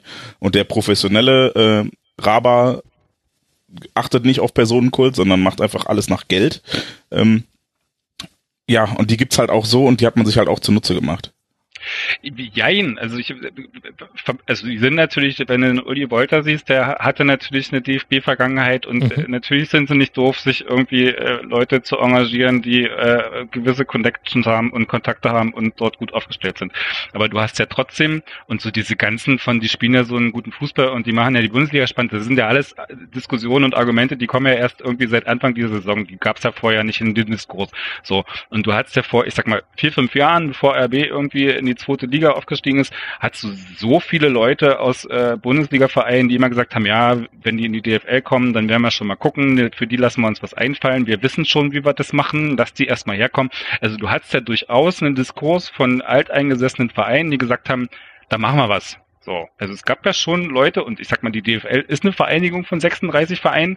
Äh, ist ja auch nicht so, dass du da nicht hättest Sachen durchdrücken können, wo du sagst, okay, wir streiten uns jetzt mit denen aufs Messer. So, und äh, äh, es hätte ja aus den Clubs kommen können. Selbst aus den Clubs kam er nicht. Da hast du so einen Watzke, der dann irgendwie so ein bisschen stichelt, aber essentiell an der Stelle, wo man hätte eingreifen können, was mhm. machen können bei der Lizenzierung, kam von den Clubs exakt nichts. So, und das ist halt so ein Punkt, wie ich sage, das ist doch seltsam, weil ich glaube nicht, dass Red Bull sich die ganzen äh, äh, Clubs, Clubchefs gekauft hat, bevor sie irgendwie die, ihre Lizenzunterlagen bei der DFL eingereicht haben. Also das ist ja, das, das ich glaube, so einfach ist es auch nicht. Also da gab es ein schönes, äh, gab es ein schönes Segment im, im Millern-Ton-Podcast aus dem Herbst, äh, wo mhm. Andreas Rettich zu Gast war. Und da hat er mal an einer anderen Streitfrage, hat er mal gezeigt, wie schwer das eigentlich ist für die äh, kleinen Clubs, äh, da ging es um die Verteilung der, äh, die Neuverteilung der Gelder zwischen erster und zweiter Liga, also die ja jetzt auch für die Zweitliga-Clubs schlechter ausgefallen ist. Und da hat er mal so ein bisschen aus dem Nähkästchen erzählt, wie schwer das dann doch auch für die Kleinen in dieser äh, äh, in dieser Ansammlung der Profiklubs ist, da was zu bewegen. Und da ist es wie überall, äh, ob man jetzt in der Wirtschaft oder in der Politik ist, dass die, die am längeren Ende des Tisches sitzen, äh, da schon Mechanismen explizite oder implizite haben, äh, um äh, ja sozusagen so so missliebige äh, Sachen von unten einfach schon mal so ein bisschen von vornherein auszuschließen. Und da glaube ich, ist es genauso wie Matthias sagt. Am Ende hatten äh, dann doch die Großen vermutlich gar kein Interesse dran, äh, RB da nicht, Red Bull nicht zuzulassen als einen neuen Player im deutschen Profifußball. Hätte man denen gesagt, wie das dann schon zweieinhalb Jahre später aussieht, hätten vielleicht andere anders drüber nachgedacht, aber zumindest erstmal äh, drauf ankommen lassen und äh, dieses Geld und die Aufmerksamkeit und auch diese Professionalität zuzulassen, da hatten, glaube ich, die großen Vereine schon Lust drauf auch. Mhm. Ich glaube, die Angst, dass, dass Red Bull ihnen wirklich einen Platz wegnimmt, war einfach nicht da. Ja. Und mhm. jetzt stehen sie da ganz oben und plötzlich muss man dann noch äh, Vierter werden, um sich überhaupt für die Champions League qualifizieren zu dürfen. Genau, das war, glaube ich, diese Blauäugigkeit, die dann auch dazu geführt hat. Und ich kann mir zusätzlich noch vorstellen, dass viele gewusst haben, dass dieses, diese ganze rechtliche Geschichte eine fragile Angelegenheit ist. Ja. Äh, auch da äh, nochmal, ich, ich tue es wirklich nicht gerne, Martin Kind zitieren, der sagt, 50 plus 1 ist juristisch angreifbar, verstößt gegen Europarecht, den freien Kapitalverkehr, Kartellrecht und Wettbewerbsrecht und eine rechtliche Prüfung bringt die ganze Verbandsregel zum Kippen. Und ich glaube, das ist den Leuten bewusst. Ich spreche es jetzt deswegen nochmal an, weil Matthias gerade gesagt hat, ähm, früher sind, gab es ja diese rechtlichen Auseinandersetzungen, jetzt ist die Streitlust irgendwie geringer geworden. Es hat ja nun hinreichend ähm, Ereignisse auch gegeben in der Vergangenheit, wo einfach dann, dann einschneidende Dinge passiert sind. Auch Stichwort, Stichwort Bossmann-Urteil beispielsweise. Mhm. Und da steht dann irgendwann auch das nächste an. Und ob uns das passt oder nicht, ist das eine. Das andere ist, wie solche Gerichte dann möglicherweise entscheiden. Und auch da natürlich ähm, ist es so, wie Kind sagt, wenn man Veränderungen nicht gestaltet, schaffen sich die Marktteilnehmer Wege der Umgebung. Das war jetzt ein wörtliches Zitat. Noch angefügt, das ist nicht nur im Fußball so. Dem ist ja nun auch dann tatsächlich so und ich glaube, dass viele das wissen. Da kann man übrigens auch eine ganze Podcast-Folge mit verbringen, beispielsweise auch darüber zu diskutieren, wie ist das eigentlich mit dem Thema Geldstrafen. Ne? Nur mal so als Beispiel, das ist rechtlich höchst umstritten, das tastet aber niemand an, weil da natürlich ein ganzer Rattenschwanz dranhängt und ein ganzes System ins Kippen kommt und da ist dann auch der gesellschaftliche Konsens da, das will man dann irgendwie nicht, deswegen tut man es irgendwie auch nicht, aber ich glaube, dass das in der ganzen Angelegenheit eine nicht geringe Rolle gespielt hat. Aber da, da schließt sich ein schöner Kreis, ähm, wo wir gerade bei Geldstrafen und Leipzig und Dortmund sind. ähm, ich hätte, ich hätte zu gerne gesehen, dass der BVB wirklich mal gegen diese Südtribünensperrung vorgeht. Ähm, ich fürchte aber, dass, also nicht, also einfach weil, weil das in sich argumentiert total totaler Mumpitz war. Da mhm. wurden dann Spruchbänder äh, belangt, die in Leipzig gezeigt wurden, wo Brinkhoffs Stadt Brause dran stand. Und du kannst jetzt sagen, was du willst, aber das ist nichts, was du in irgendeiner Form belangen könntest. Ja. So, Und äh, das sind dann Sachen, wofür der DFB dann irgendwann gesagt hat, okay, wir sperren euch die Tribüne, explizit in der Urteilsbegründung geschrieben hat, ey, machen wir nicht für das, was vor dem Stadion passiert ist. Dürfen wir gar nicht. Und ich hätte in dem Zusammenhang einfach zu gerne gesehen, dass sich mal so ein Verein wie der BVB, der sich danach dann auch öffentlich äh, so äh, zerrissen gezeigt hat und gesagt hat, okay, wir akzeptieren diese Strafe, weil öffentlich so viel Druck aufgrund mhm. der Vorkommnisse vor dem Stadion auf uns lastet. Aber wir sind glasklar gegen Kollektivstrafen und bla bla bla bla bla. Ich hätte zu gern gesehen, dass das mal ausgefochten wird, um dem DFB einfach wirklich mal äh, ein vor Latz zu geben mit irgendwelchen unsinnigen Geldstrafen, mit äh, Fanausschlüssen für Dinge, ja, also Menschen bestrafen, die gar nichts getan haben und so weiter. Äh, ist halt ein bisschen doof gelaufen in, in der öffentlichen Wahrnehmung, dass da so ein riesiger Druck auf dem Kessel war. Aber das hätte ich gern gesehen. Ja. Das verstehe ich. Das Strafsystem ist ja tatsächlich irgendwie so, so, so, so e, e, e, eher geprägt durch Unnachvollziehbarkeit. Aber ähm, ich würde gerne nochmal zu der 50 plus 1 zurück, weil das, das, das Spannende, das, was, was ich dran finde, ist ja, dass ähm, äh, warum ich es so erstaunlich finde, dass man da, da keine, keine, kein Klagebedürfnis oder irgendwas oder kein Streitbedürfnis hat, ist ja, du hast eine Regel, die offensichtlich jetzt schon nicht mehr funktioniert. Also du hast eine Regel, die umgangen wird, wo es Ausnahmen gibt, äh, etc. Also du hast diverseste Vereine, die jetzt auch Hopp, die die Ausnahmeregelung, der die Ausnahmeregelung kriegt hat, Kind, der sie vielleicht irgendwann nämlich kriegst. Also du hast eine Regel, die eigentlich überhaupt nicht mehr das abdeckt, ähm, was du eigentlich willst. Also welche Regel lasse ich denn juristisch prüfen, wenn ich die? Also das, das ist doch absurd, irgendwie immer so zu tun, wir müssen die erhalten, wir dürfen da nicht ran, wir können da nicht streiten, etc. Ähm, wenn, wenn, wenn, wenn die Regel überhaupt nicht mehr das leistet, was ich von dir will. Also was, was ist denn, was ist denn das Argument zu sagen, wir müssen 50 plus 1 stützen und äh, lass uns das bloß nicht zu Fall bringen, wenn da jemand gegen klagt? Äh, warum? Also die, die Regel erfüllt ihren Zweck nicht und äh, macht doch, ist doch, ist doch Quatsch. Dann überleg dir eine Regel, die irgendwie Sinn macht, die das macht, was dir irgendwie, was du willst, aber dann machst du auch so, dass sie juristisch äh, nicht angreifbar ist. So. Und so wie es jetzt ist, ist es totaler Unsinn. Also das ist so, da verteile ich dann, rette ich die 50 plus 1 Regel, aber äh, hinten sind sechs Vereine, die sich drüber, drüber totlachen. Also das macht doch keinen Sinn. So. Ich würde auch gleich nochmal kurz reinspringen zu 50 plus 1. Ähm, ich teile die Diagnose, dass das ähm, eine Regel ist, die äh, nicht nur der, der, der Form nach, also jetzt irgendwie dem, dem Wortlaut nach unter Beschuss steht, sondern auch so dem, vor allem dem Geist nach, ne? Äh, also sozusagen, was man damit eigentlich will. Ähm, ich will nur kurz mal eine andere, einfach mal ein anderes Beispiel aus dem Profisport dagegen stellen, weil ja sozusagen häufig so, so ein Kurzschluss oder so eine, so eine Logik ist am, am Kritisieren von 50 plus 1. Naja, eben wie Herr Kind das sagt, und das, die, Zitate sind wirklich gut und ich finde auch schön, dass du die gebracht hast, Alex, ähm, die freien Marktteilnehmer oder die Marktteilnehmer auf dem freien Markt suchen sich ihren eigenen Weg. Ähm, der, der sportliche Wettbewerb, gerade im Profisport, ist ja auch immer, zeichnet sich ja dadurch aus, dass es Regeln gibt, die nicht nur auf dem Platz gelten, sondern die man sich auch gibt als Wettbewerber, damit das irgendwie noch vergleichbar ist und nicht aus dem Ruder läuft. Ne? Jetzt kann man sagen, bei hier so Formel 1 oder so Rennserien, die ändern die Regeln halt dann immer da, wie es den Großen passt. Machen die auch so, deswegen ist das manchmal auch so ein Kindergarten.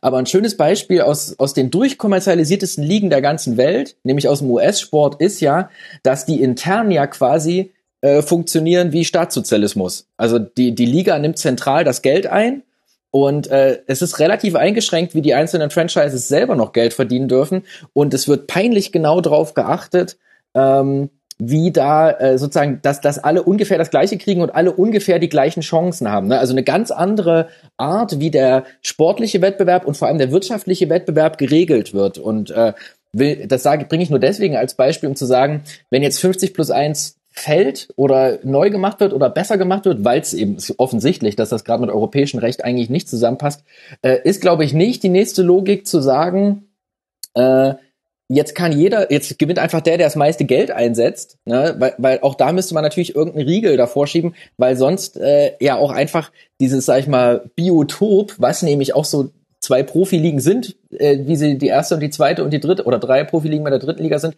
dann wiederum in einem europäischen und einem weltweiten Kontext darstellt, ja auch wieder gefährdet. Also es gibt irgendwie ein Grundinteresse, dass die doch alle ein bisschen zusammenhalten und die Frage ist eben, wie geht man jetzt damit um, dass jemand nicht nur reinpumpt, sondern das auch noch sinnvoll tut oder irgendwie das noch gut tut im Sinne mhm. von wirtschaftlichen Erfolg. Und da bin ich mal gespannt. So, also und ich glaube nicht, dass sozusagen die, die der Freifahrtsschein jetzt gewinnt der, der das meiste investiert, irgendwie die Lösung ist auch im Sinne einer funktionierenden und schön anzuschauenden Liga. Wir sind mitten im nächsten Kritikpunkt gelandet, den man ähm, aber nicht nur an Leipzig anlegen kann. Das ist, glaube ich, eine wichtige ähm, Prämisse, die man hier gleich vorausschicken muss. Und dahinter steht ja, dass der sportliche Wettbewerb, und das hast du gerade ganz schön herausgearbeitet, finde ich, Andreas, ähm, durch die 50 plus 1 Regel geschützt werden soll. Nochmal ganz kurz, was bedeutet 50 plus 1? Das bedeutet äh, sehr verkürzt gesagt, ein Investor oder jemand, der sich mit Geld an einem Fußballverein beteiligt, darf nie die Entscheidungsmehrheit haben. Das heißt, der Verein muss sich nie, soll sich nie nach diesem Investor richten müssen, sondern eben 50 plus 1 Stimm prozentuale Stimmverteilung soll immer beim Verein bleiben. Und jetzt haben wir hier zwei Prämissen, die bei Diskussion dieses Punkts wichtig sind. Das eine ist eben festzustellen, diese Regel wurde schon mehrfach ausgehöhlt und es ist die Frage, ob sie dann in dem Sinne überhaupt den Wettbewerb überhaupt noch schützt, denn es gibt schon Ausnahmen von der Regel. Wir haben das Modell, das Kind durchgesetzt hat, hatten wir vor Ewigkeiten schon angesprochen. Alex hat das damals genannt dass äh, Unternehmen oder Investoren, die sich 20 Jahre ähm, bei einem Verein engagieren, dass die von dieser Regel befreit sind und wir haben gewisse Sonderregelungen auch für Hoffenheim, für Leverkusen, zum Beispiel für den VfL Wolfsburg auch. Das heißt, dieser Wettbewerbsschutz, den diese Regel bieten soll, eben vor einer Verzerrung des Wettbewerbs zu schützen, den gibt es de facto schon jetzt nicht. Und die zweite Besonderheit ist aber, und darauf weist auch Andreas Rettig in der wirklich sehr empfehlenswerten Millanton-Ausgabe, die auch definitiv verlinkt wird in den Show Notes hin, dass auch hier Rasenballsport Leipzig eine neue Qualität reingebracht hat. Denn diese 50 plus 1 Regel ist vom Verein ausgedacht. Das heißt, wir sprechen hier immer darum, dass ähm, aus einem Verein eine andere Gesellschaft ausgegliedert wird, die für den Fußballbereich zuständig ist, egal ob das dann eine Kommanditgesellschaft auf Aktien ist, wie in Dortmund, oder eine GmbH, wie es, glaube ich, in Leipzig der Fall ist. Und bei Leipzig war aber der, der Ablauf umgekehrt, weil der Verein quasi nur gegründet wurde, um diese 50 plus 1 Regel zu erfüllen. Und wir jetzt eben dann eine 99-prozentige Beteiligung Red Bulls am Verein haben, aber das eine Prozent, was der Verein hält, sind die stimmberechtigten Prozente. Und jetzt sitzt aber innerhalb dieses Vereins dann wiederum sitzen Red Bull Mitarbeiter, nahestehende Personen. Wir wollen über die ganze, über das ganze Konstrukt können wir, können wir dann später noch genauer reden. Und jetzt stellen sich ja dann zwei Fragen. Zum einen, wir haben eine Regel, die soll den, eine Verzerrung des Wettbewerbs schützen, die jetzt schon ausgehöhlt ist. Das können wir bestimmt nicht Leipzig vorwerfen. Und die zweite Frage ist, hat man denn wirklich einen Wettbewerbsvorteil? Also was ist denn da eigentlich der Vorwurf, den man machen kann? Wirtschaftliche Planungssicherheit losgelöst vom sportlichen Erfolg. Ich glaube, ähm, was zumindest auf Fanseite immer Geist dieser 50 plus 1 Regel war, war gar nicht äh, die sportliche Gleichbehandlung, weil ähm, ja, der FC Bayern hat halt einfach mehr Geld und da würde ein Investor in Hannover vielleicht sogar ganz gut tun, um da ein bisschen mehr Gleichmäßigkeit zu schaffen sondern ich glaube, von Fansicht war es immer äh, die abschreckenden Beispiele, was Investoren für verbrannte Erde hinterlassen und dass äh, Investoren, wenn sie die Lust verlieren, zum Beispiel einfach den Verein, den man ja selber im Herzen trägt, äh, zugrunde richten. Mhm. In Salzburg erfährt man das gerade mit Red Bull, wie das so passiert, wenn äh, die, die, der Browserhersteller plötzlich ein neues Spielzeug hat und dann sämtliche Assets und äh, Star, Starspieler abgezogen werden. Äh, ich glaube, das, das war dann etwas, was zumindest von Fanseite aus immer äh, im Fokus stand. Äh, und äh, an einer Stelle wollte ich dich noch korrigieren. Ich glaube, Hoffenheim hat keine Sonderregelung, sondern Dietmar Hopp hat de facto einfach, also de jure, Stimmt. nicht de facto, genau, so de jure ja. nichts zu sagen ist kein stimmt. Präsident oder sowas, sondern einfach nur Mitglied, ist halt aber einfach der Geldgeber. Ja, richtig. N naja, ich glaube, also in, Ho in, Hoffenheim, in Hoffenheim ist eigentlich der erste Verein, der von dieser 20 Jahre Regel äh, quasi profitiert hat. Also die waren die ersten vor zwei Jahren, die nach dieser Regeländerung den Antrag gestellt haben, dass Hopp äh, hundertprozentiger äh, Eigner werden kann. Also die sind tatsächlich eine Ausnahme. Ja, mittlerweile, ja, seit ja. zwei Jahren, genau. Ja. Das waren sie früher nicht, aber die waren die ersten, die nach, dann gesagt haben, nachdem Kind diese Regelung durchgekompromisst äh, hat beim DFB, die waren die ersten, die davon profitiert hat. Da hat der Andreas Rettich gestern auch nochmal erklärt in der Sky-Diskussion mhm. zur 50 plus 1. So. Ja, außer denen, die von vornherein schon als Beispiel galten. Das heißt ja nicht genau. grundlos Lex Leverkusen. Ja, aber was machen wir jetzt mit diesem Argument, dass der sportliche Wettbewerb dadurch verzerrt wird? Das, was ja ein, ein wichtiger Punkt ist. Verzerrt durch 50 plus 1 oder durch das äh, Auflösen von 50 plus 1 quasi? Durch das Auflösen von 50 plus 1. Ich, ich glaube Oder nicht, das Umgehen, das kreative Umgehen von 50 plus 1. Ja, das, das Umgehen ist viel eher das Problem, weil halt äh, gefühlt für andere, also für die einen Clubs andere Regeln gelten als für andere. Ähm, deshalb glaube ich auch, dass eine Auflösung von 50 plus 1 gar nicht so viel ändern würde. Denn letzten Endes ist das jetzt, abgesehen von, von Red Bull oder Hoffenheim, oder auch Wolfsburg und Leverkusen, äh, einfach so, dass, dass die Vereine, die die größte Strahlkraft haben, immer die, die finanzstärkeren Investoren anziehen werden.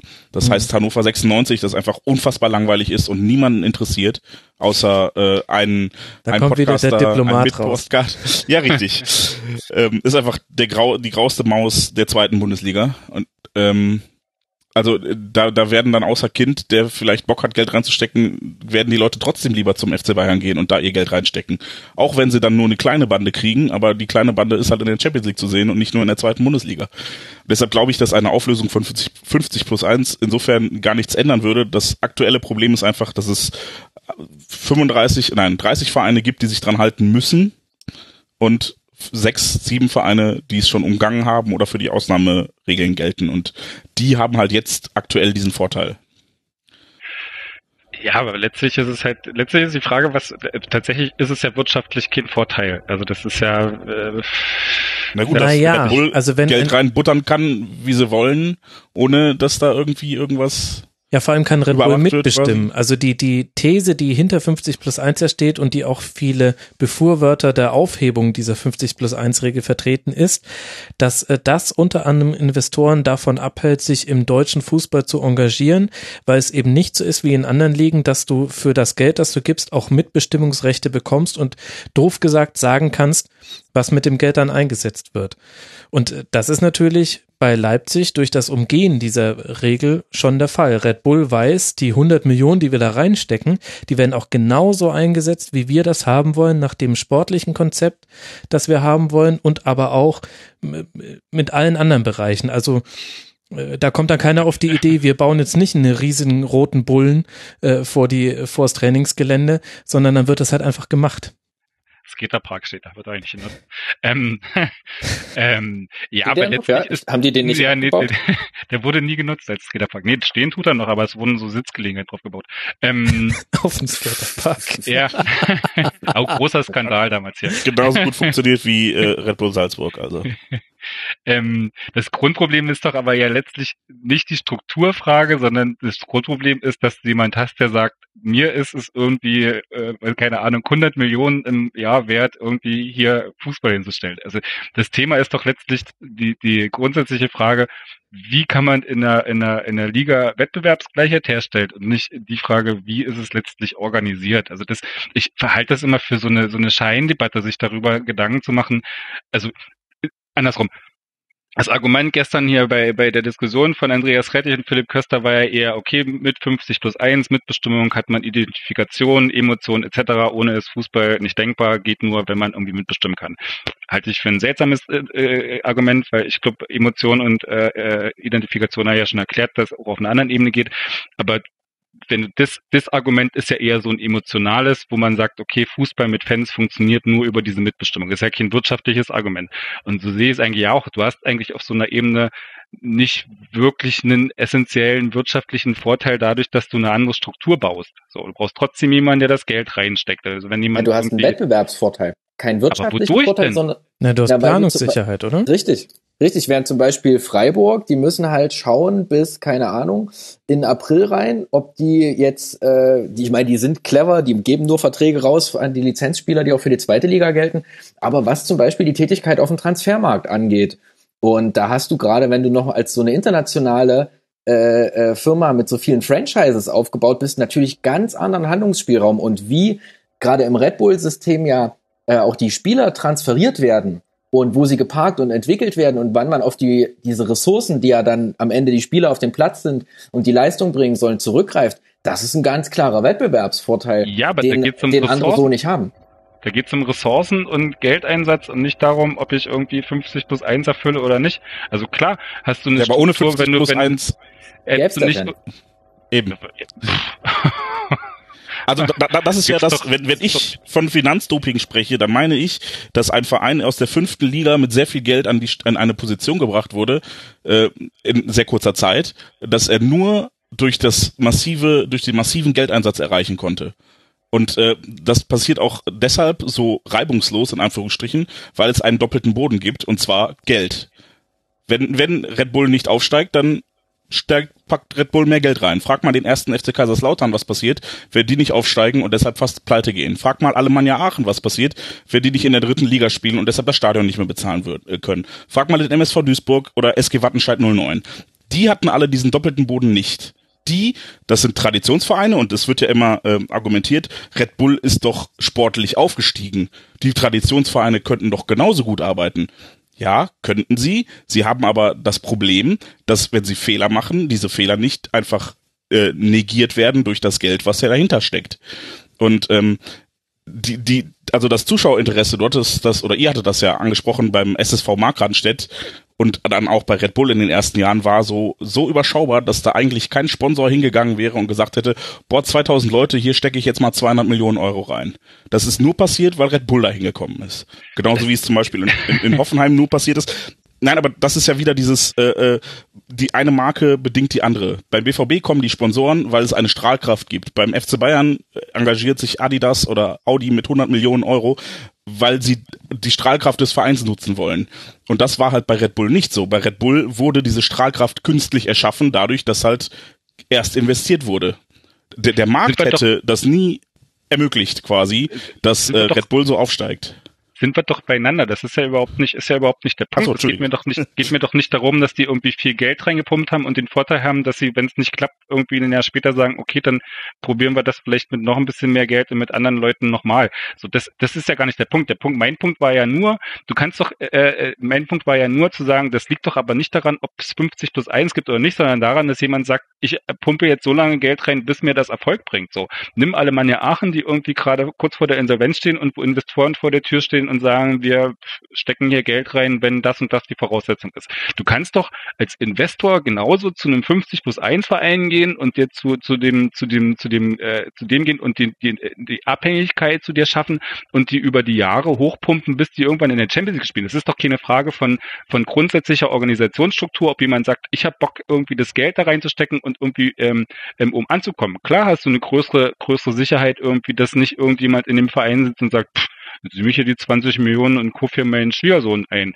Klar, das ist, äh, ist natürlich ein kleiner Vorteil, aber grundsätzlich ändert es doch nicht, was es für eine Struktur ist, äh, äh, äh, eine Organisationsstruktur ist, ob du irgendwie da viel Geld reinstecken kannst oder wenig Geld reinstecken kannst. Und deswegen sage ich nur, letztlich kann man sich irgendwie 30 Jahre lang über Organisationsstrukturen unterhalten, aber letztlich ist ja die spannende Frage, wie organisierst du einen Wettbewerb, der es möglich macht, dass nicht irgendjemand äh, kommt und sagt, okay, ich gebe äh, 150 Millionen hier Sponsoringgeld und der nächste hat 10. So, also weil dann hast du natürlich per se eine Un ein Ungleichgewicht. So, und das, das ist ja eher die die die spannende und wahrscheinlich unlösbare Frage im Gegensatz zu für mich ne, der Scheindebatte brauchen wir 50 plus 1 oder brauchen wir nicht und was sind die Organisationsstrukturen, weil das finde ich äh, ist letztlich eine lokale Frage, wer wer was worauf Bock hat.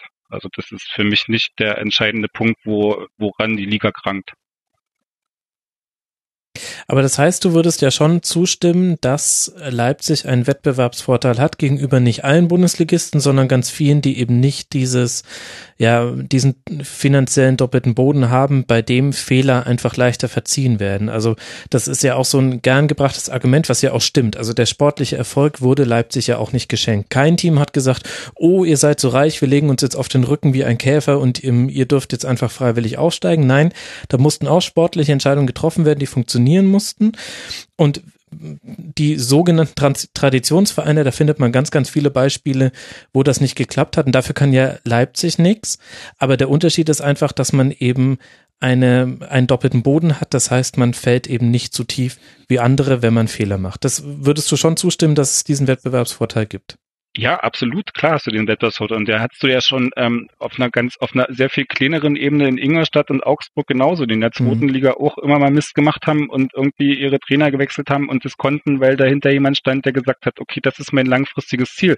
Und ähm, klar hast du das bei RB Leipzig extrem, auch wenn sie irgendwie äh, von vierter in die dritte und in die zweite äh, das, das nicht ausspielen mussten in der in, in, in der Form, wie es möglich gewesen wäre. Ähm, aber klar, ist das ein Wettbewerbsvorteil, absolut. Natürlich. Das war, RB Leipzig ist in der Regionalliga immer ein U-Boot gewesen. Das war jenseits dessen, was, also wahrscheinlich hatten die einen Etat, die 16 andere Mannschaften zusammen hatten. Also ist klar, ist das auf der Ebene äh, ein U-Boot gewesen, was eher jetzt langsam, wo sie in der Bundesliga ankommen, sie quasi zum ersten Mal eine Situation haben, wo sie tatsächlich Vereine über sich haben, wirtschaftlich. Das ist einfach Fakt, klar. Mhm. Ich finde, dann haben wir eigentlich auch ganz gut äh, rausgearbeitet, warum das äh, zwar indirekt, aber dann auch nicht direkt in der Kausalität, zumindest nicht mit 50 plus 1 zu tun hat. Das sind ähm, Debatten, die schon miteinander zusammenhängen, aber nicht das eine bedingt das andere. Ähm, 50 plus 1 war eher das Vehikel, was aber von anderen auch schon entsprechend verwendet wurde. Jetzt haben wir aber noch einen zweiten Vorwurf gegenüber Rasenballsport Leipzig, der auch mit einer Verzerrung des Wettbewerbs zu tun hat. Den würde ich jetzt gerne an der Stelle auch mit euch durchdiskutieren. Und zwar ähm, zum einen durch die Konstruktion, dass man eben mit anderen Vereinen zusammenhängt und sich Spieler fröhlich hin und her schieben kann zu Konditionen, die man, ich sage das jetzt einfach mal so und ihr äh, müsst mir vom Gegenteil überzeugen, wenn es anders ist. Ähm, man kann sich die Konditionen selbst überlegen und dann wechselt halt auch jemand aus der österreichischen Liga, die bisher nicht dafür bekannt war, meiner Meinung nach, dass man da sich Leute für 15 Millionen holt, wechselt aber jemand auch mal mit diesem Betrag zwischen Salzburg und Leipzig.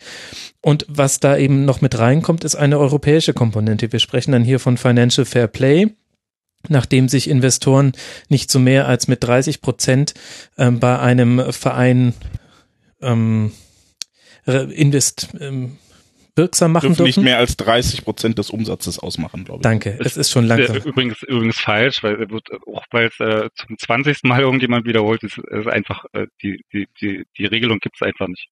Also die ist einfach Quatsch. Es gibt eine Regelung, dass äh, wenn du mehr als 30 Prozent des Etats trägst, äh, du quasi als Eigentümer giltst, egal ob du das formal bist oder nicht, äh, äh, giltst du dann als ja als als Partei mit bestimmendem Einfluss, glaube ich, heißt es äh, auf UEFA-Deutsch. Genau. Ähm, aber es gibt keine Regelung, die dir verbietet, mehr als 30 Prozent des Etats zu decken.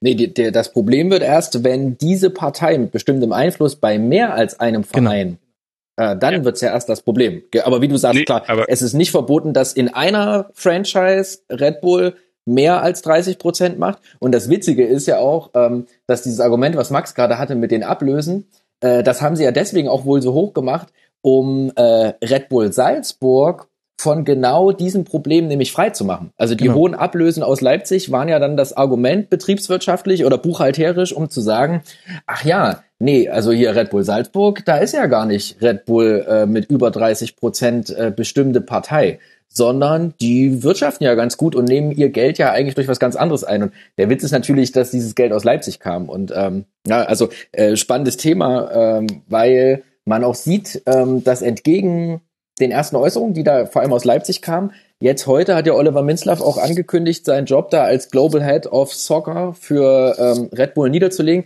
mit der versehen mit dem schönen Hinweis äh, aus, aus freien Stücken. Ähm, Wir wünschen ihm auf seinem weiteren Lebensweg bei äh, Rasenballsport Leipzig alles Gute. Er hat es ja schon weit geschafft. Er war ja früher mal Manager unter anderem von Andrea Berg und ist ja jetzt, also ich meine, jetzt war Global Head of Soccer und ich glaube, er tauscht den Job, das wird so ähnlich sein wie beim Papst, nicht gegen irgendwas ein, was drunter liegt. Also mal schauen, was da passiert. Ähm, kleiner, also sorry für die Zuspitzung am Rande, äh, vielleicht auch der späten Zu äh, Stunde und ähm, meinen Getränkewahl in der letzten halben Stunde geschuldet. ähm, aber Lass mich raten, keine, keine Brause eines großen österreichischen Herstellers. Nein, es ist äh, eine versetzte Brause aus lokalem Anbau. Und ähm, Nee, was ich damit sagen will, ist, ähm, also ich glaube, da hat, das hat ihn wirklich so ein bisschen schon Probleme und Angst gemacht. Ähm, weil das, ähm, weil das sieht man eben daran, dass, dass er jetzt zum Beispiel eben dann doch den Job aufgibt und da haben ja tatsächlich auch nochmal dann auch Medien auch nachgehakt und äh, es gab diesen schönen WDR Sport und Zeitbericht mit, mit der, mit dem Bon mot, dass ja eben äh, die Drehgenehmigung für das Trainingsgelände aus Salzburg in Leipzig erteilt werden musste. Also da sieht man, wie eng das natürlich nach wie vor zusammenhängt und jetzt das muss man Red halt Bull schauen- Trainingsgelände. Ja, genau. Das Jetzt ist nicht das halt- Salzburger Trainingsgelände, es ist das Red Bull Trainingsgelände. Und als Red Bull, äh, Head of Soccer Red Bull ist äh, Oliver Minzlaff wahrscheinlich bis dahin der äh, ganz plausible und nächste Ansprechpartner gewesen. Ja, ja, ich meinte nur welches Red Bull Trainingsgelände, deswegen habe ich Salzburg gesagt, um eben Ja, genau das, äh, um genau das Problem auseinanderzuhalten, um das es da nämlich geht. Ähm, äh, Im Endeffekt ist diese Struktur, die Red Bull geschaffen hat, natürlich ein, deswegen sage ich das auch die ganze Zeit, ich sage das nicht aus ähm, irgendwie aus, bö aus bösem Willen, sondern das ist, die bauen das Franchise-System versuchen sie, das amerikanische Franchise-System in den globalen Fußball einzubauen. Und das hat bislang ganz gut geklappt, gerade was die Entwicklung von Talenten und die Sichtung von Talenten angeht. Äh, Naby Keita und Emil Forsberg, ich denke, das sind Spieler, äh, wo man sagen kann, dass die ähm, in fünf Jahren bei, bei ganz anderen Vereinen spielen und die werden auch, das sind alles, das sind beides Kandidaten potenziell für Weltfußballer des Jahres so. Ähm, und, und jetzt, äh, jetzt ist halt die Frage, wie bauen sie ihre Struktur dahingehend um, dass sie mit diesen Regeln noch konform gehen. Da bin ich sehr gespannt auch auf den Sommer, äh, wie konsequent die UEFA da tatsächlich sein wird. Also um kurz diesen Punkt äh, fertig zu bringen, damit äh, jede Hörerin und jeder Hörer das vor Augen hat. Also du hast natürlich vollkommen recht, Matthias, dass man mehr als 30 Prozent äh, Investment in einem äh, Verein hat. Das ist, äh, das ist nicht verboten, aber da wollte ich eben eigentlich noch dazu kommen. Es geht um die Gefährdung der Integrität des Wettbewerbs. Das heißt, wenn wir eben von der Europa League oder der Champions League sprechen und zwei Mannschaften treten an, wo bei beiden Mannschaften die Bedingungen eben nicht gegeben sind, dass jemand 30 Prozent oder drunter ist und eben automatisch als der Anteils, ähm, als der Bestimmer, würde ich jetzt, glaube ich, meinen Zwilling gegenüber formulieren, gilt. Dann ist die Integ- Integrität des Wettbewerbs gefährdet, weil man natürlich nicht weiß, hat das Auswirkungen, wenn diese beiden Mannschaften aufeinandertreffen würden. Und das scheint, so wie man jetzt lesen kann und in aktuellen Berichten ähm, nachvollziehen kann, der UEFA ein hohes Gut zu sein, wo man durchaus genauer hinguckt. Und äh, ist ja auch relativ leicht nachvollziehbar. Und äh, darf, dafür muss sich jetzt Leipzig, sowohl Leipzig als auch Salzburg, müssen sich dafür rüsten, was ja schon zeigt, dass man bisher mit diesen, mit diesen Regelungen, das hatte man bisher noch nicht auf dem Schirm. Naja, doch, man hat das schon länger, also ich glaube seit zwei Jahren oder so hat man das locker auf dem Schirm, weil es gab, ich glaube vor zwei Jahren oder so war es zum ersten Mal, wo jemand Rangnick die Frage gestellt hat, ob er denn noch irgendwie äh, länger in Salzburg bleibt und er gesagt hat, nee, kann er schon äh, wegen zukünftigen UEFA-Geschichten nicht. Also das Thema haben sie eigentlich schon relativ lange auf dem Schirm, dass äh, so diese ganze Struktur mit Rangnick hat zwei Vereine etc. eigentlich äh, nicht funktioniert und dass sie da da agieren müssen. Und ähm, generell mal jetzt von dieser Minslav, ähm, von dieser Minslav-Geschichte, der nicht mehr Chef von Red Bull Soccer ist, äh, ähm, wo er sowieso ja formal schon nicht für Salzburg zuständig war, hat man eigentlich im letzten Jahr eigentlich alles dafür getan, diese formalen Regeln, die die UEFA äh, aufstellt, zumindest zu erfüllen. So, dann kannst du jetzt, äh, eigentlich ist es letztlich aus meiner Sicht äh, der, der Situation eher so eine Frage, weswegen, deswegen bin ich, glaube ich, vorhin auch so auf dieser Streitlust rumgeritten, eher eine Frage, wie streitlustig ist die UEFA im Gegensatz, äh, im Gegensatz zur, zum DFB. So, haben die Bock irgendwie sich zu streiten? Haben die äh, Bock irgendwie auf die Auseinandersetzung? Ähm, auch wenn formal eigentlich nichts dagegen spricht, dass die äh, Vereine unabhängig sind, also formal unabhängig sind, ähm, haben die Bock, das durchzustreiten, weil es genug informelle Fakten gibt, die äh, äh, sich vor Gericht dann irgendwie belegen ließen, keine Ahnung. So, also es, diese diese Trennung oder diese diese formale Trennung geht so weit, dass du inzwischen nicht mal mehr den Fußballverein von Red Bull Salzburg auf dieser großen Übersichtsseite Red Bulls kommen findest. So, da findest du irgendwie Red Bull München Eishockey, Red Bull Salzburg Eishockey, RB Leipzig, äh, Red Bull New York, aber nicht mehr Red Bull Salzburg. So, und das ist halt schon, das ist halt also alles so im letzten Jahr passiert, wo wo, wo sie schon gucken, okay, wie wie müssen was was müssen wir der UEFA anbieten, dass wir da durchkommen. Und ja, aus meiner Sicht, äh, wie gesagt, hängt es daran, wie streitlustig ist die UEFA und äh, wie streitlustig ist sie nicht. Aber, und das wäre jetzt eine zweite Frage, die ich da dranhängen würde, und ich finde nämlich, deswegen gehören die beiden Punkte, über die wir jetzt in den letzten Minuten gesprochen haben, zusammen. geht mit dieser Struktur nicht auch eine Wettbewerbsverzerrung im nationalen Vergleich einher, weil man eben einfach die Möglichkeit hat, in seinen Bilanzen buchhalterische Tricks anzuwenden. Also doof gesagt, wenn es jetzt bei Leipzig gerade mal ganz blöd liefe und man aus irgendeinem Grund äh, Kapital bräuchte, was aber Leipzig, äh, Red Bull nicht als Sponsorenzulage zuschießen möchte oder als Darlehen, da können wir auch gleich nochmal drüber sprechen, dann hole ich mir eben den zweiten, dann verkaufe ich eben meinen zweiten Torhüter für 40 Millionen an Salzburg. Dem kann ja, zumindest meinem Kenntnisstand nach, kein Riegel von keiner Seite vorgeschoben werden. Und damit kann man ja dann auch Geldströme hin und her schieben, so wie man es gerade buchhalterisch braucht. Und ich will jetzt nicht sagen, dass äh, Leipzig sonst nicht überleben würde. Das ist natürlich Quatsch. Dahinter steht ja ein Milliardenkonzern. Aber das ist doch dann wiederum auch wieder für die nationalen Ligen ein Problem, wo ja Lizenzauflagen zu erfüllen sind, die alle auf denselben Bilanzen basieren. Ich möchte das noch kurz ein Stück weiter spinnen, bevor die Frage beantwortet wird. Vielleicht wird sich dann irgendwann auch der Fiskus oder Uli Hoeneß dafür interessieren, was da so passiert, wenn dann äh, Insolvenzverschleppung und sowas zum Tragen kommen sollte. So, jetzt, Entschuldige, wollte ich nur kurz. Ja, kann, man kann natürlich theoretische Szenarien spinnen. Letztlich sitzen auf jeder Seite, äh, beiden Seiten Unternehmen, die irgendwie ihren äh, Ämtern Rechenschaft schuldig sind und Bilanzen vorweisen müssen, die stimmen. So.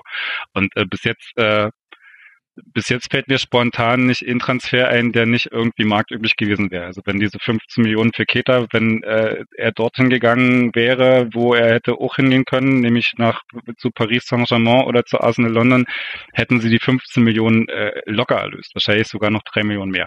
Ähm, so wie bei Sadio Mane, der ist ja auch für irgendwie, keine Ahnung, 15, 18 Millionen gegangen nach, nach, nach England. So, ähm, bis jetzt hast du nicht, äh, du hast in den Transfers zwischen RB und äh, RB ähm, ja nicht wirklich irgendwie Anhaltspunkte dafür, dass da irgendwie marktübliche Preise äh, äh, naja, also zum Beispiel, ich meine, ich will jetzt nicht über jeden Spieler diskutieren, aber Upamecano, ein 18-jähriger Innenverteidiger, Kennern durchaus ein Begriff, aber den für 10 Millionen Euro zu holen. Äh, Wenn du dich mit Barcelona streitest, äh, die sie ein halbes Jahr später geholt hätten, äh, wie gesagt, von Barcelona hätten sie nicht weniger gekriegt. Aber war es nicht, ich weiß nicht, welcher Spieler es war, aber gab es nicht bei einem Spieler sogar das Zitat von Ralf Rangnick, dass äh, der jetzt erstmal bei Leipzig spielt und man sich dann später um die Formalitäten kümmert, so wie Ablöse und sowas? also diese, diese, das war Bernardo am Anfang der Saison, den sie so drei Tage vor Transferfenster schließen wollten. Und ja. am Tag äh, eines wichtigen Spiels, ich glaube sogar Derby äh, von Salzburg, wenige Stunden vor dem Spiel. Das war auch einer der Punkte, an dem die Stimmung da in Salzburg gekippt ist, dass da ähm, eine wichtiger Spieler einfach mal rübergeschoben wird. Ja, wobei Bernardo, ich glaube, Bernardo war in Salzburg jetzt nicht der Spieler, an den es hing. Ich glaube, so, das war früher so, Stefan Ölsanker war so der Erste, wo man so sehr unzufrieden war in Salzburg, dass der dann gegangen ist. Weil letztlich, du, du kannst über diese Spielertransfers, ich glaube, der große Vorteil bei den Spielertransfers zwischen RB Leipzig und Red Bull Salzburg ist, dass du am Ende, und das ist ja diese Rangnick-Aussage, dass du am Ende kein Thema hast, dass äh, Red Bull Salzburg Nee sagt zu dem Transfer. So. Und ähm, äh, was du, was du aber trotzdem hast, du musst erstens irgendwie einen Markt, äh, marktüblichen Transferpreis in deine Bilanz schreiben und du musst zweitens den Spieler davon überzeugen, dass er zu dir kommt. An den Punkten kommst du nicht vorbei. Und dann kannst du dich lustig machen, dass Rangnick sagt, äh, äh Upamecano war der schwerste Transfer seines Lebens. Äh, war es aber trotzdem, weil er irgendwie den Berater überzeugen musste. Also war vielleicht nicht ja, der schwerste. Ungeteiltes Mitleid, Rangnick, Rangnick, das muss schlimm gewesen das, sein. ist natürlich Oder auch so wenige finanzielle Mittel hat, um die Berater zu überzeugen. Ganz, ganz schlimm. Armer Ralf Rangnick. Also ja, Entschuldigung. Aber, es, äh, es, hätte, das geht ja, letztlich geht es darum, dass du irgendwie den Spielern zeigen musst, was ist ihre Perspektive. Und da gibt es irgendwie relativ viele Geschichten, wo das funktioniert hat, wo die Leute sagen, nimm den Cater, der einfach irgendwie äh, vorher zwei Jahre in Salzburg war, von Rangnick nach Salzburg geholt wurde, wo klar war, wenn Rangnick zu Cater geht und sagt, hier, der nächste Schritt ist hier, in zwei Jahren stehst du dort, äh, hast die Chance, das und das zu machen, das geht da erstmal sagt, okay, das klingt cool, das äh, ist für mich was, was zu machen ist. So, also du musst Spieler ja trotzdem davon überzeugen, dass sie den nächsten Schritt, den sie gehen wollen, in Leipzig gehen wollen. Daran kommst du ja nicht vorbei. So und das ist halt bei Upamecano auch ein Stück weit so gewesen, weil sie ihn erst nach Salzburg geholt haben und er dort die Schritte erst in Liefering Salzburg gemacht hat, äh, sich entwickelt hat und äh, sie deswegen da eine Chance hatten, den auch nach Leipzig weiterzuholen. So, aber an diesen Sachen kommst du ja nicht vorbei. Das ist ja doch, was Bernardo auch gesagt hat, gefragt hat, hier schon wieder von Salzburg, er sagt, ja, du, ich treffe meine Entscheidung selber, was meine Karriere ist und das ist mir auch völlig egal, was du erzählst. So. Und ähm, das, ich, ich, ich glaube, man, man tut sich immer nicht so einen richtigen Gefallen dazu, wenn man sagt, die werden da von A nach B verschoben. Pff, früher ist man, nee, Kampe, äh, Ramayo etc., die sind irgendwie in die Bundesliga nach England gewechselt, weil sie keinen Bock hatten, nach Leipzig zu gehen. Wenn es nach Rangnick gegangen wäre, wären sie nach Leipzig gegangen. So, und dann, äh, die Chance hattest du aber damals nicht, die Leute nach Leipzig zu holen. Dafür haben sie dann gutes Geld eingenommen. Schon bevor die nach Leipzig gegangen sind, haben sie gutes Geld eingenommen.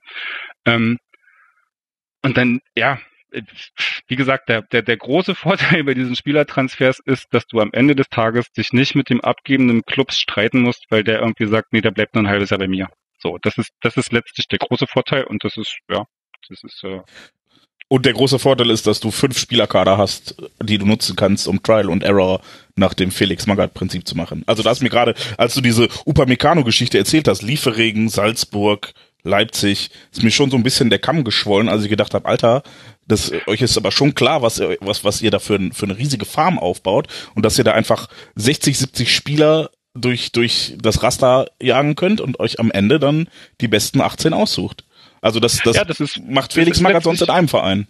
Das ist halt letztlich ein Farmsystem. Es gab irgendwie letztens einen Kicker-Interview mit irgendeinem Bundesliga-Manager vergessen, das war, ähm, der gesagt hat, ja, das ist, das ist das Modell der Zukunft, das äh, wollen wir auch. Also das ist halt letztlich, letztlich ist es für mich sowieso die Frage, warum gibt es nicht, nicht, nicht mehr Vereine, die Kooperation, was weiß ich, in dritter Liga, in meinetwegen auch in der zweiten Liga im Ausland suchen und sagen, okay, wir brauchen eine Station, wo Spieler einen Schritt machen können und wo dann irgendwie zum Schluss äh, drei rauskommen, die gut sind. So dieses dieses Liefering-Salzburg-Modell ist in Österreich noch ein bisschen anders, weil du ja quasi ähm, äh, über so eine, ich weiß gar nicht, wie die heißen, Vertragsspieler, die sind beim einen Verein angestellt, spielen aber beim anderen und du kannst sie aber jederzeit für ein Spiel hochziehen. Du hast ja eine viel engere Möglichkeit, Spieler, äh, äh, Spieler zu entwickeln, weil du sie vom Regelwerk her einfach auch in der Bundesliga einsetzen kannst und dann die nächsten zehn Spiele spielen sie wieder bei dem anderen Verein, also bei unabhängigen Vereinen, von dann spielen sie wieder in der zweiten Liga. Also das ist ja da viel einfacher. Und warum man in Deutschland aber irgendwie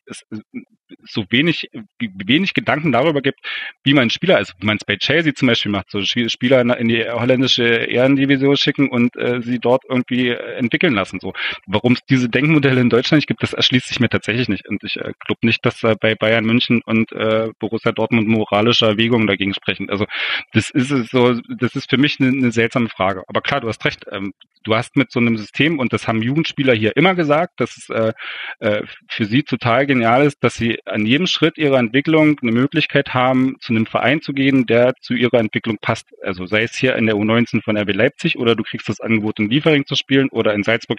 Du hast immer eine Möglichkeit, einen Schritt zu machen, der für dich der nächste ist. So. Und das ist natürlich für Nachwuchsspieler, die auf einer Karriere sind total interessant, so eine, so eine Schritte machen zu können. So, das ist klar, ist das ein Vorteil, wenn du so eine Farm hast, aber dann, dann das, ja, das ist halt auch aufgebaut. Ja, aber du verstehst schon, dass man es kritisieren kann, weil es gibt ja auch andere Fälle, wie zum Beispiel Marcel Sabitzer, vom, der vom SK Rapid Wien kommt, der innerhalb der österreichischen Liga nur mit Zustimmung seines Vereins, damals noch unser Manager Andreas Müller, hätte wechseln dürfen und bei dem es dann einfach so gelöst wurde, dass er nach Leipzig wechselt und direkt an Salzburg wieder ausgeliehen wird.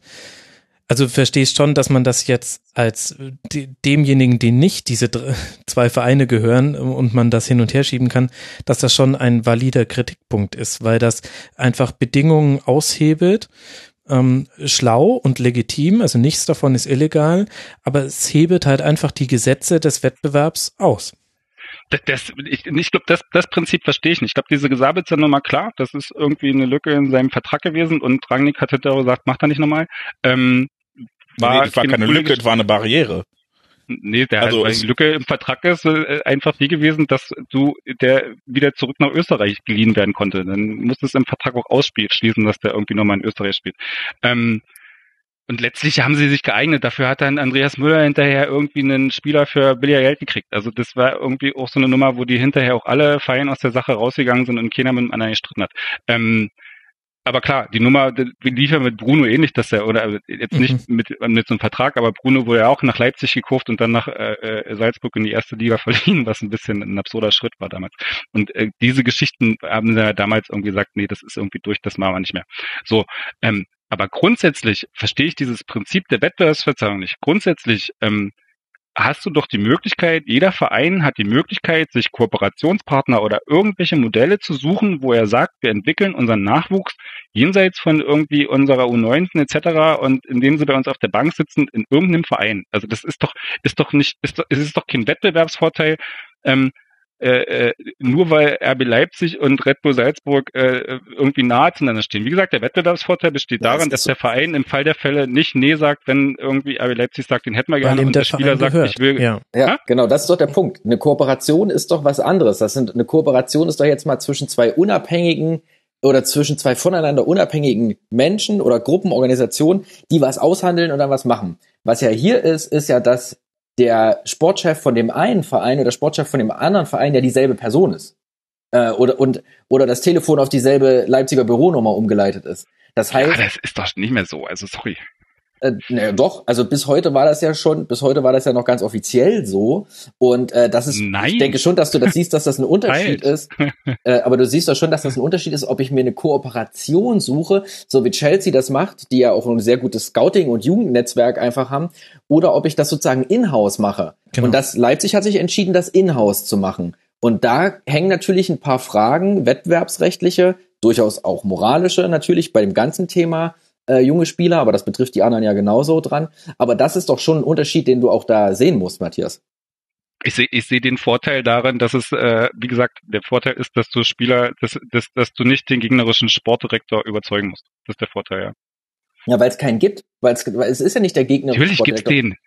Selbst wenn es den gibt, also wenn, wenn dir beide Vereine gehören, dann, dann sieht man da schon einen Unterschied. Ich sehe, die, äh, wir, wir kommen, wir werden uns nicht immer in Harmonie hier durch die Sendung bewegen. Das ist ja eigentlich auch ganz äh, schön zu sehen. Aber interessantes Thema. Wir werden auch sehen, wie das die UEFA löst und wie viele Konsequenzen das hat. Und natürlich werden wir auch sehen, ob es halt die Gegenbewegung gibt. Also ob jetzt andere große Vereine ähnliche Modelle fahren, ist halt alles dann auch nicht so leicht aufzustellen, denn man braucht ja auch tatsächlich den Kapitaleinsatz dahinter. Das ist natürlich schon auch der eine große Unterschied. Du hast hier ein milliardenschweres Unternehmen, das sich in den Fußball aus Marketinggründen bewegt hat und deswegen aber auch ganz andere finanzielle Mittel hat, als wenn jetzt zum Beispiel, naja, FC Bayern, Borussia Dortmund, die würden das wahrscheinlich noch hinbekommen, aber wahrscheinlich schon in einer Größenordnung Werder Bremen zum Beispiel. Ja, wie, wie, wie sollen die das schaffen in dieser Konsequenz, wie das Red Bull durchgezogen hat? Das ist eigentlich nicht zu schaffen und dem Ja, widersprichst du aber das ist halt, ist halt wieder die Frage dessen, was du für Geld einsetzen kannst. Ne? An, Ja, an der genau, Stelle sind wir uns, ja. glaube ich, auch nicht uneinig, weil das ist tatsächlich, aber das sage ich auch die ganze Zeit. Und die grundsätzliche Frage ist, wie du Wettbewerb so organisierst, dass es irgendwie nicht äh, die Schere so weit auseinander geht, dass ja, das, das dazwischen so eine Welten liegen, dass sie nicht zu schließen sind. Also das, ja, da bin ich ja dabei. Und wie so Wettbewerb überhaupt aussehen soll, das ist ja auch, das ist ja die Frage, ihr habt es ja schon, schon angesprochen. Also wenn Werder Bremen das nicht machen kann, dann fehlt es natürlich am nötigen Kapital. Und die Frage ist dann natürlich ganz entscheidend, wo soll es herkommen und in welcher Organisationsform soll das ganze Geld sozusagen fließen. Das, ähm, das ist ja auch natürlich ein bisschen das Problem. Wenn du 50 plus 1 machst und sagst, damit garantieren wir sozusagen eine gewisse Ausgeglichenheit, geht der international betrachtet möglicherweise dann so ein bisschen, ein bisschen auf Kosten des Niveaus und äh, kann da sozusagen als Bremse wirken. Also das, das ist ja das, so bewegt sich der Fußball ja sozusagen dann im, im globalen Maßstab. Und der ist natürlich ja dann auch so letztlich die Richtschnur an dieser Stelle, wie das Ganze organisiert werden soll und, und welchen Wettbewerb man überhaupt haben möchte. Ne, du kannst natürlich hingehen und sagen, man kippt 50 plus 1, und es gibt vielleicht auch rechtliche Bedenken dagegen, also muss das Ganze sowieso irgendwann weg und holt sich natürlich dann irgendwelche Investoren ins Haus und gestaltet das Ganze schrankenlos und schafft natürlich dann für, für gewisse Clubs auch nochmal ganz andere Möglichkeiten, macht es natürlich vollkommen, ja, schrankenlos, macht es vollkommen uferlos, liefert sich möglicherweise auch Leuten und deren Launen aus, hat natürlich dann aber auch eine ganz andere Form von Wettbewerb, hat eine ganz andere Form von Niveau, hat natürlich auch eine ganz andere, das zieht natürlich auch ganz andere Spieler an. Also das ist natürlich immer auch so eine Sache, wenn du es möglichst ähm, wenn du es auf, auf Kosten des Gleichgewichts organisieren willst, geht das möglicherweise auf, eben auf Kosten des Niveaus. Und dann kommen halt bestimmte Spieler nicht oder sie wandern eben ab.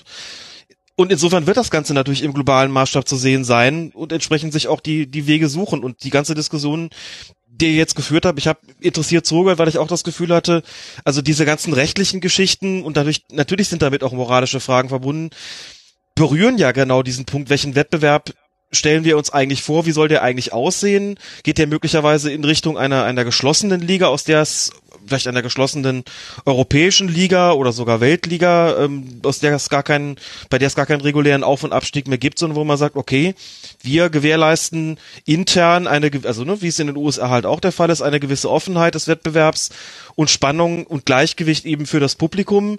Aber es ist auch vollkommen klar, es gibt da keinen regulären Auf- und Abstieg mehr. Also das ähm, sind so Punkte, die wahrscheinlich irgendwann dann auch mal in, in Europa ankommen und sich möglicherweise durchsetzen werden und wo sich mancher von uns möglicherweise noch umschaut und sagt, okay, also das ist der Wettbewerb, den sich hier ähm, die Herrschaften vorstellen und der sieht völlig anders aus, als das, wie wir uns das vorstellen.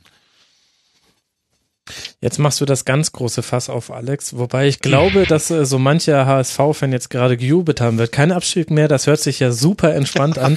Da machen wir auf jeden Fall mit. Ist, ist dir das nicht so billig, gerade auf Leute einzuschlagen, die nicht in der Lage sind, sich zu verteidigen? Ich habe Also vorhin einer, gesagt, einer ich, ist in mache, der Leitung. ich habe vorhin gesagt, für die einfache Pointe mache ich alles und ich habe es bewiesen. Okay, machen wir mal den Punkt Wettbewerbsverzerrung zu. Ich glaube, wir haben das ganz gut in alle Richtungen besprochen. Kommen wir zu einem weiteren gerne verwendeten Kritikpunkt an Rasenballsport Leipzig und zwar Jens der fehlenden Tradition des Vereins, wo ich mich auch so ein bisschen frage, was ist das eigentlich auch für eine Sichtweise? Es kann, es kann ja nicht nur traditionsreiche Vereine geben, sonst hätte es ja nie irgendwann einen neuen Verein gegeben. Wie ist denn deine Position hinsichtlich dieses Aspekts? Ich, ich glaube, mangelnde Tradition ist da vielleicht gar nicht so sehr der der Hauptmotor der Kritik. Zumindest kann ich jetzt für mich nicht behaupten, dass ich einen Verein von 2000 äh, cooler oder dover finde als einen von 1900. Ähm, was, was natürlich auf Tradition basiert, ist einfach natürliche Anziehungskraft und natürliche Strahlkraft und äh, äh, Geschichten, die diesen Verein ausmachen und Mythen und ja, Dinge, die einfach für natürliche Anziehung sorgen, die eben nicht einfach durch gekauften Erfolg in Anführungsstrichen äh, oder nicht aufgekauftem Erfolg basieren. Ähm, und ich glaube, das, das ist dieses Argument von den Traditionsclubs nach dem Motto, okay, wir mussten uns ähm, das Geld, was wir jetzt von Sponsoren geschenkt bekommen, also nicht geschenkt, sondern was wir von Sponsoren bekommen, wir mussten uns das über sehr viele Jahre hart erarbeiten und ihr kommt jetzt einfach daher und äh, kriegt 200 Millionen Euro und auf einmal spielt ihr in der ersten Liga.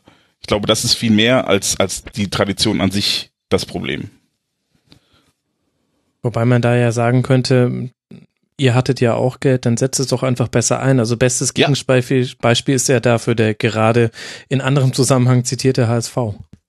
Ja, ich, ich bin auch, ähm, das ist auch ein Argument, ich glaube, ich, ich sprach ja eben vom doppelten Boden und du auch, ähm, das ist, das ist da das Hauptargument. Ich will überhaupt nicht sagen, dass Traditionsvereine gute Arbeit machen und äh, Raber sportlich oder äh, von dem, was sie aus dem Geld gemacht haben, unverdient an der Stelle stehen, an der sie jetzt stehen. Aber sie mussten halt nicht so viel dafür tun. Äh, Mhm. wenn, wenn man in der fünften Liga anfängt statt in der zwölften, ist das ein Unterschied. Wenn man, ja, äh, sich das Geld nicht durch Popularität erarbeiten muss, wenn wenn es nicht darum geht, die, die mussten keine Zuschauer gewinnen. Überleg dir mal, du fängst irgendwo in der Landesliga an und musst drei Euro pro Person nehmen und kannst dir halt irgendwann nur neue Spieler leisten, weil so viele Leute deine Spiele gucken, dass du so viel Geld einnimmst. Und das, das gab's halt alles nicht. Dieses, die, die harte Arbeit in Anführungsstrichen äh, hatte äh, Raba in dem Fall einfach nicht, sondern so- da war halt Geld und so konnte man sich dann Dinge leisten, die äh, jetzt würde ich gerne Martin Kind sagen, ne, der Markt reguliert sich selbst. In dem Fall hat der Markt es eben nicht reguliert, sondern es wurde quasi außerhalb des Marktes Geld eingekippt. Das Geld kam nicht aus dem Markt. Das Geld kam nicht daher, dass die äh, Begeisterung für äh, Red Bull Leipzig in der sechsten Liga so groß war. Das Geld kam aus dem Konzern Red Bull Leipzig. Aber das ist den Leuten doch im Grunde, das ist doch, das ist doch ein Mythos, dass man sich die Dinge erarbeiten muss. Ich meine, wenn, wenn du sagst und auch vollkommen zu Recht sagst, letztlich hängt doch alles davon ab, wie die Strahlkraft von einem Verein ist. Dann muss man sich doch mal fragen, wie entsteht denn so eine Strahlkraft?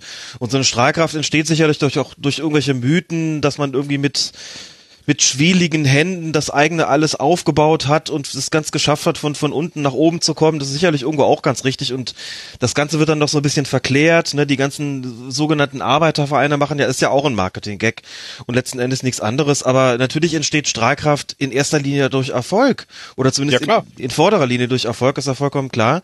Ähm, deswegen hat Borussia Dortmund so viele Fans, deswegen hat Bayern München so viele Fans. Und deswegen hat RB Leipzig in den vergangenen Jahren eine ganze, also etliche Tausend und wahrscheinlich Zehntausende von Fans dazu gewonnen. Einfach weil sie Das Erfolg haben. Und, ne?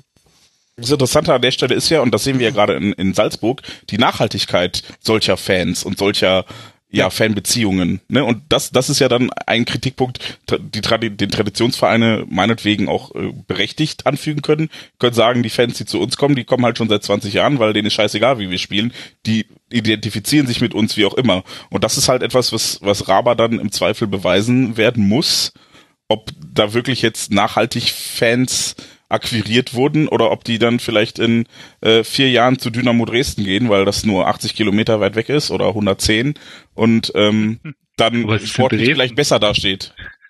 Das, das kann schon sein, dass die dann abwandern, genauso wie sie bei anderen Vereinen auch abwandern können. Die Frage ist, was das besagt.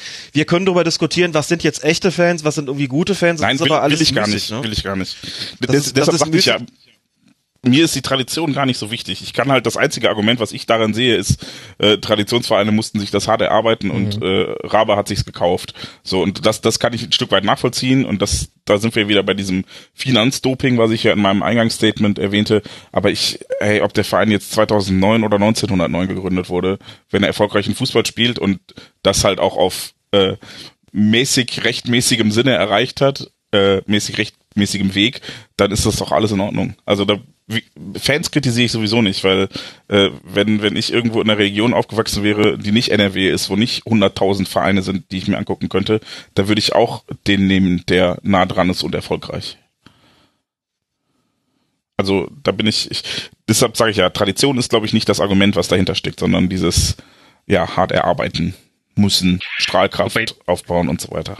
Wobei das natürlich auch so dieses, äh, also ich verstehe, was du sagen willst und das äh, ist auch grundsätzlich richtig. Ähm, äh, aber wenn du so sagst, das ist so nicht so äh, mit diesem Markt äh, üblich oder der Markt findet seine Wege und äh, aber bei RB ist äh, bei RB Leipzig ist es anders.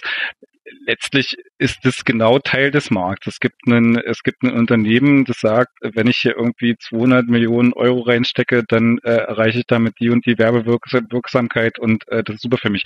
Letztlich ist es ja nicht so eine Hauptgeschichte, also gar nicht negativ gemeint, aber so eine Hauptgeschichte, der sagt, oh, ich habe Bock, irgendwie mein Vermögen anzulegen, weil äh, pff, ist eh nicht wohin damit.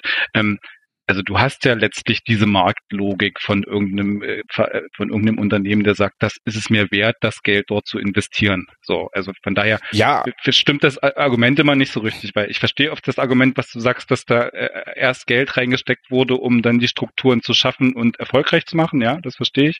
Und dass es nicht so ist, dass erst die Struktur ist und dann irgendjemand sagt, oh, das ist eine Struktur, da gebe ich mehr Geld dazu.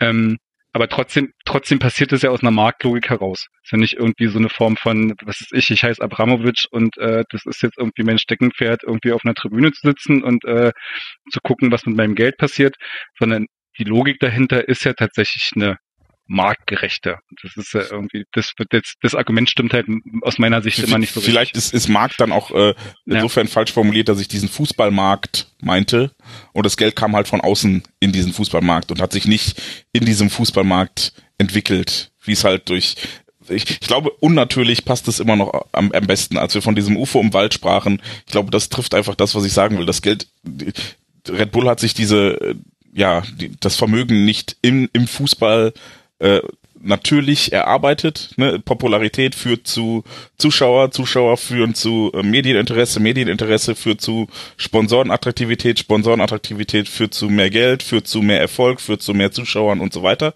Diese Spirale hatten sie nicht, sondern es gab einen Startpunkt. Hier ist Geld, hier legen wir los. Und alles andere kam erst danach. Ich denke, wo wir uns alle einig sind, ist ja äh, auf jeden Fall erstmal der Punkt, dass irgendwie Tradition und Kommerz an dem Fall irgendwie eine falsche Unterscheidung ist oder auf jeden Fall nicht die richtige. Ne? Äh, irgendwie niemand hier nimmt das für sich in Anspruch zu sagen, ja, das, das eine ist Kommerz, das andere ist Tradition. Das hatten wir auch schon vorhin bei den Fragen, wie viel Marketing ist überhaupt im Fußball. Aber äh, interessant finde ich ja doch jetzt an der Stelle, was ihr beide diskutiert, ist eben die Frage, ähm, aus welcher Motivation ist das jetzt geschehen oder woher kam so nicht nur die, die Motivation, sondern eben auch die, äh, das Geld. Und da ist ja dann schon ein Unterschied zu, zu dem, was vielleicht manche meinen, wenn sie Tradition sagen, ist ja eben nochmal die Geschichte, ich hatte es vorhin ja schon mal gesagt, oder wir hatten es auch schon am Anfang besprochen in der Gründungsgeschichte, warum man jetzt ausgerechnet hierher gegangen ist. Und da ist ja nicht nur so, dass man gesagt hat, wir machen das irgendwo auf der grünen Wiese auf, sondern dass man sich ja schon irgendwo in so ein Vakuum gesetzt hat, wo, wo auch jetzt nicht, wo eben auch mit Absicht alle Tradition 100 Kilometer oder eine Autostunde weit weg ist. So alle, alle Tradition, die jetzt gerade noch akut Menschen zieht. Ne? Er war erster deutscher Meister und so 1903. Das ist natürlich alles äh, in Leipzig gegründete DFB. Das ist natürlich Tradition, die auch hier ist, wird aber auch nur von einer Frau, die hier im Archiv arbeitet, dann noch so hochgehalten. Ansonsten spielt das ja keine Rolle. Aber da sozusagen zu der Frage, wenn Tradition Kommerz vielleicht nicht die richtige Unterscheidung ist, ist ja doch immer interessant, nochmal zu gucken, wie wichtig das oder es wäre jetzt mal meine These, die ich auch zur Diskussion stelle, dass gerade RB Leipzig sehr schon versucht, ähm, nicht nur eigene Traditionen aufzubauen oder solche Sachen zu imitieren, sondern eben auch dann allein mit der mit der Gründung hier der Sache auch ein bisschen aus dem Weg gegangen ist und deswegen natürlich dieses Handeln auch von in Anführungszeichen Tradition oder so auch geleitet ist. Also der Wert an sich, der scheint doch eine Rolle zu spielen. Du meinst jetzt der Wert des Ortes, an dem es gemacht wurde? Na, der oder? Wert sozusagen dieser Tradition, ja, also das, ne, Sie sagen ja selber mit Stolz, ja, braucht man ja gar nicht, schaut mal, wie gut wir es machen. Aber das Handeln, gerade nochmal im Hinblick auf die Frage, wo geht man hin und wie verhält man sich zu sowas wie Tradition, von dem man sich ja sonst abgrenzt, scheint ja doch eine Rolle zu spielen. Sonst wäre man ja vielleicht nach Berlin oder eben in Pott gegangen oder nach St. Pauli oder so. Ja, vielleicht hast du da schon einen interessanten Punkt gebracht, denn ich finde, alles, was wir bisher zum Thema Tradition gesagt haben, hat so viel von einer Neiddebatte. Also, oh, die mussten sich das nicht mit Schwien an den Händen erarbeiten wie wir, deswegen mögen wir das nicht. Das ist ungerecht. Das kenne ich auch von meinen Zwillingen, die sind jetzt drei. Aber das andere ist, ähm, dass es ja bei Leipzig auch damit verknüpft wird, dass Red Bull als Unternehmen offensiv damit umgeht. Wir haben es vorhin beim Beispiel Red Bull Salzburg schon gehört, dass man tatsächlich gesagt hat, es gibt keine Tradition, wir machen das jetzt neu. Und auch bei Leipzig ähm, wird das ja strapaziert, dass man sagt, nee, wir wollen auch gar nicht dass äh, der Traditionsverein sein, sondern wir wollen ja für den neuen Fußball stehen, für die neue Fußballkultur. Und äh, vielleicht ist das auch das, was dann dieses Traditionsargument, was eigentlich nur eine recht inhaltsleere Debatte ist, wie ich finde, dann so auflädt. Vielleicht geht es dann auch eher darum, über diesen Anspruch, den Leipzig vor sich herträgt, äh, als tatsächlich über das Fehlen eines äh, einer 50-jährigen bewegten Vereinsgeschichte. Ja, natürlich eine schöne, äh, wie sagt man, sch schöne Kommunikationsgeschichte. Also aber ich finde immer, auf manche Sachen muss man dann aber auch nicht so reinfallen. Das ist so, äh, die, die, die, hier wächst nicht die neue Speerspitze der besseren Fußballwelt. also aus meiner Sicht. Also ich finde es auch mal so mühselig, darüber zu reden. Dass, so, weil ja,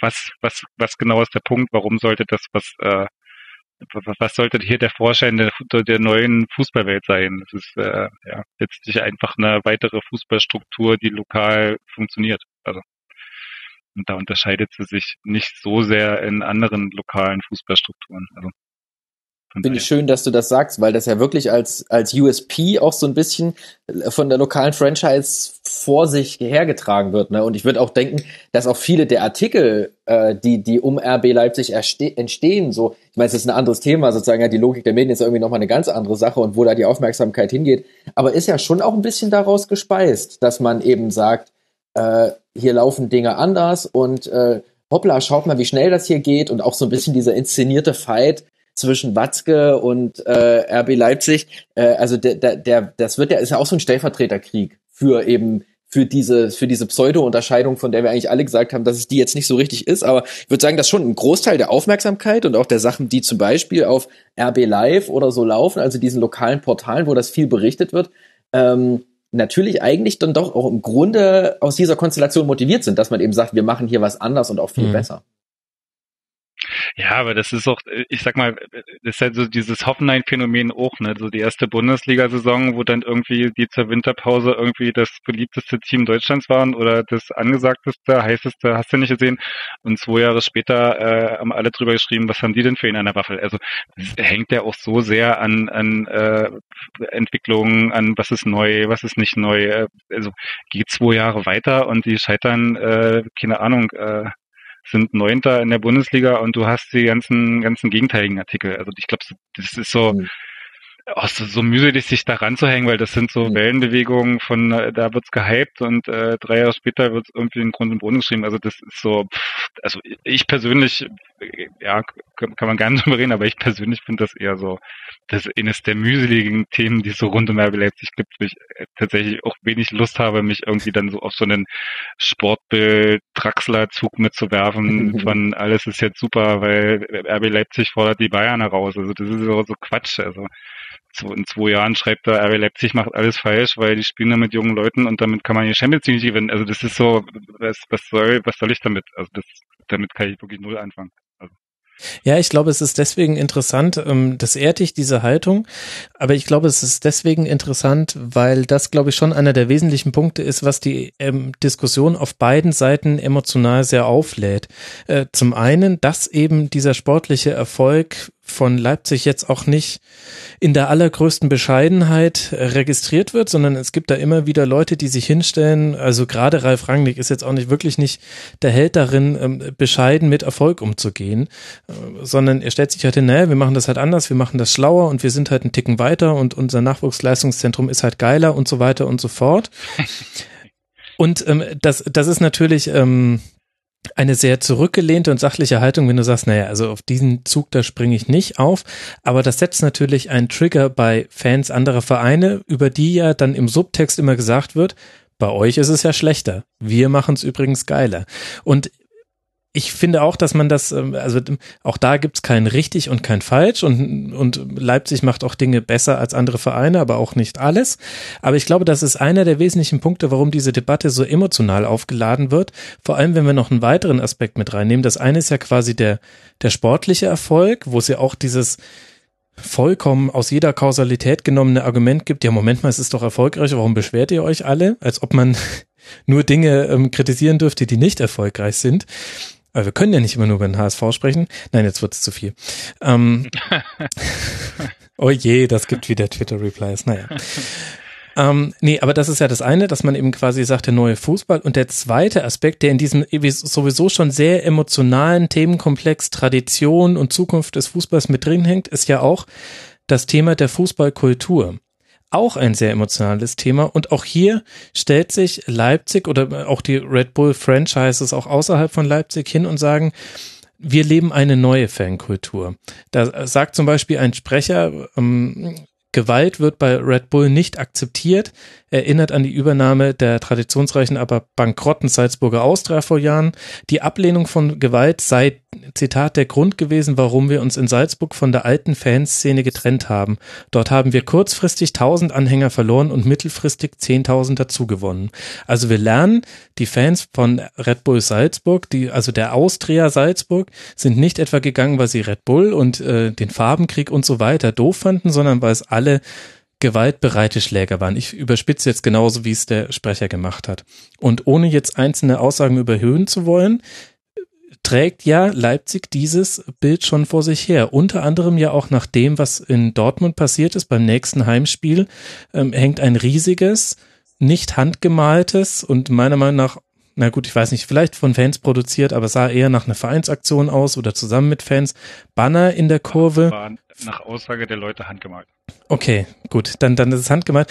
Aber was stand drauf? Hm. Ähm, gegen Menschenverachtung für eine neue Fußballkultur oder so, so ähnlich ungefähr. Also das trägt man ja schon vor sich her. Und das ist ein hochemotionales Thema. Und da kann ich auch ehrlich gesagt ganz viele Leute verstehen, die sich auch engagieren im Fußball zum Teil, dass die sagen, nee, also das lassen wir uns nicht gefallen, dass da jetzt äh, so eine Franchise kommt, ein Marketinginstrument. Ich glaube, die, die Argumentationslinien liegen da bei den meisten Leuten recht eng beieinander, die uns dann auch noch erzählen wollen, wir machen aber auch wirklich alles in allen Bereichen besser. Also äh, dazu kam ja noch jetzt das Mateschitz-Interview vom Wochenende, wo er auch nochmal ganz klar austeilt und sagt, es gibt eine gewaltbereite, alkoholisierte Minderheit im Fußball, die äh, nur Spaß dran hat, Feuerwerke zu zünden. Also so, äh, ne, und äh, ich glaube, es kam noch ein Attribut dazu, weiß ich nicht mehr. Aber dieses alles in einen Topf schmeißen, ne? Also sozusagen mhm. Gewalt und Pyro und Alkohol, das ist alles eins. Und das ist auch übrigens synonym zu engagierter Fankultur.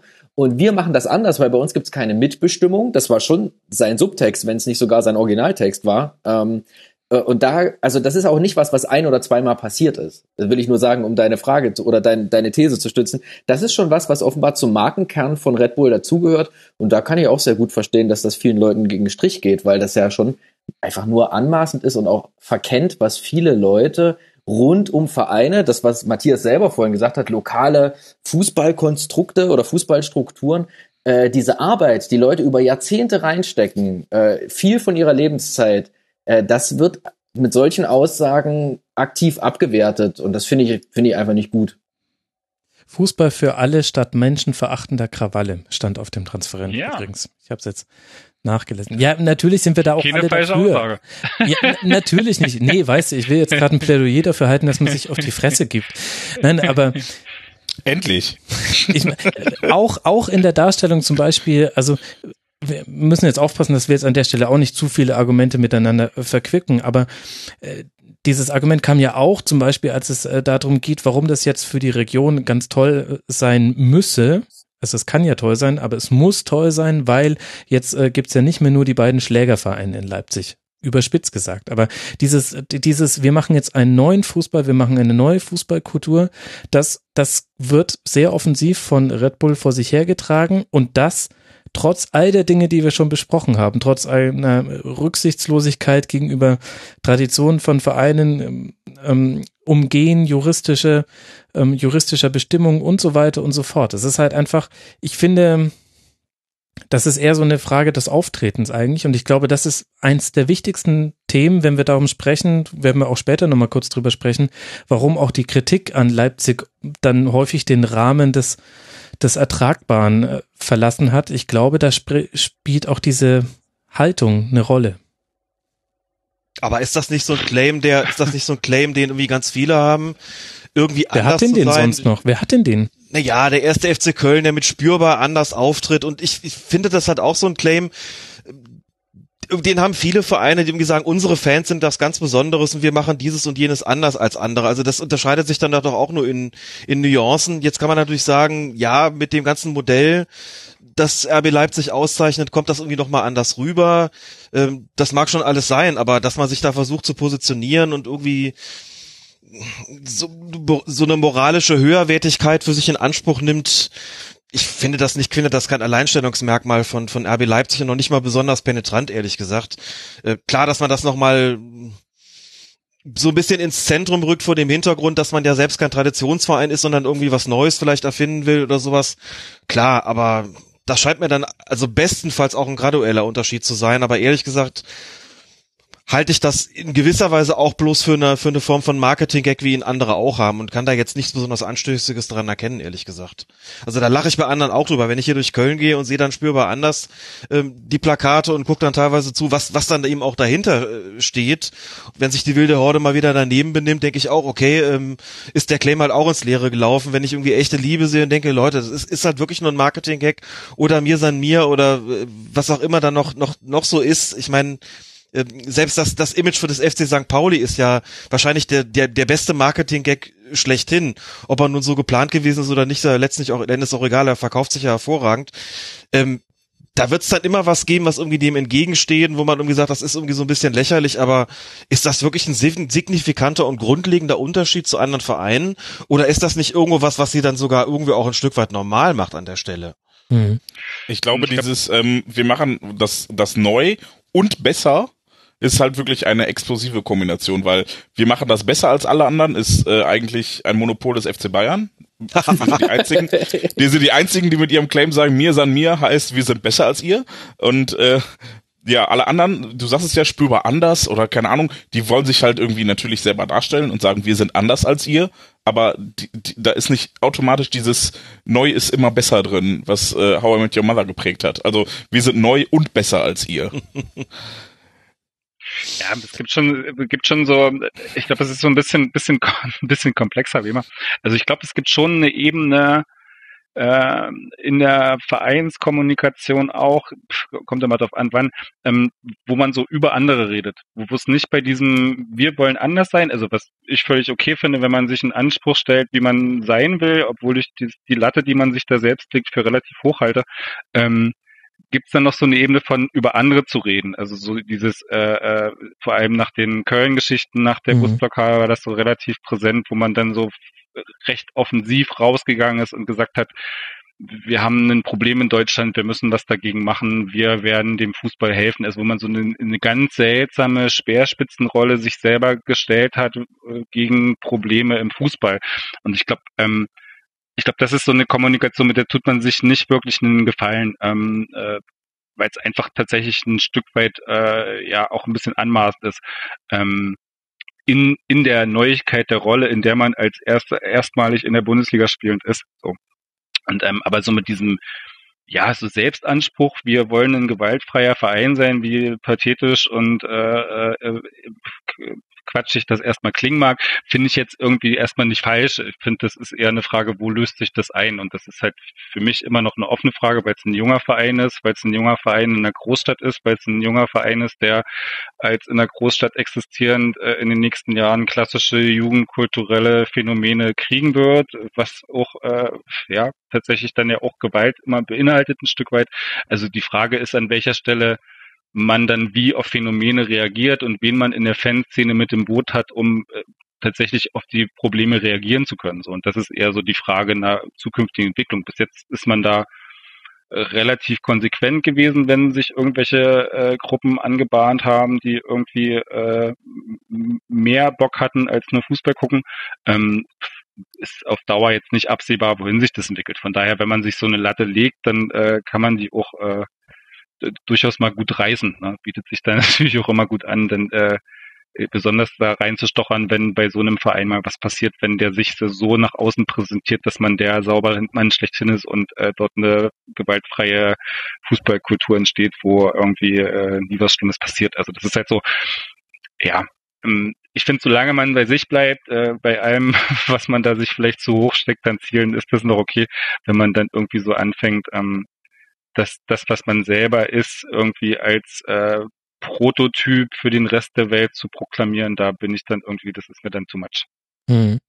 Zumal mir auch kein Fußballfunktionär einfällt, der gesagt hat, hey, Gewalt ist Teil unserer Identität. ne? Also äh, der russische Sportminister vielleicht noch, der gesagt hat, äh, guten Job haben wir da gemacht in, bei der EM in Frankreich. Ja, ich glaube, der Vorwurf ist ja immer so ein bisschen so fehlende Konsequenz und dann ist es halt so, ähm, ja, du bist dann relativ schnell in so einer Debatte, was worüber worüber in Deutschland reden wir. Also so die Argumentation äh, bei RB ist ja immer so, das es gibt nur so eine Minderheit, die gegen RB Leipzig ist und äh, der Rest ist ja gar nicht.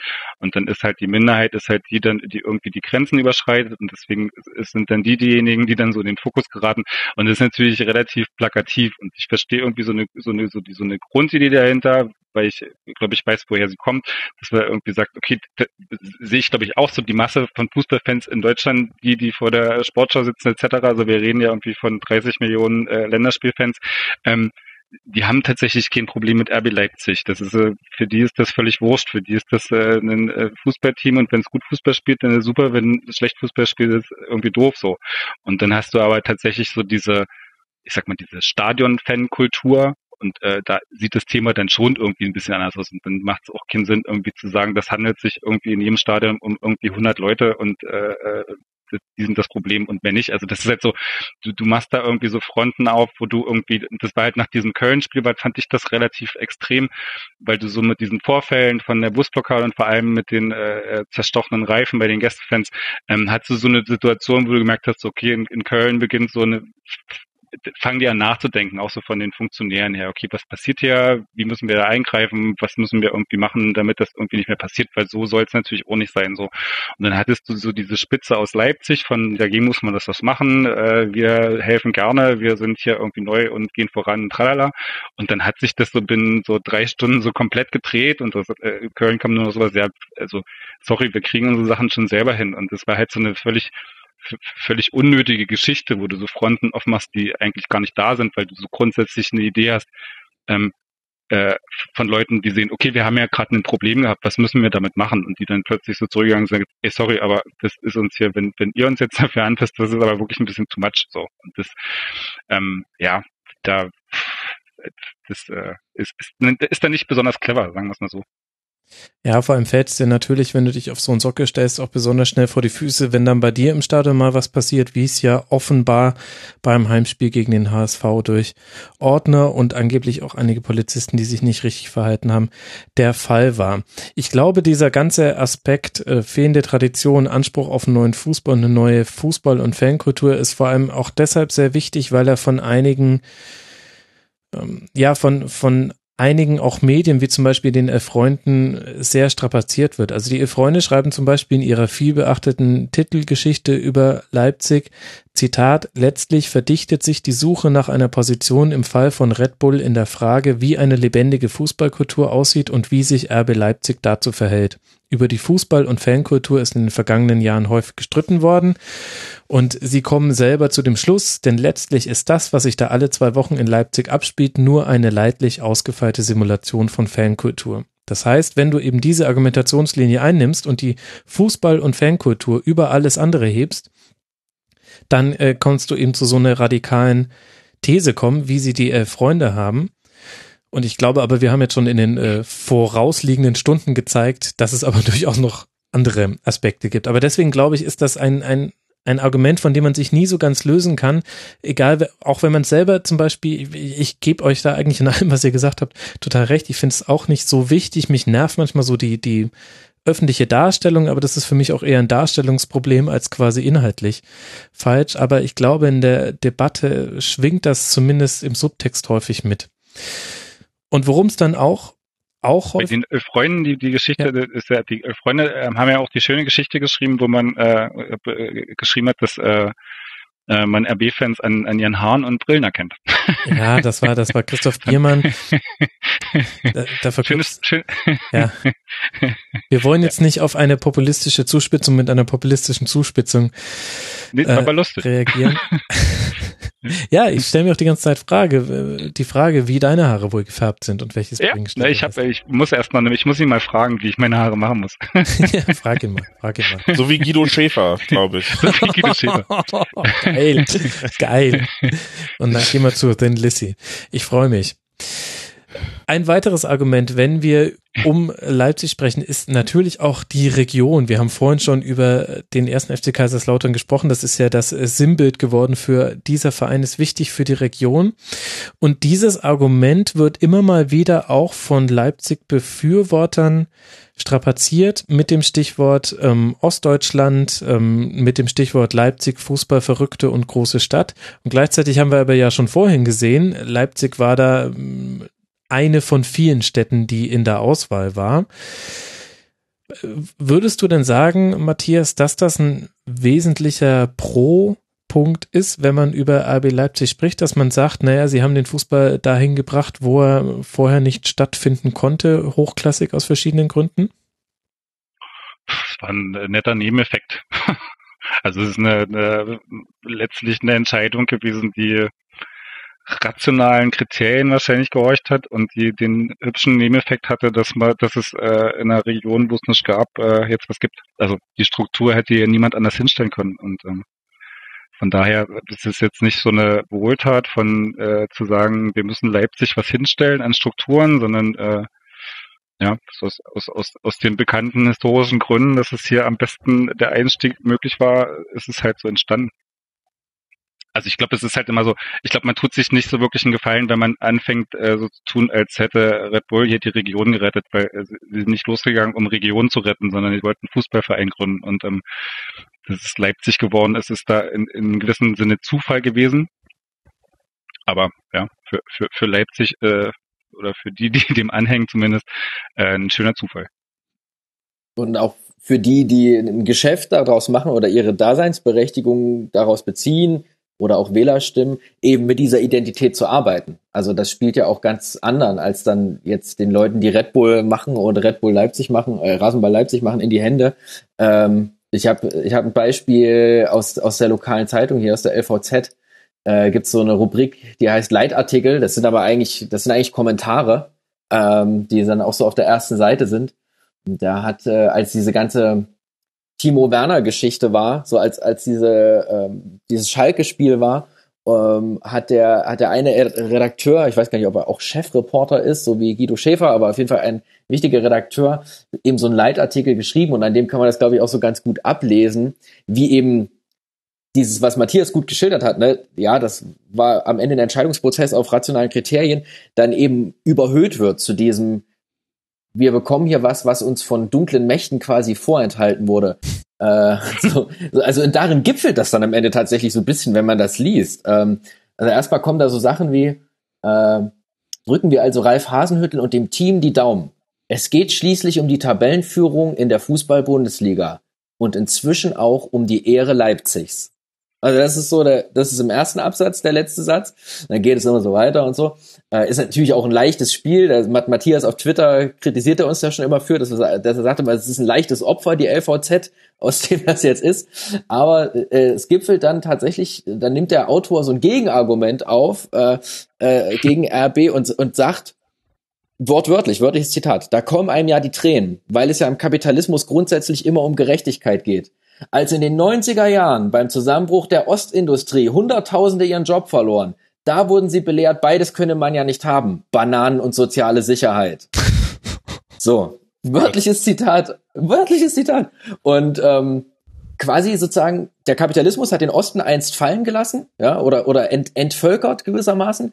Und jetzt kommt RB, also so eine Überidentifikation, die von, natürlich wird die von außen rangetragen, dass da ist sich selbst, also das würden selbst jetzt Oliver Menslav oder Ralf Rangnick nicht machen. Aber diese RB-Überidentifikation, die es hier gibt, das ist schon ein ziemlich spezifisches und auch gruseliges Phänomen. Ja, also geboren aus dem Gefühl, irgendwie etwas zu verdienen, das einem von anderen vorenthalten wurde. Und jetzt ist das endlich da. Und das ist schon, also ich kann gar nicht anders, als das nicht auch mit so Sachen wie Pegida und was überhaupt so in Sachsen sonst so abgeht, äh, mit geistig mitlaufen zu lassen, wenn ich sowas lese. Also es ist echt so, so ein, so eine Großmannssucht aus so einer, aus so einer Opferrolle raus, finde ich ganz furchtbar. Aber das ist ja jetzt ähm, kein Attribut, was der ein Verein sich selbst auch zuschreibt, oder? Also nein, dieses, nein, dieses Ostdeutsche und der erste Tabellenführer seit 1991, Hanse Rostock, der aus Ostdeutschland kommt, das wird jetzt eher dem Verein zugeschrieben. Mhm. Aber wirklich auch in einem lokalen Milieu. So, also es ist jetzt nicht so, das kommt ja nicht irgendwie aus einer Zeitung aus den Niederlanden oder so. Mhm.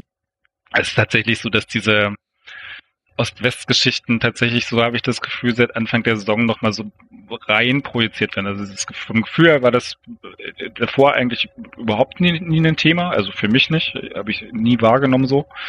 Ähm, und aber so seit Anfang der Saison hat man schon das Thema, dass so dieses Ost-Ding schon nochmal mehr thematisiert wird. Jetzt, äh, wie gesagt, nicht vom Verein selbst unbedingt, ähm, aber schon so darüber hinaus, auch so vom Verein, der mal betont, dass da so und so viel Dauerkartenbesitzer aus dem Umkreis von 100 Kilometer kommen. Da wird schon so eine regionale Ostkomponente und nicht bloß eine Leipziger bemüht, aber das machen sie jetzt nicht so offensiv und ähm, ja, aber so diese Aufladung mit Ost-Westen, die ist schon durchaus durchaus da, ja seltsam, dass das irgendwie so jetzt äh, dann doch so passiert. Also es gibt ja auch so diese immer viel kritisierten Studien und äh, selbst wenn man da irgendwie so Zahlengrundlagen etc. irgendwie, äh, dass die extrem schwierig sind, aber ich glaube, was man äh, selbst bei diesen schlechten Zahlen irgendwie rausziehen kann, ist eine extrem große Differenz in der Zustimmung zu RB Leipzig zwischen so Ost und West. Also es wird da so in Gebiete unterteilt und Ost ist halt die fünf neuen Bundesländer.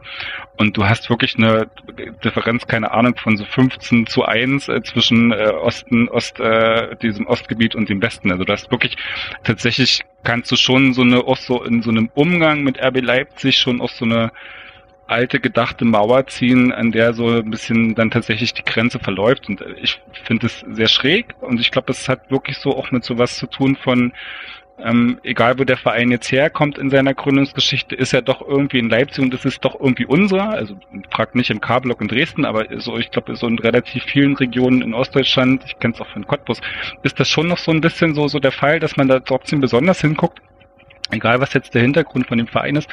Und ich glaube, das wird da schon gerade so ein bisschen mit aufgeladen und das ist schon sowas, wo man so mal so denkt, so, huh, why? also, ja. Aber auch da ist es doch so, dieser ganze lokalpatriotische Müll, der da mit drin steckt, macht den Verein dann auch wieder normal. Ich meine, da ist ja nun wirklich, was, was Gott nicht der Einzige. Und wie viele Clubs gibt's ansonsten, die sich irgendwie, du hast ja schon Kaiserslautern äh, genannt, Max, wie viele Clubs gibt's sonst, die da irgendwie mit genau solchen Punkten natürlich auch äh, versuchen, sich so ein, so ein, ja, sich dazu positionieren, selbst bei den Bayern läuft das ja so, dass sie sagen, na gut, ne, dieses Ding von, von Laptop und Lederhose, auf der einen Seite ist man internationaler Verein, auf der anderen Seite mir san mir und die ganze, die ganze, dieser ganze bayerische Quatsch, der da irgendwie noch mit reinspielt, ähm, das ist im Prinzip auch nichts anderes. Da kann man dann über die je konkreten Aus Ausprägungen kann man dann von mir aus diskutieren und man kann darüber sprechen, wie, wie sympathisch oder auch weniger sympathisch die einzelnen Proponenten sind, die das vertreten. Ich meine, ich, ich lebe hier in der Stadt wie Köln. Ich lebe und, und ähm, also hier ist das ja in ganz extremer Weise der Fall. Ne? Da wird sich dann so ein bisschen das Mäntelchen der Toleranz natürlich umgehängt und äh, wenn dann die Gäste kommen, heißt es Willkommen in der schönsten Stadt Deutschland, Deutschlands. Aber da ist das ja im Prinzip nicht großartig anders als in Leipzig auch und dass man das da, da versucht und sich da im Grunde genommen sogar einen ähnlichen Anstrich zu geben versucht, wie das bei anderen Vereinen auch üblich ist und sich da lokal und regional zu positionieren versucht, das ist genauso klebrig wie normal, also man könnte sagen, es ist eine schlechte Normalität und ja sicherlich nichts, was jetzt an Leipzig irgendwie im Prinzip besonders kritikabel wäre. Höchstens, dass es von der Ausprägung vielleicht nochmal hier und da irgendwie eine besonders äh, schaurige Note annimmt. Ihr habt es ja jetzt auch schon gesagt, aber definitiv nichts Ungewöhnliches. Ja, ich glaube, ich finde es finde es tatsächlich, äh, es gab ja damals diese Olympiabewerbung so äh, für 2000, für wann war die eigentlich? Für 2006 muss dann irgendwie Anfang 2000er so gewesen sein. Und ähm, das war ja so eine so eine ähnliche Geschichte. 2012 war das für für London was Ach, für 2012, aber die Bewerbungszeit war 2004 oder so, ne? Jo, jo. Ja. Und dann gab's ja so diese, diese, da gab's so Demonstrationen in Leipzig für Olympia. und ähm, äh, wo dann tatsächlich so die Sprecher aufgetreten sind und so gesagt haben, die Presse im Westen will uns das kaputt machen und äh, weil wir hier, äh, ja, weil wir im Osten sind, etc. Das was ähm, äh, so, diese wirklich tatsächlich so eine seltsame Ebene hast von wir werden ja immer so kaputt gemacht, so dieses, ähm, ja, dieses immer im Vergleich mit dem Westen so, wir werden so runtergemacht und jetzt hast du mit RB und dann mit Olympia wäre genauso eine Chance gewesen, ne? Äh, mit RB so einen Verein, an dem so, so, so, so manche Sachen da so rangepappt sind. Ich glaube, das ist nicht wirklich ein ganz großes Massenphänomen, aber es ist tatsächlich so ein Phänomen, was da tatsächlich irgendwie inzwischen so, so ein bisschen entsteht, auch in so einen, so einen Geschichten wie in Dortmund, so, so, so, eine, so eine Ausschreitung. Ich glaube, sowas äh, befördert das natürlich auch noch so ein ganzes Stück weit, wo dann so irgendwie so diese Geschichten auch so nochmal reingebracht werden von, von denen lassen wir uns das jetzt nicht mehr wegnehmen, kaputt machen, etc. So. Also, wie gesagt, ich glaube nicht, dass, dass das irgendwie jetzt das Massenphänomen ist von 40.000 Leuten, die ins Stadion geht, aber es ist tatsächlich so eine Ebene von Diskurs oder Rechtfertigung, die da irgendwie gerade reinkommt, die äh, seltsam ist einfach. Vielleicht kann man das als Punkt setzen. Stellt sich halt die Frage, ob, wenn wir jetzt davon sprechen, dass dann das ganze Konstrukt gar nicht vom Verein selber befördert, aber ähm, ideologisch aufgeladen wird oder zumindest emotional und mit einer regionalen Bedeutung, die dann quasi sich in so einer Ost-West-Trennung dann durchaus auch ablesen lässt, ob das nicht auch die Fallhöhe für den, für das Szenario erhöht, dass der Standort Leipzig irgendwann nicht mehr die Rolle im Konstrukt Red Bull spielt, die er jetzt spielt. Denn ich möchte euch mal ein Zitat aus dem Jahr 2005 von Dietrich Mateschitz vorlesen. Zitat, aber eines ist klar, wir machen unser Fußballengagement nicht aufgrund des österreichischen Marktes oder der österreichischen Bundesliga, das wäre nicht notwendig. Durch die Champions League, die den Werbenutzen des Fußballs dramatisch geändert hat, gibt es für uns internationalere Möglichkeiten. Wir müssen schauen, dass wir uns davor oder für den UEFA Cup qualifizieren und das ist mit einem Club in Österreich eben einfacher als in England, Spanien oder Deutschland. Das war ja im Jahr 2005 und jetzt sind wir im Jahr 2017 und es ist möglich, sich in mit einem Club in Deutschland für Champions League und so weiter zu qualifizieren. Und es könnte ja aber auch durchaus sein, dass eine ähnliche Entwicklung in ein paar Jahren zum Beispiel mit einem Verein in England passiert. Das ist ja durchaus ein nicht unvorstellbares Szenario, wenn wir uns die Strahlkraft der europäischen Ligen miteinander vergleichen. Also ich, das geistert auch immer mal wieder durch die Timelines und so. Und ähm, gab es jetzt auch wieder, äh, was war es denn diesmal, der Winterpause, Matthias? Oh, pff, Dutzende. Dutzende, englische okay. Zweitligisten, äh, sämtliche osteuropäische Staaten. Also such dir was aus. also, also es ist immer mal da. Ich halte es aus zwei Gründen für unwahrscheinlich. Der erste ist ähm, der Erfolg jetzt in Deutschland. Ich glaube, so, so wie das die letzten fünf Jahre gelaufen ist für Red Bull hier in Leipzig, das hätte eigentlich gar nicht besser laufen können. Also seit, seit dem Rangnick Amtsantritt, ich, man kann sich das wirklich nicht besser vorstellen. Selbst die eingebauten Rückschläge sind ja jetzt quasi im Rückblick Erfolge, ja, oder sind da Teil des jetzt. Aber so kannst du auch nicht weiterlaufen. Diese Erfolgsgeschichte äh, wird sich nicht weiterschreiben lassen. Na, und genau das Oder? ist der Grund, warum ich denke, dass es unwahrscheinlich ist, dass sie dann nochmal die Aufbauarbeit nochmal in einer neuen Liga anfangen. Zumal auch die handelnden Personen ja alle nicht jünger werden und äh, das ja auch nochmal so eine Frage ist, wie das weitergeht, wenn irgendwann der Lebensquell des Patriarchen versiegt und auch noch Ralf Rangnick irgendwann, ich weiß nicht, wann der, wann der, wann der irgendwann mal Unruhe, wann der mal ruhig wird, Ralf Rangnick, der wird vermutlich nie mehr ruhig werden in seinem Leben, das ist ja auch Teil seines Erfolgs, aber so, dass jetzt diese Person, und ich glaube, es lässt sich doch immer noch zurückführen auf diese Personen auch, ja, es ist noch nicht so ein System, was sich irgendwie selber trägt, ja, äh, und ich dass die jetzt gerade nochmal gemeinsam einen Anlauf in England nehmen, ich kann es mir im Moment schlecht vorstellen, dass sie das noch gemeinsam noch durchziehen. Andererseits kannst du dir in England den Club ja auch einfach kaufen. Also da, da musst du ja nicht so weit unten starten. Das ist ja auch ein deutsches Phänomen gewesen. Ja, dann musst du dich aber tatsächlich von Leipzig komplett trennen. Also das ist ja auch dann organisatorisch mhm. schwierig zu, ja, weil du, außer du machst äh, RB Leipzig von Red Bull unabhängig. Ähm, lustiges Projekt. Ähm, äh, ja, aber ich glaube, das ist halt, also es geistert ja wirklich seit fünf oder sechs Jahren in regelmäßigen Abständen äh, durch, durch irgendwelche äh, Presse, wer da gerade wie im Gespräch ist und äh, dass wir doch schon verhandelt haben und gleich geht's los. Ähm, und bis jetzt ist nie was draus geworden und tatsächlich wird es nicht, nicht, ist es nicht realistischer geworden in den letzten Jahren, weil ähm, welche, also wenn du in England Strahlkraft abgreifen willst, welchem Club müsstest du dich zuwenden, um das zu tun? Ähm, wenn du, um mehr Strahlkraft zu kriegen als mit RB Leipzig, das wäre wahrscheinlich nicht der, keine Ahnung, äh, FC Southampton, äh, sondern wenn, müsste es wahrscheinlich schon eher ein großer Club sein mit einem Namen, so. Und dann fällt die, wird die Auswahl schon relativ gering oder sehr teuer. Und ähm, dann die Möglichkeit zu haben, was ist ich, einen namhaften Zweitligisten zu nehmen und den in einer Liga, die äh, ja, wo diverse Leute rumrennen, die viel Geld haben, den dann irgendwie in eine Position zu bringen, um dieselbe Strahlkraft abzufassen. Pff, ich kann es mir tatsächlich auch eher schwierig vorstellen. Ich würde sowas auch nie ausschließen, aber ich halte es gerade nicht für, also ich glaube nicht, dass das in irgendeiner Form auf der Tagesordnung steht, das sowieso nicht, aber ich glaube auch nicht, dass das irgendwie ein sinniger und rational äh, sinniger Schritt wäre. Also von daher Könnt ihr mir mal aufhören, meine letzten Hoffnungen auf ein baldiges Ableben von RW Leipzig zu nehmen?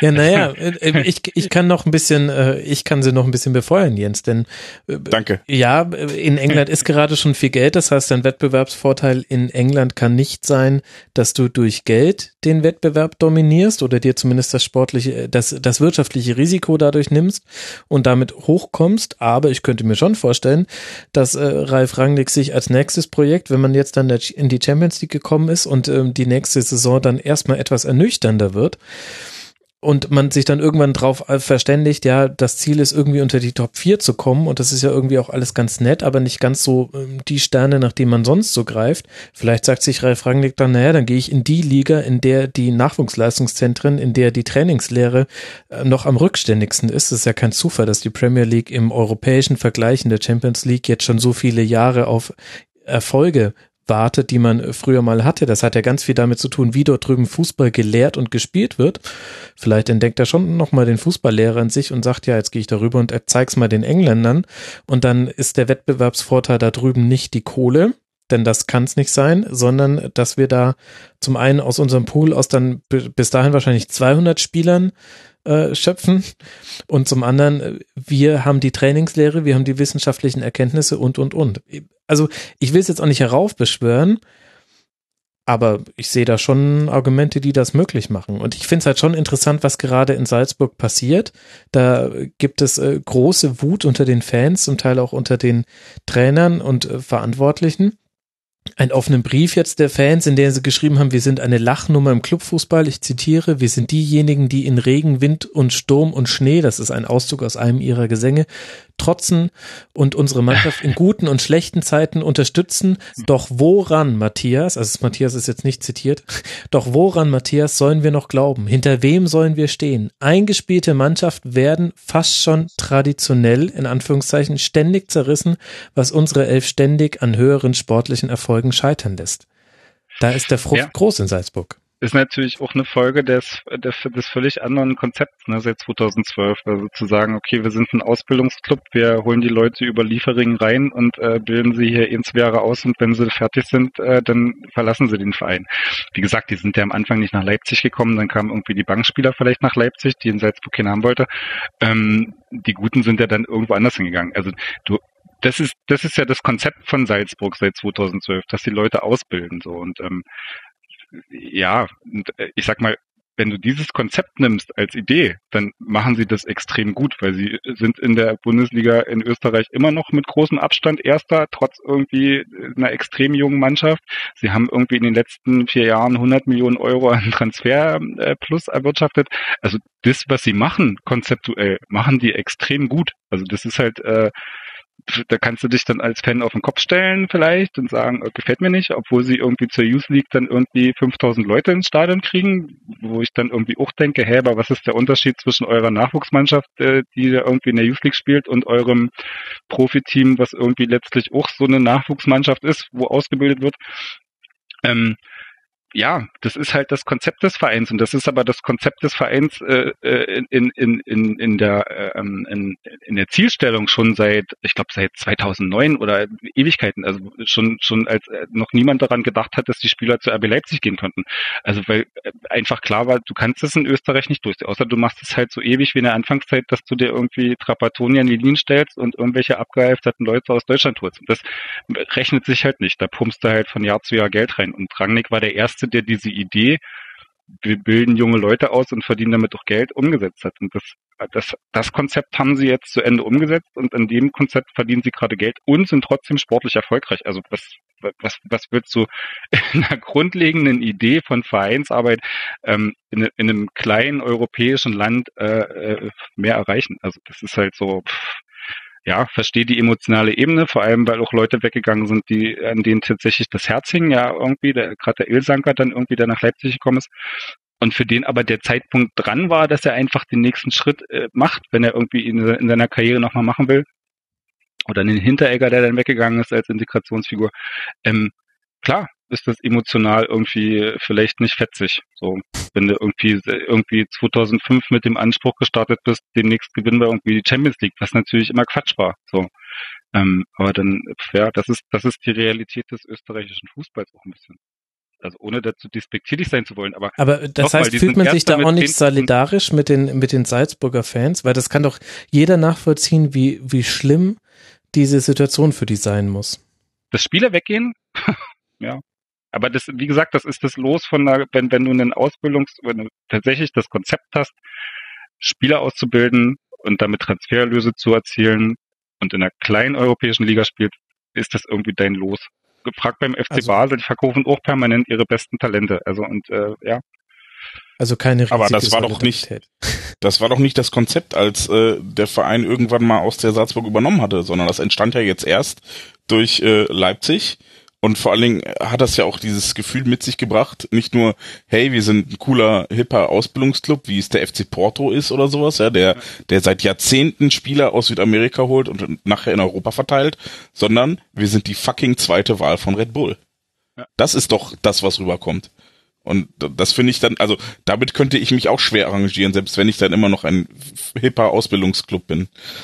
Ja, ich wüsste wahrscheinlich, ich glaube, ich könnte mit so einer Perspektive von hipper Ausbildungsclub ohne anfangen. Aber guck drei Jahre weiter, vielleicht sieht es dann schon wieder anders aus und man ist mit der Perspektive total fein. Also keine Ahnung, da bin ich tatsächlich, ist mein Empathievermögen mit Salzburg, da bin ich einfach auch nicht nah genug dran oder es ist auch nicht mein, also mein emotionales Thema. Ähm, ich verstehe, wo es herkommt, weil es irgendwie in den letzten Jahren extremer, ein extremer Durchlauferhitzer war für Talente und äh, äh, bis auf so ein paar, drei, vier handelnde Personen da irgendwie viel einfach ähm, durchgewälzt wurde. Ähm, von daher verstehe ich, wo das herkommt, als so Fan-Emotion, so. Aber das ist dann ein Salzburger Thema.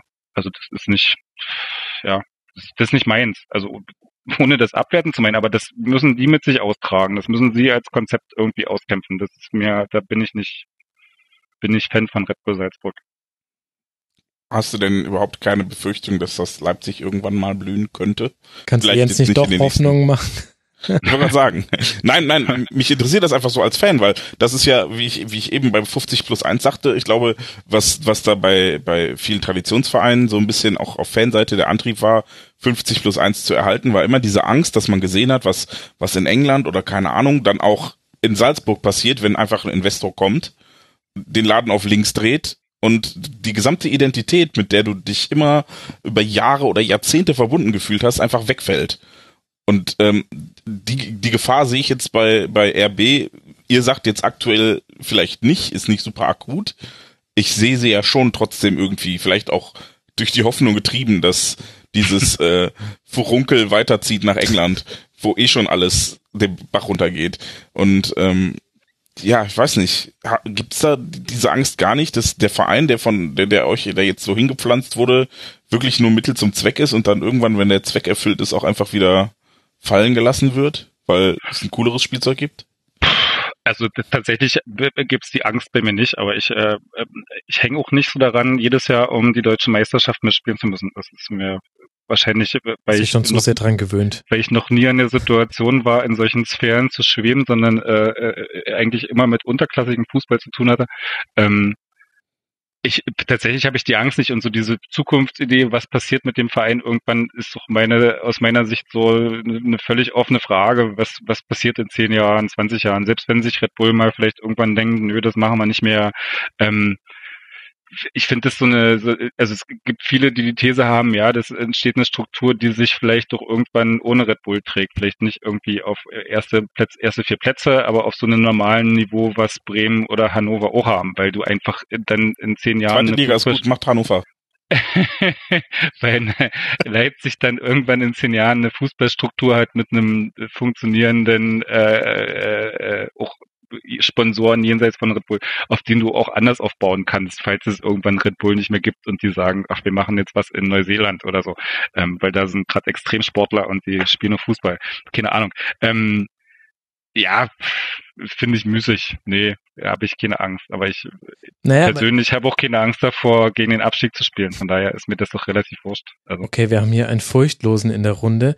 Aber ich meine, der Punkt ist insofern ja schon interessant, dass es ja auch auf dieses Thema der Abhängigkeit abzieht. Und das hat Jens äh, vor einiger Zeit, als wir darüber gesprochen haben, dass Leipzig als Marketinginstrument Red Bulls verstanden werden kann, gesagt.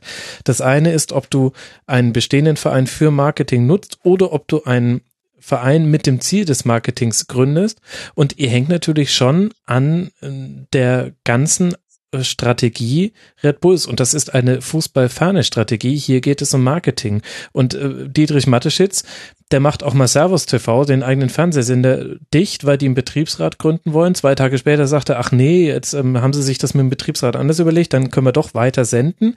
Er kokettiert mit einem Formel 1 Ausstieg. Ähm, also ich will jetzt einfach nur sagen, da gibt's ja schon eine Abhängigkeit und, und das hat ja Jens gerade angedeutet. Das ist der wesentliche Punkt, wenn man auch über sowas wie 50 plus 1 redet und um Sorgen, die andere Fans haben, dass sie eben in eine solche Abhängigkeit geraten. Und jetzt wäre meine Frage an dich, ähm, wobei ich glaube jetzt die Antwort aus deiner Gelassenheit schon herauszuhören. Sorgen macht dir das keine. Aber, aber bist du da auch stellvertretend für die Leipzig-Fans? Ich kann mir das fast nicht vorstellen, dass man sich darüber keine Gedanken macht. Also ich kenne kenn das tatsächlich nicht wirklich als großes Thema. Von daher äh, sage ich, nee, das ist nicht, das ist kein großes Thema. Aber wie gesagt, ich glaube, ich glaube, die interessantere Frage ist tatsächlich, was aus dieser Fußballstruktur auf Perspektive entsteht. Also das, was ja die Idee von Minster äh, ist, ist diesen Verein äh, trotz allem die Red Bull-Beteiligung auf unter 30 Prozent zu senken. So. Und ähm, je weiter du so eine Beteiligung senkst und je mehr du diesen Verein tatsächlich lokal verankerst und andere Partner mit ins Boot kriegst und sie auf breit, den Verein auf breitere Schultern, äh, breitere Füße stellst, was du ja sowieso musst, wenn du dein Ziel hast, irgendwie äh, jedes Jahr um die Champions League mitspielen zu wollen, weil das äh, pumpt dir nicht jedes Jahr Red Bull in den Verein. Du brauchst einfach einen Verein, der breiter aufgestellt ist über TV-Einnahmen, Ticketing, äh, neue Sponsoren so. Und das ist ja sowieso ein Thema. Und diese Fußballstruktur wächst ja auch gerade. Und ich sag, doch mal, wenn du zehn Jahre weiter guckst, bist du bei einem Verein, wo Red Bull vielleicht dann noch 30 Prozent trägt und du einfach über ein neues Stadion und die Ticketing-Einnahmen und über eine andere Verankerung einfach viel mehr andere Einnahmen hast. Also ich finde so diese Prognose, Red Bull steigt in zehn Jahren aus und dann ist der Verein tot, finde ich halt schwierig, weil es ist nicht, äh, es ist nicht, keine Ahnung, es ist nicht Hoffenheim, es ist Leipzig, es ist eine Großstadt. Du hast ja einfach auch nochmal andere Möglichkeiten der äh, äh, Verankerung in der Stadt, die du woanders so vielleicht nicht hast. Und ähm, also ich finde deine Prognose, ich finde die Prognose genauso schwierig, ehrlich gesagt. Ja. Also für mich sind das so zwei Extreme von der Selbstweise. Ja, ja. ich meine, ich meine, du, du extrapolierst halt jetzt sozusagen den bestmöglichen Fall.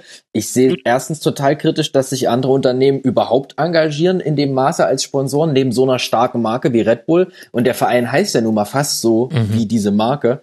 Äh, und zum Zweiten äh, würde ich das Argument mit, es ist eine Großstadt und hier ist wirtschaftliche Kraft da, anders als vielleicht da in Sinsheim, auch sehr schwierig, weil hier ist ja kein originär produzierendes Gewerbe von hier ansässig, sondern die zwei großen produzierenden Automobilhersteller, die sponsoren schon andere Vereine aus den Städten, wo auch die Kapitalgesellschaften sitzen von denen, nämlich in Stuttgart und in München, so. Und ähm, sehe ich jetzt nicht, ich sehe hier nicht so die anderen an der Tür kratzen. Und ich glaube, so ein, so ein Sponsorenmodell wie in Aue, dass irgendwie jeder mit 15.000 Euro dabei ist, jeder Elektromeister, das sehe ich irgendwie auch nicht so richtig hier äh, kommen, weil das sich nämlich alles mit dem beißt, was du ganz am Anfang gesagt hast, dass nämlich Red Bull immer den Anspruch hat, selber die Struktur zu sein.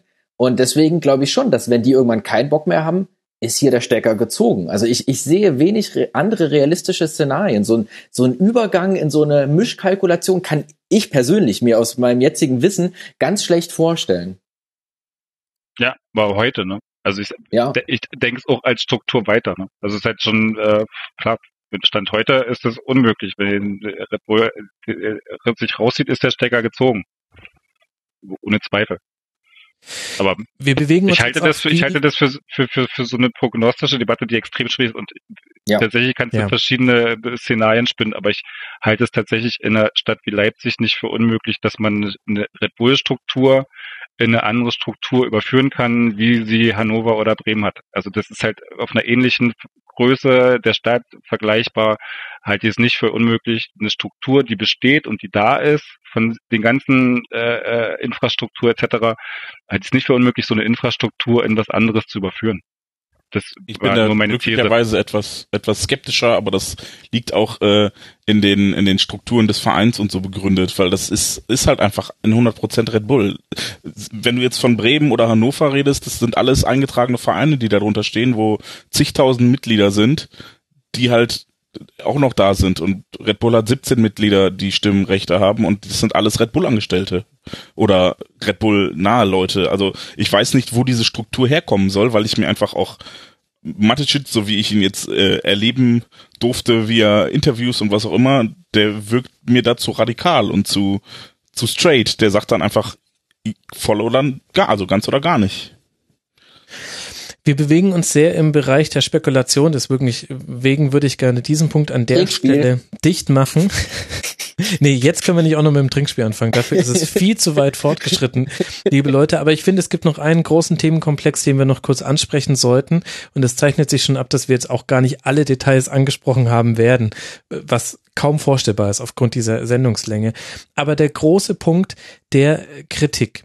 Und zwar zum einen in den Medien an äh, Red Bull Leipzig. Jetzt sage ich selber schon Red Bull Leipzig. Wahnsinn, wie ihr mich versaut habt. Das gibt's ja nicht. Aber liebe Hörer, es ist auch tatsächlich gerade sehr spät.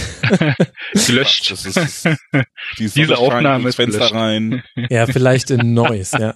Vielleicht die Sonne scheint bei Tag und Nacht. Maurizio Gordino, sage ich dazu nur. also, äh, in den Medien auch fehlende Kritik. Ähm, es gibt auch sehr kritiklose ähm, Medienberichterstattung über Leipzig. Äh, dann natürlich die Kritik von Fans an Leipzig und welche Ausformung wir da gesehen haben. Und dann interessiert mich aber auch der Umgang mit Kritik von Seiten Leipzigs und der große Komplex, den wir wahrscheinlich jetzt nur anschneiden können, generell Kritik an Red Bull und auch an der Person Matteschitz. Das ist jetzt auch immer wieder so indirekt durchgeklungen schon vorher. Aber lasst mal vielleicht bei der Medienberichterstattung über Leipzig anfangen. Und da würde mich tatsächlich äh, deine Meinung, Matthias, als erste interessieren. Wie nimmst du das denn wahr? Wo jetzt, lokal oder bundesweit? Ja, äh, lass es gerne mal unterscheiden. Beginnen wir doch mal lokal und dann darf Andreas da auch gerne was dazu sagen. Ey, der muss schweigen. Ähm. Schweigen oder speien? Ich hab's nicht verstanden. Ach so. Vielleicht muss er auch speien. Ähm, äh, ja, es, es, hat sich zumindest deutlich gewandelt, ne, lokal. Du hast äh, gerade in der Anfangszeit einen durchaus distanzierten Umgang mit dem Verein gehabt, äh, gerade so, was so den lokalen MDR und so angeht, auch LVZ, ähm, mal abgesehen von Guido Schäfer hab's da schon immer so, äh, äh, ja, so eine recht distanzierte Berichterstattung, die aber auch so mit einem eher distanzierten Verhalten des Vereins gegenüber der Stadt zu tun hatte. Der war ja schon in der Anfangszeit immer noch so ein, ja, wir in so einer Dienstleisterposition von, wir sind gekommen, um euch was Gutes zu tun. Und äh, in, so in so einem Umgang war das dann tatsächlich auch in den Medien. Und ähm, ja, tatsächlich ist das dann über die Jahre, äh, also ich glaube so, so, so 2011, 2012 war dann so ein Wendepunkt, wo man äh, alle auch gemerkt haben, dass RB Leipzig irgendwie die Klicks bringt, ähm, wo es doch so einen deutlichen Wandel hin dazu gab, dass der Verein irgendwie in der Stadt angekommen war und auch von den lokalen Medien als lokaler Verein anerkannt und ich sag mal begleitet wurde. So und ähm, ja, inzwischen ist das das meiste recht belanglos, was so lokal passiert oder ähm, re recht eng an dem, was sportlich passiert, sagen wir es mal so. Und ähm, ich sag mal jenseits es, ich glaube, so der Wandel besteht ein bisschen darin, dass äh, gerade so, was ich immer spannend finde, dass so Fan, also wenn so mal so Fan-Themen so ein bisschen aufploppen, so im Hintergrund, dass du eigentlich relativ wenig Zeitung hast oder Presse hast, die das äh, tatsächlich nochmal aufgreifen, also oder generell abstraktere Themen. Also es gibt eine sehr nahe Berichterstattung an den sportlichen Dingen, aber so auf so einer ja, Metaebene gibt es relativ wenig an Auseinandersetzung und äh, Warum ja, wenn dann eher eigentlich? Das ist mir auch nicht so richtig klar. Das ist, äh, verstehe ich auch nicht. Also ähm, kann ich dir tatsächlich auch nicht wirklich erklären. Also es gibt die Mitteldeutsche Zeitung, die macht das schon immer noch ab und zu, auch so Metathemen aufgreifen und so ein bisschen äh, Sachen von allen Seiten zu versuchen zu beleuchten. Aber so ähm, ansonsten ist es schon eher inzwischen, ja, ich sag Sport, Sportberichterstattung, lokale und wir für Leipzig.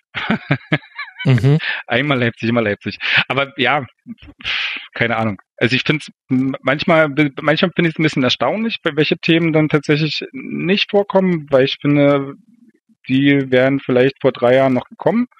Ähm, ja. Aber ja. Andreas, möchtest Andreas du da was ergänzen? Findet das bestimmt. Darf ich wieder reden? Ja.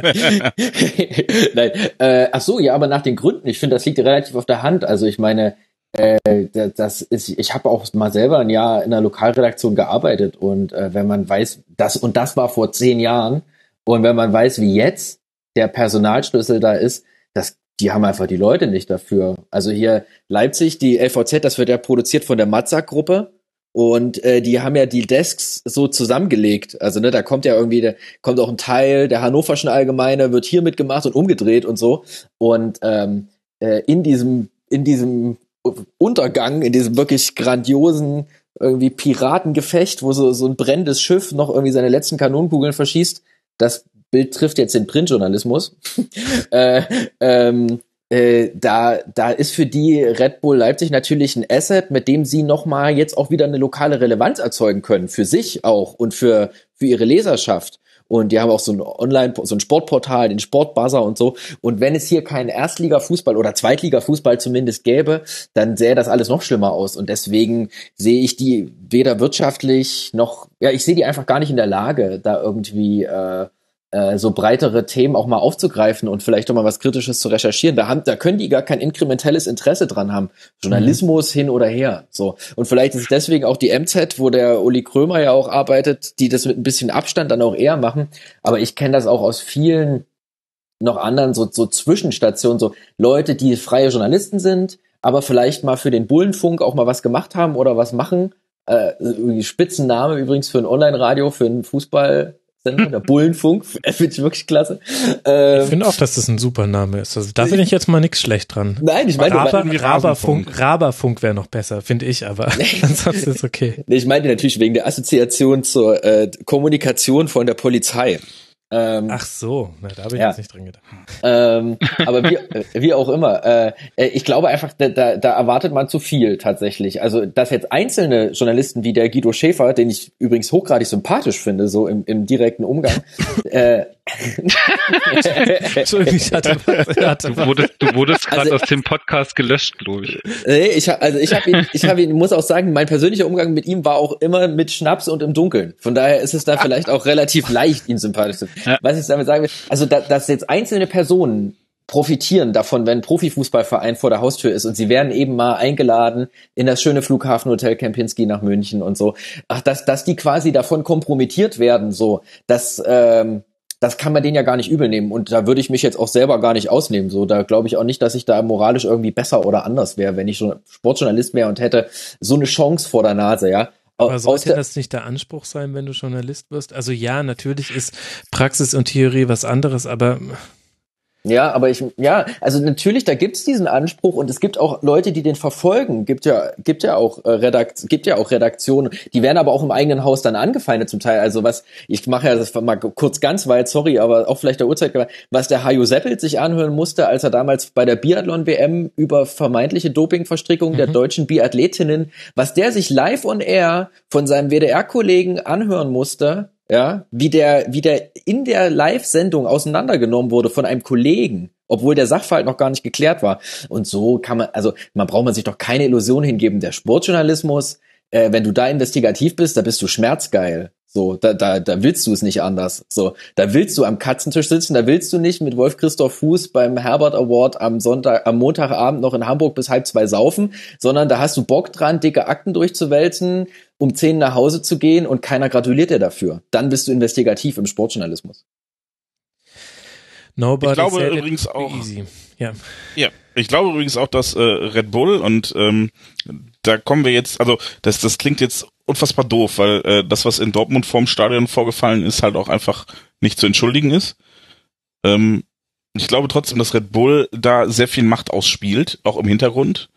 Ähm, ich kann jetzt leider keine Namen nennen, aber ich habe Bekannte, die in, in äh, Mitteldeutschland für Zeitschriften gearbeitet haben und entsprechend äh, dann auch Probleme mit ihrem Chef bekamen, als sie sich kritisch über Raba geäußert haben, äh, also kritische Artikel veröffentlicht haben, weil Raba entsprechend Druck auf diese Zeitung ausgeübt hat.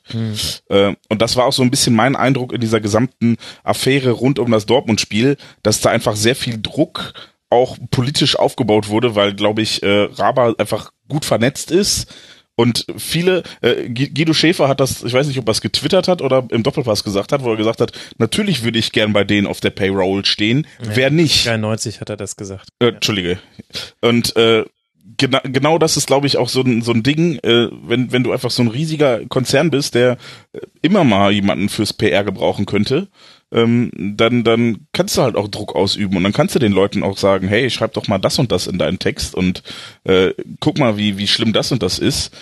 Und ich glaube, genau das, das machen sie dann auch. Nicht nur, weil, weil ich glaube, dass der Sportjournalismus äh, die gerade festgestellten Probleme in sich selber hat, ja, weil da viel zu viel Gefälligkeitsjournalismus gemacht wird, um eben weiterhin ja eingeladen zu werden zu irgendwelchen Veranstaltungen oder sonstiges. Ähm, und ich glaube, dass das Raba da auch noch aktiv Druck macht, einfach im Hintergrund. also so ein paar Sachen dazu, glaube ich. Ähm, also um, um Guido Schäfer auch mal in Schutz zu nehmen, die Geschichte, dass er gerne auf der Payroll bei RB stehen würde, die erzählt er seit sieben Jahren und äh, seitdem es den Verein Das gibt. doch nicht besser. Ist, nee, ist äh, auch Oder? eher Also auch ein Witz, nicht zu meinem Bericht ist eher auch ein Witz darüber, was man bei RB verdient und was man äh, seiner Meinung nach als Journalist nicht verdient. Also, dass Guido Schäfer bei RB Leipzig anfangen könnte und anfangen wollte, äh, ist tatsächlich in diesem Leben nicht vorstellbar. Das äh, äh, passt tatsächlich überhaupt nicht in seine Lebensperspektiven und auch in sein Selbstbild, was er als äh, Chefreporter von sich hat und als, äh, ich, ich sag mal, Marke in der Stadt. Ähm, von daher, äh, ich glaube, gerade bei Guido Dafür, Schäfer dafür man, kriecht er dem Club aber ganz schön in den Arsch, wenn ich das so sage. Jein, Guido Schäfer ist eine spezielle Person. Die, wahrscheinlich ist es genauso die Sohn, den kennt man halt nur hier. Guido Schäfer äh, schreibt seit 16 Jahren jeden Leipziger Verein in die Bundesliga. Also seitdem er in Leipzig ist, will er irgendwie, dass irgendein Verein in die Bundesliga aufsteigt. Und das ist völlig wurscht, ob der damals FC Sachsen hieß, äh, Lok Leipzig hieß oder inzwischen RB Leipzig heißt. Also das ist äh, eine völlige Wahllosigkeit äh, äh, und auch so klassischer lokaler Sportjournalismus. In meiner Stadt sollte ein Fußballverein in der Bundesliga sein. Und ähm, ist natürlich für ihn super, weil ähm, äh, äh, er natürlich dann dadurch auch bei Sky und so auftaucht und nochmal irgendwie anders als Marke erscheinen kann, als das früher in der vierten Liga in äh, wahnwitzigen Duellen mit irgendjemandem ähm, tun konnte. Also ich äh, bei allem, was man an Guido Schäfer komisch finden kann und äh, so ganz hat mich sich mir immer noch nicht erschlossen, warum sie ihn bei Sky ausgerechnet zu der Seite eingeladen haben. Ähm, muss man bei ihm auch immer mal so ein bisschen die Kirche im Dorf lassen. Er ist tatsächlich jemand gewesen. Ich glaube, er war der, der, der einzige Journalist bis jetzt, der es geschafft hat, dass äh, ihm auf der Presse, auf der äh, Internetseite von RB Leipzig eine Gegendarstellung gewidmet wurde. Also er, er hat schon seine Geschichten gemacht in den letzten Jahren und ähm, sich dafür auch immer mal wieder gerne in die Nesseln gesetzt. Ähm, das, das kann man ihm tatsächlich nicht vorwerfen, aber er ist tatsächlich ein äh, herzerfrischender Streiter äh, für die Sache. das äh, gehört aber zu, zu seinem Markenkern dazu. Also nur das zu Schäfer, ich glaube, ich muss man auch mal manchmal ein bisschen verstehen. Ähm, ich glaube, was mir bei diesen Dortmund-Geschichten immer so ein bisschen negativ aufschützt, ist halt so dieses, das hat immer so einen leicht verschwörungstheoretischen Touch, weil ähm, äh, ähm, ich habe das, glaube ich, vorhin schon mal gesagt, ähm, wenn du RB Leipzig-Themen hast, Ne? Und wenn die nicht sportlich sind und wenn die irgendwie noch was dazu mit Gewalt zu tun haben, das ist äh, sofort und auf jeden Fall für jede Redaktion in diesem Land, wo sie sagen, das ist unser Thema, dann machen wir was dazu. Egal von woher wir eine Stimme kriegen, egal was los ist, das müssen wir irgendwie drin haben, weil das bringt Klicks. Und du hast einfach in dieser in dieser Dortmund-Geschichte, wo du sofort noch am Tag, du hast eine klare Mitteilung der Presse, äh, der Polizei, du hast klare Stellungnahmen der Fanprojekte, du hast klare Stellungnahme von Vereinen, du hast am nächsten Tag offene Briefe von Fans im Netz, du hast eine derart explosive Mischung, wo dieser Medienfuror, der in den nächsten Tagen getobt ist, eine völlig logische Konsequenz ist. Mag sein, dass das irgendwie RB Leipzig nicht schlecht getan hat in so einer, in so einer Geschichte, aber irgendwie so zu tun, als hätten die irgendwie den Hervor heraufbeschworen, das verkennt, glaube ich, so ein bisschen äh, bisschen so die Realitäten dessen, wie Mediengeschäft in dem Land funktioniert. Und ich beobachte das jetzt seit sieben Jahren und ich glaube, ich weiß relativ genau, was äh, wie, wie so Aufregungsgeschichten rund um RB Leipzig passieren und wie sie nicht immer zum Nutzen des Vereins auch ausgeschlachtet wurden. Also das hält sich dann schon noch durchaus die Waage. Ähm, also da würde ich jetzt mal kon zwei konkrete Gegenbeispiele bringen. Ja. Äh, am Tag nach dem Dortmund-Spiel äh, sind in Frankfurt Darmstadt und Frankfurt-Fans aufeinander getroffen und ich würde behaupten, da ist deutlich mehr passiert als das, was in Dortmund war. Da gab es keinen keinen Anruf vom Innenminister, äh, vom Bundesinnenminister beim Geschäftsführer der, der Eintracht. Und ähm, das zweite ist, ähm, Max sprach es eben an, Übergriffe von, von RB-Ordnern auf Hamburg-Fans und Polizisten, auch das wurde nicht so breit getreten wie das in Dortmund. Ich glaube schon, dass da auch äh, dass man sich so ein bisschen von von RB-Seiten diese Opferrolle, das das war passte einfach ganz gut. Ja, ähm, Dortmund hat immer laut Kritik geübt, auch Aki Watzke, wobei das im Gegensatz zu Uli Hoeneß zum Beispiel im Intro wunderschön bei Aki Watzke, äh, bei, bei Raba immer sehr sachlich war. Der hat da auch immer gesagt, ey, die bringen viele Fans mit, ist voll in Ordnung, aber RB ist halt nicht so cool. Da, da wurde nie Öl ins Feuer gekippt von Aki Watzke oder sowas. Was er bei Hoffenheim zum Beispiel, da hat er noch viel, viel lauter gepoltert seinerzeit. Und äh, ich glaube, das passte einfach ganz gut, das jetzt einfach mal äh, zu nutzen, um sich nochmal so richtig zu inszenieren. Vielleicht interpretiere ich da zu viel rein, aber ich habe so im Vergleich zu den anderen Geschichten, die rundherum passiert sind, dass eine Woche später die Hamburg-Fans von Ordnern verprügelt wurden und du in der überregionalen Presse nichts davon gelesen hast. Du hast das Video irgendwo bei Facebook finden können. Ja, dass das äh, in Frankfurt äh, sich die Ultragruppierungen auf offener Straße und dass da, dass da Cafés auseinandergenommen werden. Hey, auch das war relativ kleine Meldung und hat keine, keine Innenministeranrufe beim Geschäftsführer verursacht. Also ich kann, kann mir schon vorstellen, dass da ein bisschen Kampagne gemacht wurde. Ja, ich glaube gerade in dem Fall nicht wirklich, aber ähm, ich kann es ja nochmal sagen, ich beobachte das seit sieben Jahren und du hast einfach, was RB Leipzig angeht, wenn du irgendein nicht sportliches Thema hast und sei es, was es will, ähm, hast du einfach eine andere Aufregungskultur als bei irgendeinem Thema, wo, äh, ich sag mal, äh, Leute sich in Frankfurt und äh, Frankfurt zwischen Frankfurt und Darmstadt ähm, äh, auf die Nase hauen. Weil das interessiert tatsächlich, ja, vielleicht an einem Wochenende schon, anderen, anderen Wochenende schon ein bisschen mehr. Ähm, aber das ist einfach, das ist einfach Medien, Medienaufregungspolitik. Du machst, was Klicks bringt und das ist einfach äh, äh im Normalfall bei solchen Themen immer RB Leipzig und das Spiel wird dann tatsächlich weitergespielt. Und ich sag's nochmal, in den letzten Jahren waren es nicht immer Themen, die irgendwie RB Leipzig zum Vorteil gerieten. Und auch in Dortmund wäre die Geschichte viel cooler gewesen, wenn man irgendwie mit einem 1-1 nach Hause fährt, ist es nicht passiert und man kann sich hinterher als super sportlicher, sportlicher Club und was für ein geiler Auswärtsauftritt und der war mit 8000 Leuten da verkaufen. Das wäre für, für, für die Identität des Vereins und für seine Außenwirkung sehr viel produktiver gewesen. Und ich finde es auch so ein bisschen schwierig, gerade nach dieser Dortmund-Geschichte dann anfangen, darüber zu reden, ähm, was die Medien gemacht haben, weil es ist letztlich kein Medien, Medienvorkommnis gewesen, weil irgendwie real was passiert ist. Und dann kann man irgendwie sagen, uh, jetzt ganz schön viel Aufregung, ich ziehe vier, vier Tage den Kopf ein und dann geht's weiter.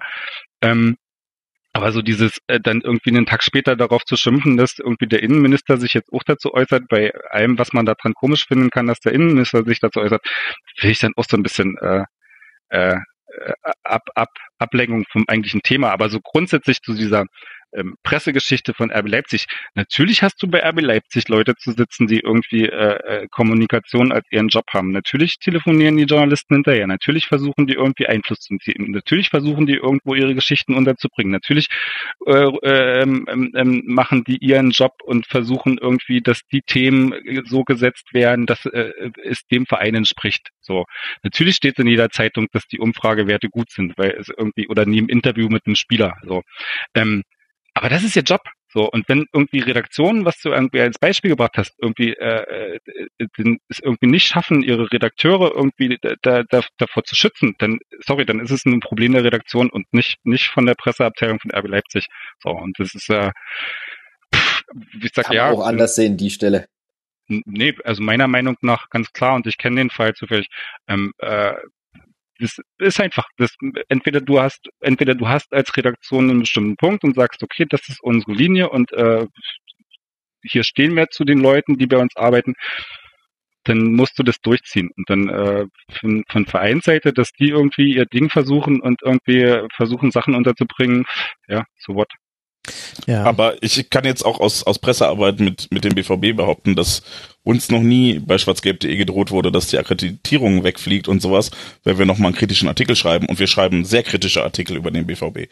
Also das ist schon Einflussnahme, die nicht nur auf, oh, ja natürlich telefoniert man da hinterher. Ey, wir wurden auch schon von Spielern angerufen, weil wir äh, Artikel geschrieben haben. Dann haben die uns gesagt, finde ich scheiße, haben wir denen gesagt, ja, ist unsere Meinung und gut ist. Aber Akkreditierungen entziehen und so, das ist schon ein bisschen Druck, äh, der über das hinausgeht, was ja, gute Pressearbeit ist. Das ist wirklich massive Einflussnahme und die passiert halt nicht von Seiten der Redaktion. Du, du sagst ja selber, ähm, RB bringt Klicks, ja, und dann zu sagen, okay, ey, ihr, ihr könnt gerne sowas weiterschreiben, aber dann berichtet ihr halt nicht mehr aus unserem Stadion.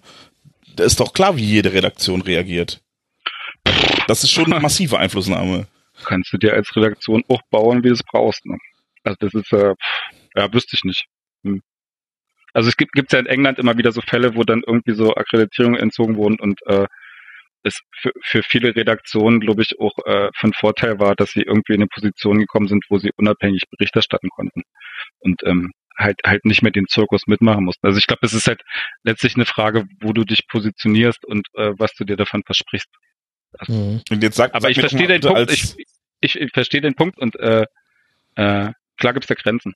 Und ähm, aber genau bei diesen Grenzen muss, müssen dann die irgendwie auch sich hinstellen und dafür einstehen, die davon betroffen sind. Und ähm, ja.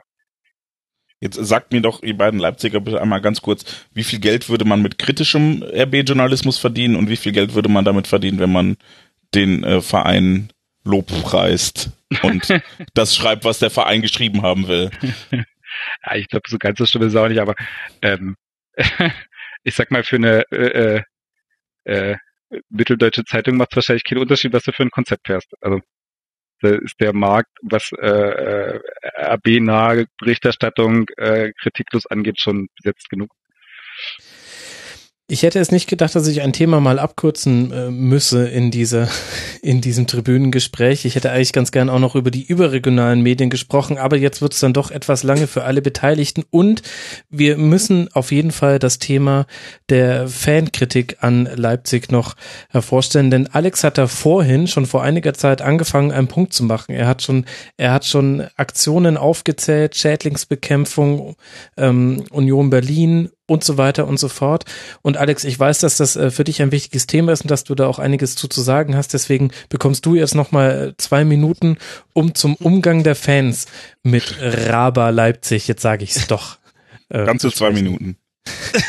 Vielleicht gebe ich dir auch vier. Mal gucken. Ich gebe mir auch vier. Nein, das, ihr könnt mir gerne auch jederzeit ins Wort fallen. Das ist ja überhaupt okay. nicht der Punkt. Äh, wir hatten ja vorhin, vorhin schon drüber gesprochen, ähm, wir hatten ja vorhin schon drüber gesprochen, dass es möglicherweise so ein bisschen vom äh, davon abhängt, welche, welche, was man jetzt so am meisten mitbekommt eigentlich so an, an Kritik, ob es jetzt die, die mediale Kritik ist oder ob sie von Fans ist oder ob man irgendwie in Leipzig sitzt und das Gefühl hat, so da wird irgendwie alles rosa-rot ge, gemalt und ähm, möglicherweise bin ich da auch so ein bisschen versaut von den, von den Social Media, aber natürlich auch über das, was ich mitbekommen habe, ähm, was wirklich an Aktionen gelaufen ist. Und da scheint sich mir doch äh, gerade in diesen wirklich sehr demonstrativen Aktionen eine hochgradig ideologische Note aus, auszuzeichnen. Und ich ähm, schickt natürlich vorweg, dass es hier überhaupt nicht darum geht, dass, dass, äh, dass es keine plakativen Aktionen geben soll und dass die natürlich notwendig immer so ein bisschen verkürzen ist irgendwie natürlich auch vollkommen klar, weil man die Dinge ja auf den, auf den Punkt bringen muss, aber da hat sich so ein spezieller Code dann dann eingespielt, der ziemlich oft zu, zu beobachten ist, der natürlich zu beobachten war jetzt bei in Dortmund äh, bei der Aktion. Ähm, also vielleicht fangen wir einfach mal damit an. Ähm, habe jetzt nicht alle Transparente präsent, die da gezeigt worden sind, aber das eins, eins der größten, ich glaube, das war auch das, was da ganz unten hing, dieses Banner war für den Volkssport Fußball gegen die, die ihn zerstören, so. Und diese, dieses Motiv der Zerstörung, dieses Motiv, dass da RB Leipzig jemanden schädigt oder dass es, dass es Schädlinge sind, die sozusagen wie die, auch so ein bisschen wie die Heuschrecken, ähm, über uns herfallen und irgendwas, was Grundgutes und Gesundes irgendwie kaputt machen. Dieses Motiv kann man, glaube ich, in diesen Fanprotesten ziemlich häufig beobachten und Volkssport, Fußball zeigt ja irgendwie auch sowas an, das kommt jetzt irgendwie, das, das ist irgendwie was, was, was fürs Volk ist, was für die Basis ist, was für uns alle da ist und da haben wir so ein bisschen so dieses, ähm, auch sehr problematische Occupy-Motiv irgendwie drin.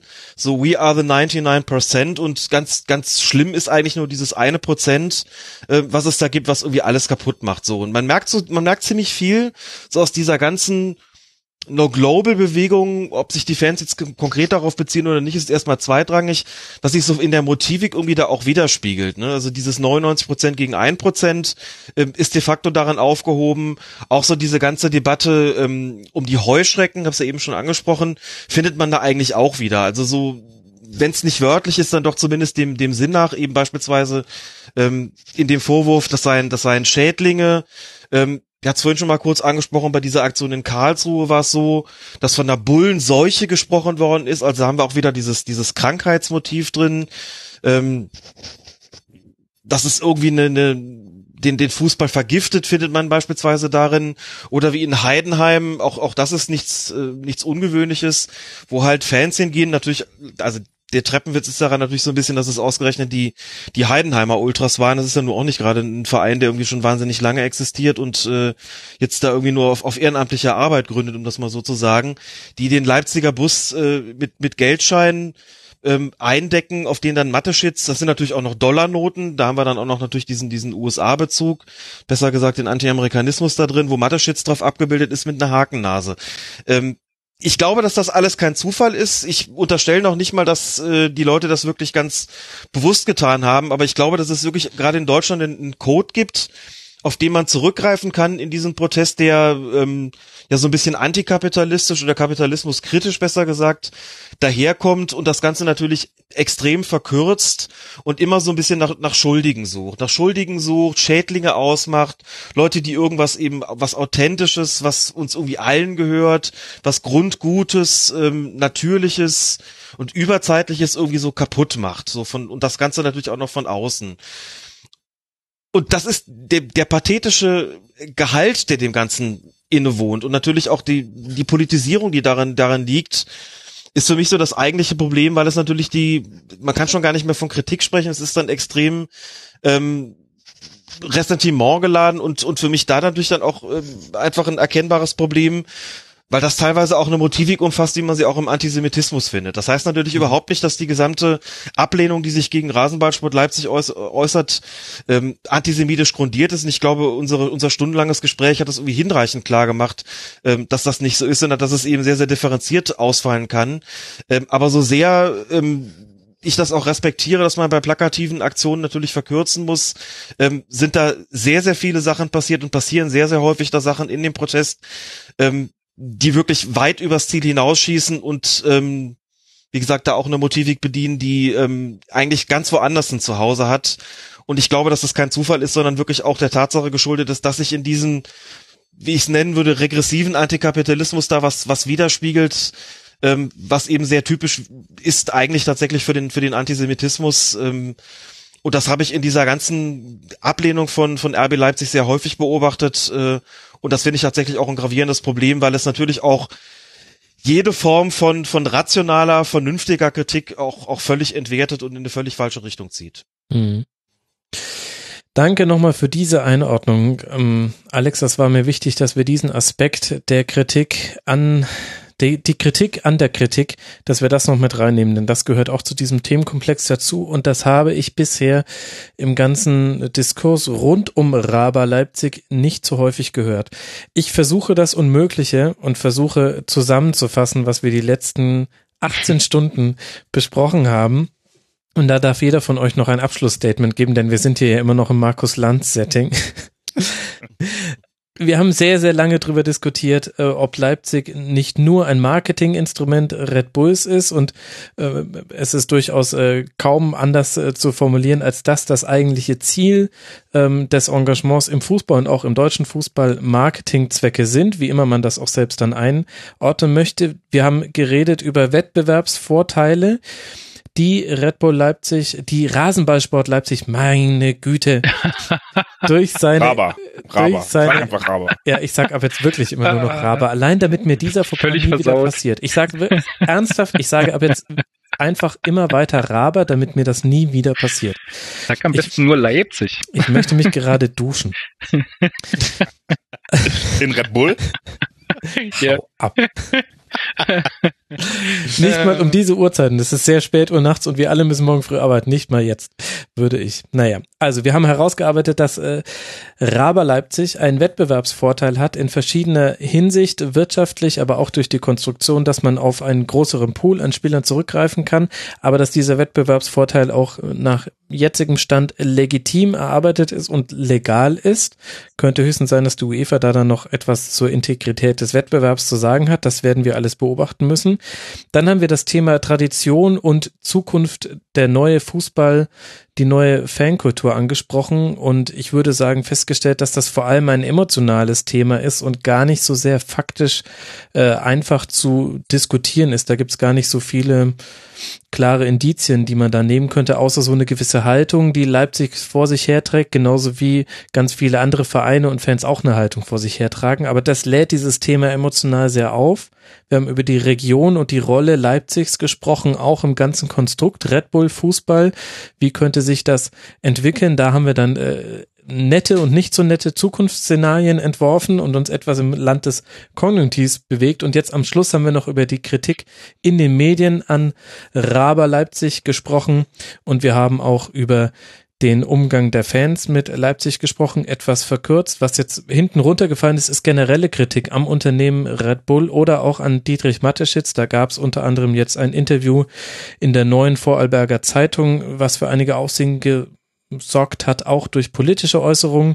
Zu Red Bull als Sponsor gibt es eine ARD-Dokumentation, die ich auch verlinken werde in den Shownotes. Die dunkle Seite von Red Bull, da geht es um das Engagement im Extrem und ja doch im Extremsport und um den Tod einiger Sportler, die in in jeweils im direkten Zusammenhang mit Sponsoring-Aktionen von Red Bull. Das alles werde ich verlinken das war im Groben das, was wir besprochen haben. Und jetzt würde ich jedem von euch noch die Möglichkeit geben, nochmal, ich gebe jedem nochmal sein Eingangsstatement jetzt könnt ihr sagen, ob sich da irgendwas dran verändert hat. Äh, fangen wir doch einfach mal bei Alex an, denn er hat das offenste Eingangsstatement gegeben. Alex, du hast gesagt, Raba ist für mich eine ambivalente Angelegenheit. Nein, ich glaube, du hast Rasenballsport Leipzig gesagt. Daran wird sich vermutlich jetzt nichts geändert haben, sondern das wurde eher noch ambivalenter durch diese Diskussion. Das würde ich auch so sehen. Ähm, das bleibt für mich auch eine ambivalente Geschichte. Das ist ja auch entsprechend kontrovers hier diskutiert worden und, und sehr vernünftig, wie ich finde. Es bleibt mir, wie gesagt, weiterhin wichtig, die Kritik der Kritik äh, auch einer Kritik zu unterziehen, äh, weil ich glaube, dass das, äh, dass das natürlich auch zielführend sein kann. Und für mich ist auch noch mal klar geworden, man muss sich, glaube ich, wirklich die Frage stellen, zum einen, welche Form von Wettbewerb wollen wir eigentlich? Wie entwickelt sich das Ganze weiter? Ich hatte es ja versucht, so ein bisschen anzusprechen.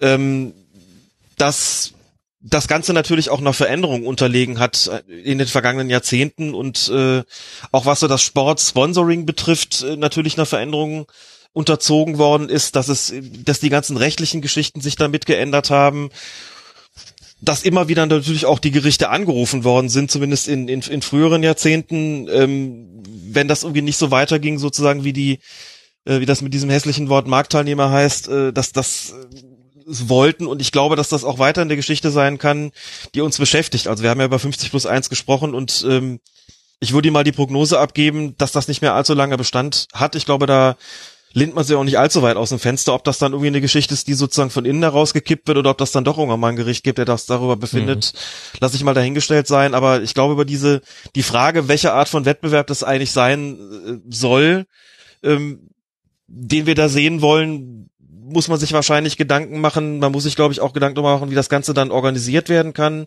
Man muss sich überhaupt, glaube ich, Gedanken darüber machen, wie ist professioneller Sport im Kapitalismus überhaupt aufgestellt und, und welchen Mechanismen ist er da unterworfen? Da sind schon auch einige Antworten drauf gegeben und auch das, denke ich, ist in, in vielerlei Hinsicht ambivalent. Ich sehe einfach die Vorzüge nicht, die daran bestehen, aber das ist, glaube ich, auch, auch weitgehend unstrittig gewesen. Ich sehe die Vorzüge nicht, die daran bestehen sollen, dass man die Dinge nur um ihrer selbst willen tut, weil das auch ganz, ganz fürchterliche Konsequenzen einfach haben kann, ähm, so dass man sich da schon weiterentwickeln muss. Natürlich soll man da kritisch bleiben. Natürlich geht es überhaupt nicht um eine Apologie äh, des Bestehenden. Ich glaube, das ist auch, auch hinreichend klar geworden. Ähm, aber mit einer hochgradig ideologisch motivierten Kritik darf man da, glaube ich, überhaupt nicht dran gehen. Denn das äh, zeitigt wirklich ganz, ganz fürchterliche Ergebnisse und tatsächlich auch welche, ähm, die ich deutlich schlimmer finde als alles, was irgendwie der moderne professionelle Sport im Kapitalismus hervorbringen kann. Und äh, das ist immer so ein Grund, warum mir das auch besonders wichtig ist, an der Thematik dran zu bleiben, weil das wirklich äh, nicht nur ideologisch versaut ist, sondern weil das Anleihen äh, bei wirklich ganz, ganz finsteren, äh, mhm. in ganz, ganz finsteren Wahnwelten nimmt ähm, und glaube, dass das ein Punkt ist, den man, den man definitiv im Auge behalten sollte. Ähm, aber professioneller Sport ist einem Wandel unterzogen und ich glaube, ähm, dass auch diese ganze Diskussion um Europa-Liga beispielsweise, um gesetzte Teilnehmer, um keinen geregelten Aufabstieg mehr, dass das Diskussionen sind, die uns noch ziemlich lange beschäftigen werden und ich bin auch da an, an dem Punkt überhaupt nicht glücklich damit, wie die Diskussionen laufen. Bin auch überhaupt keiner von denen, die sagen, her damit, ich will diese europäische Superliga haben, ohne Auf- und ohne Abstieg, nur mit den ganz Großen. Das ähm, schaltet dieses Überraschungsmoment im Sport und ich glaube dafür, auch dafür lieben wir ihn ja auch alle nicht zuletzt äh, schaltet dieses Überraschungsmoment völlig aus. Das kann überhaupt nicht sein. Also das darf natürlich nicht nur nach diesen Prinzipien laufen. Aber ich glaube, dass man sich trotzdem eine, eine relativ ergebnisoffene und, und gründliche und rationale Diskussion antun muss, um zu überlegen, wo soll das Ganze überhaupt dahin gehen. Und ich glaube, dass RB Leipzig in dieser Hinsicht überhaupt nur auch nur ein Sinnbild davon ist. Sicherlich auch in gewisser Weise ein Vorreiter. Ähm, aber einer, an dem man, glaube ich, eher nüchtern rangehen muss, als, als mit totaler Wut im Bauch. Und ich glaube, mhm. dass man damit weiterkommt und denke, die Diskussion hat das ja auch gezeigt. Sie hörten Alex Feuerherd von Colinas Erben at Lisas Welt auf Twitter. Vielen Dank, Alex, für dein äh, Schlussstatement. Noch kurz äh, zehn Themen angerissen, die wir jetzt noch nicht ausdiskutiert hatten. Aber das ist ja auch eine Kunst nach so vielen Stunden. Das zeigt ja auch, ähm, dass ich bin wieder munter geworden. ja, ich hab's jetzt habe ich den Totenpunkt überwunden. ja, ich dachte, den Totenpunkt hattest du, als du am Anfang anderthalb Stunden die Klappe gehalten hast. Aber das freut mich ja, dass der. Da war ich noch taufrisch. Ach Gott, das Nein, ist so alles lange gut, her. alles gut. Genau. Andreas, Du hast äh, vorhin gesagt, Rasenballsport Leipzig ist für uns ein ganz normaler Verein. Was habt ihr denn ja, keine Ahnung, was wir haben, Andreas. ich wollte einfach ja, mal so fünf Stunden über einen Verein reden, weißt du? Ja, nee, das hat, also ich finde, das ist ja auch gut aufgegangen und ähm, ja, äh, unser Statement war jetzt nicht so inhaltsreich, sondern hat versucht eben erstmal so ein bisschen was zu spiegeln, so einer Situation, der wir uns manchmal ausgesetzt sehen und fand das eigentlich sehr schön von allen Seiten hier äh, ganz explizit einschließlich äh, Matthias ja aufgelöst. Ich denke, wir haben das ganz oft in Bezugsrahmen gesetzt, sei es jetzt wie Medien funktionieren, wie aber auch Medien meinen, dass die Leser und Leserinnen funktionieren. Äh, Alex hat auch immer wieder den, den großen Bezugsrahmen klargemacht, was für ein Gesellschaftssystem leben wir eigentlich. Ne? Das, das ist ja, das wird einem ja manchmal heutzutage schon, wenn man allein mit dem Wort mit K um die Ecke kommt, in dem Zusammenhang von dem Thema gesagt, oh, das ist doch naiv, denkst du denn, die anderen bezahlen nicht auch Geld? Und äh, ja, aber äh, die Frage ist ja auch ein bisschen, wie das läuft und unter welchen Bedingungen. Und ich finde, das ist uns auf, auf vielen Ebenen sehr gut gelungen. Ich fand das eine sehr schöne Diskussion. Ähm, keine Ahnung, was ich jetzt hier noch groß an Botschaft mitgeben will. Vielleicht noch mal schon alle gelobt, deswegen äh, ich werde damit fein. ist alles gut. Ist alles, gut.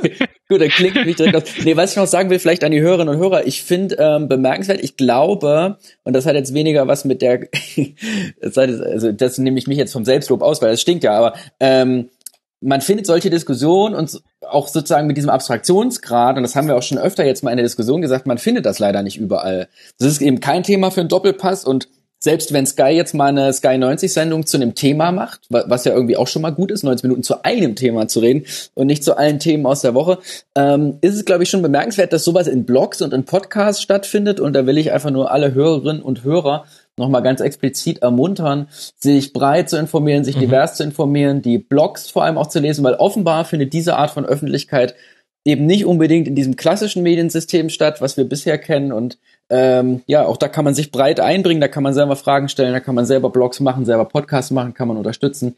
Diese Möglichkeiten sollten die, insbesondere die Sportfans, glaube ich, äh, noch mehr auch in Deutschland nutzen. Mhm.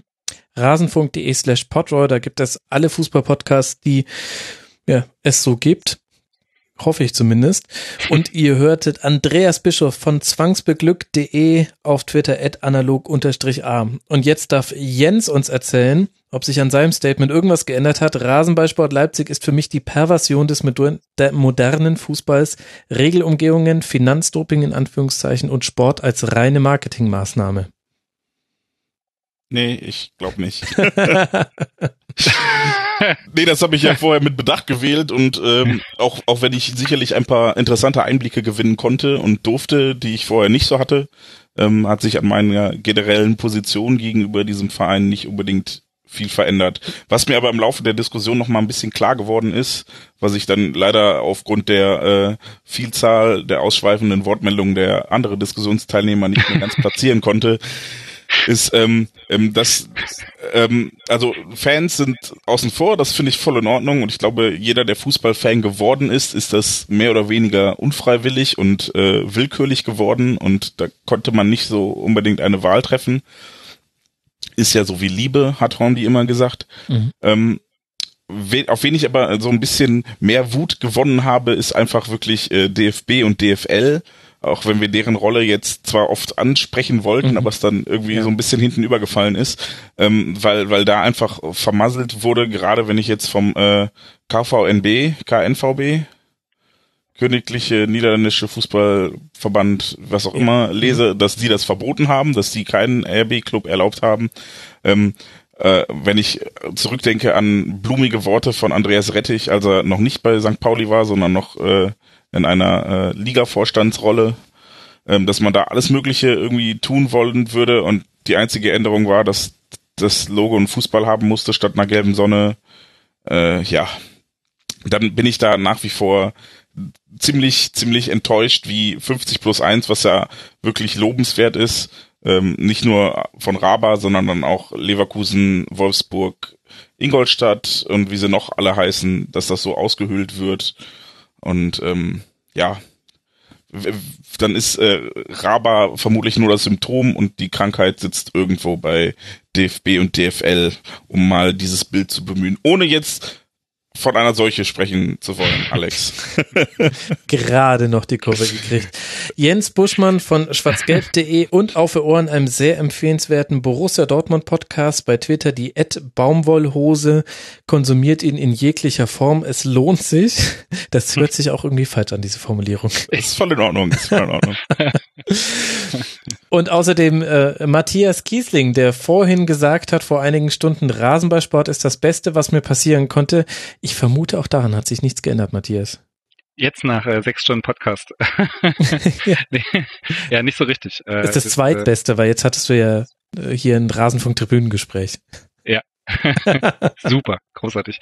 Ähm, ja, nee, hat sich grundsätzlich nichts dran geändert, weil äh, ja, die Dinge immer noch sind, so, so sind, wie, wie sie am, am Anfang beschrieben wurde, wurden. Und ähm, ja, das, äh, ich glaube, was, was, was, was es nett macht, ist, dass man, äh, als ich angefangen habe mit RB Leipzig, war es ja immer so Fußball ein bisschen und dann äh, äh, man kam relativ schnell an viele, viele Punkte von Verbandsregularien über Baurecht äh, bis hin zu irgendwelchen Geschichten, ähm, wo, wo man sich immer wieder neu, äh, äh, neu aufstellen, neu informieren, neue Debatten aufnehmen und neue Informationen verarbeiten musste.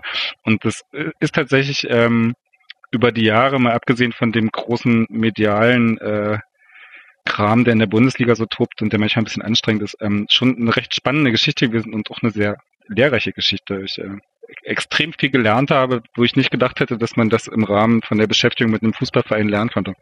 Und ähm, es hat noch nicht mal was mit Taktik zu tun.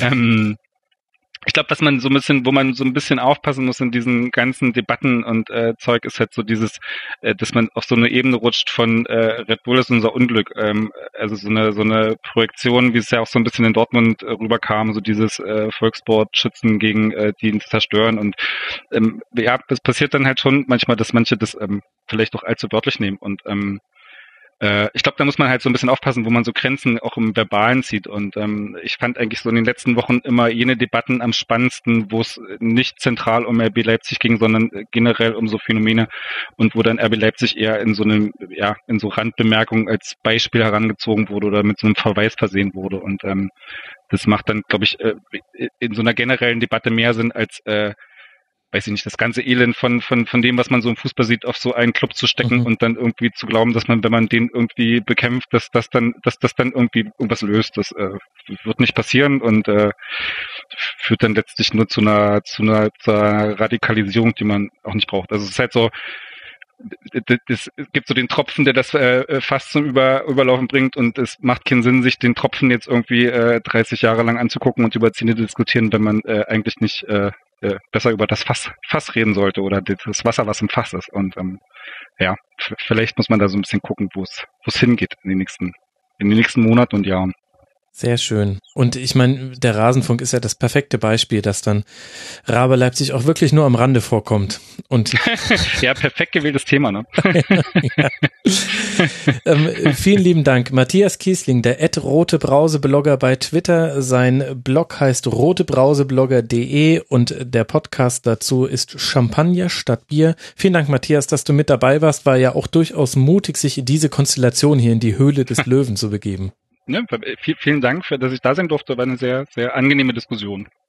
Das freut mich und das bringt mich auch zu meinem Anfangsstatement, mein Statement, denn ich habe ja gesagt, Rasenballsport Leipzig ist für mich das perfekte Beispiel dafür, warum es manchmal so anstrengend ist, über Fußball zu diskutieren und das war jetzt ein sehr langes Setup für diese Pointe, aber das hat sich natürlich komplett verändert. Äh, ich bin der Einzige, der sein Statement komplett äh, revidieren muss, denn ich äh, empfand diese Diskussion als sehr, sehr gewinnbringend. Ähm, wirklich vielen, vielen Dank an euch alle vier, dass ihr euch nicht nur die Zeit genommen habt, liebe Hörer. Wir haben jetzt nach zwei Uhr nachts und wir haben um 20 Uhr begonnen. Das ist an einem Wochentag absolut herausragend. Also wirklich vielen, vielen Dank, dass ihr euch die Zeit genommen habt. Ähm, und dann auch, dass ihr so diskutiert habt, wie ihr diskutiert habt. Mit ähm, Respekt dem anderen gegenüber, mit genügend Zeit für den anderen, äh, mit Humor. Es hat mir großen Spaß gemacht. Es war ein Mammutprojekt, dieses, dieses Tribünengespräch. Ich, ähm, also vielen, vielen lieben Dank. Und man sieht mal wieder, ohne die Gäste wäre der Rasenfunk so rein überhaupt gar nichts.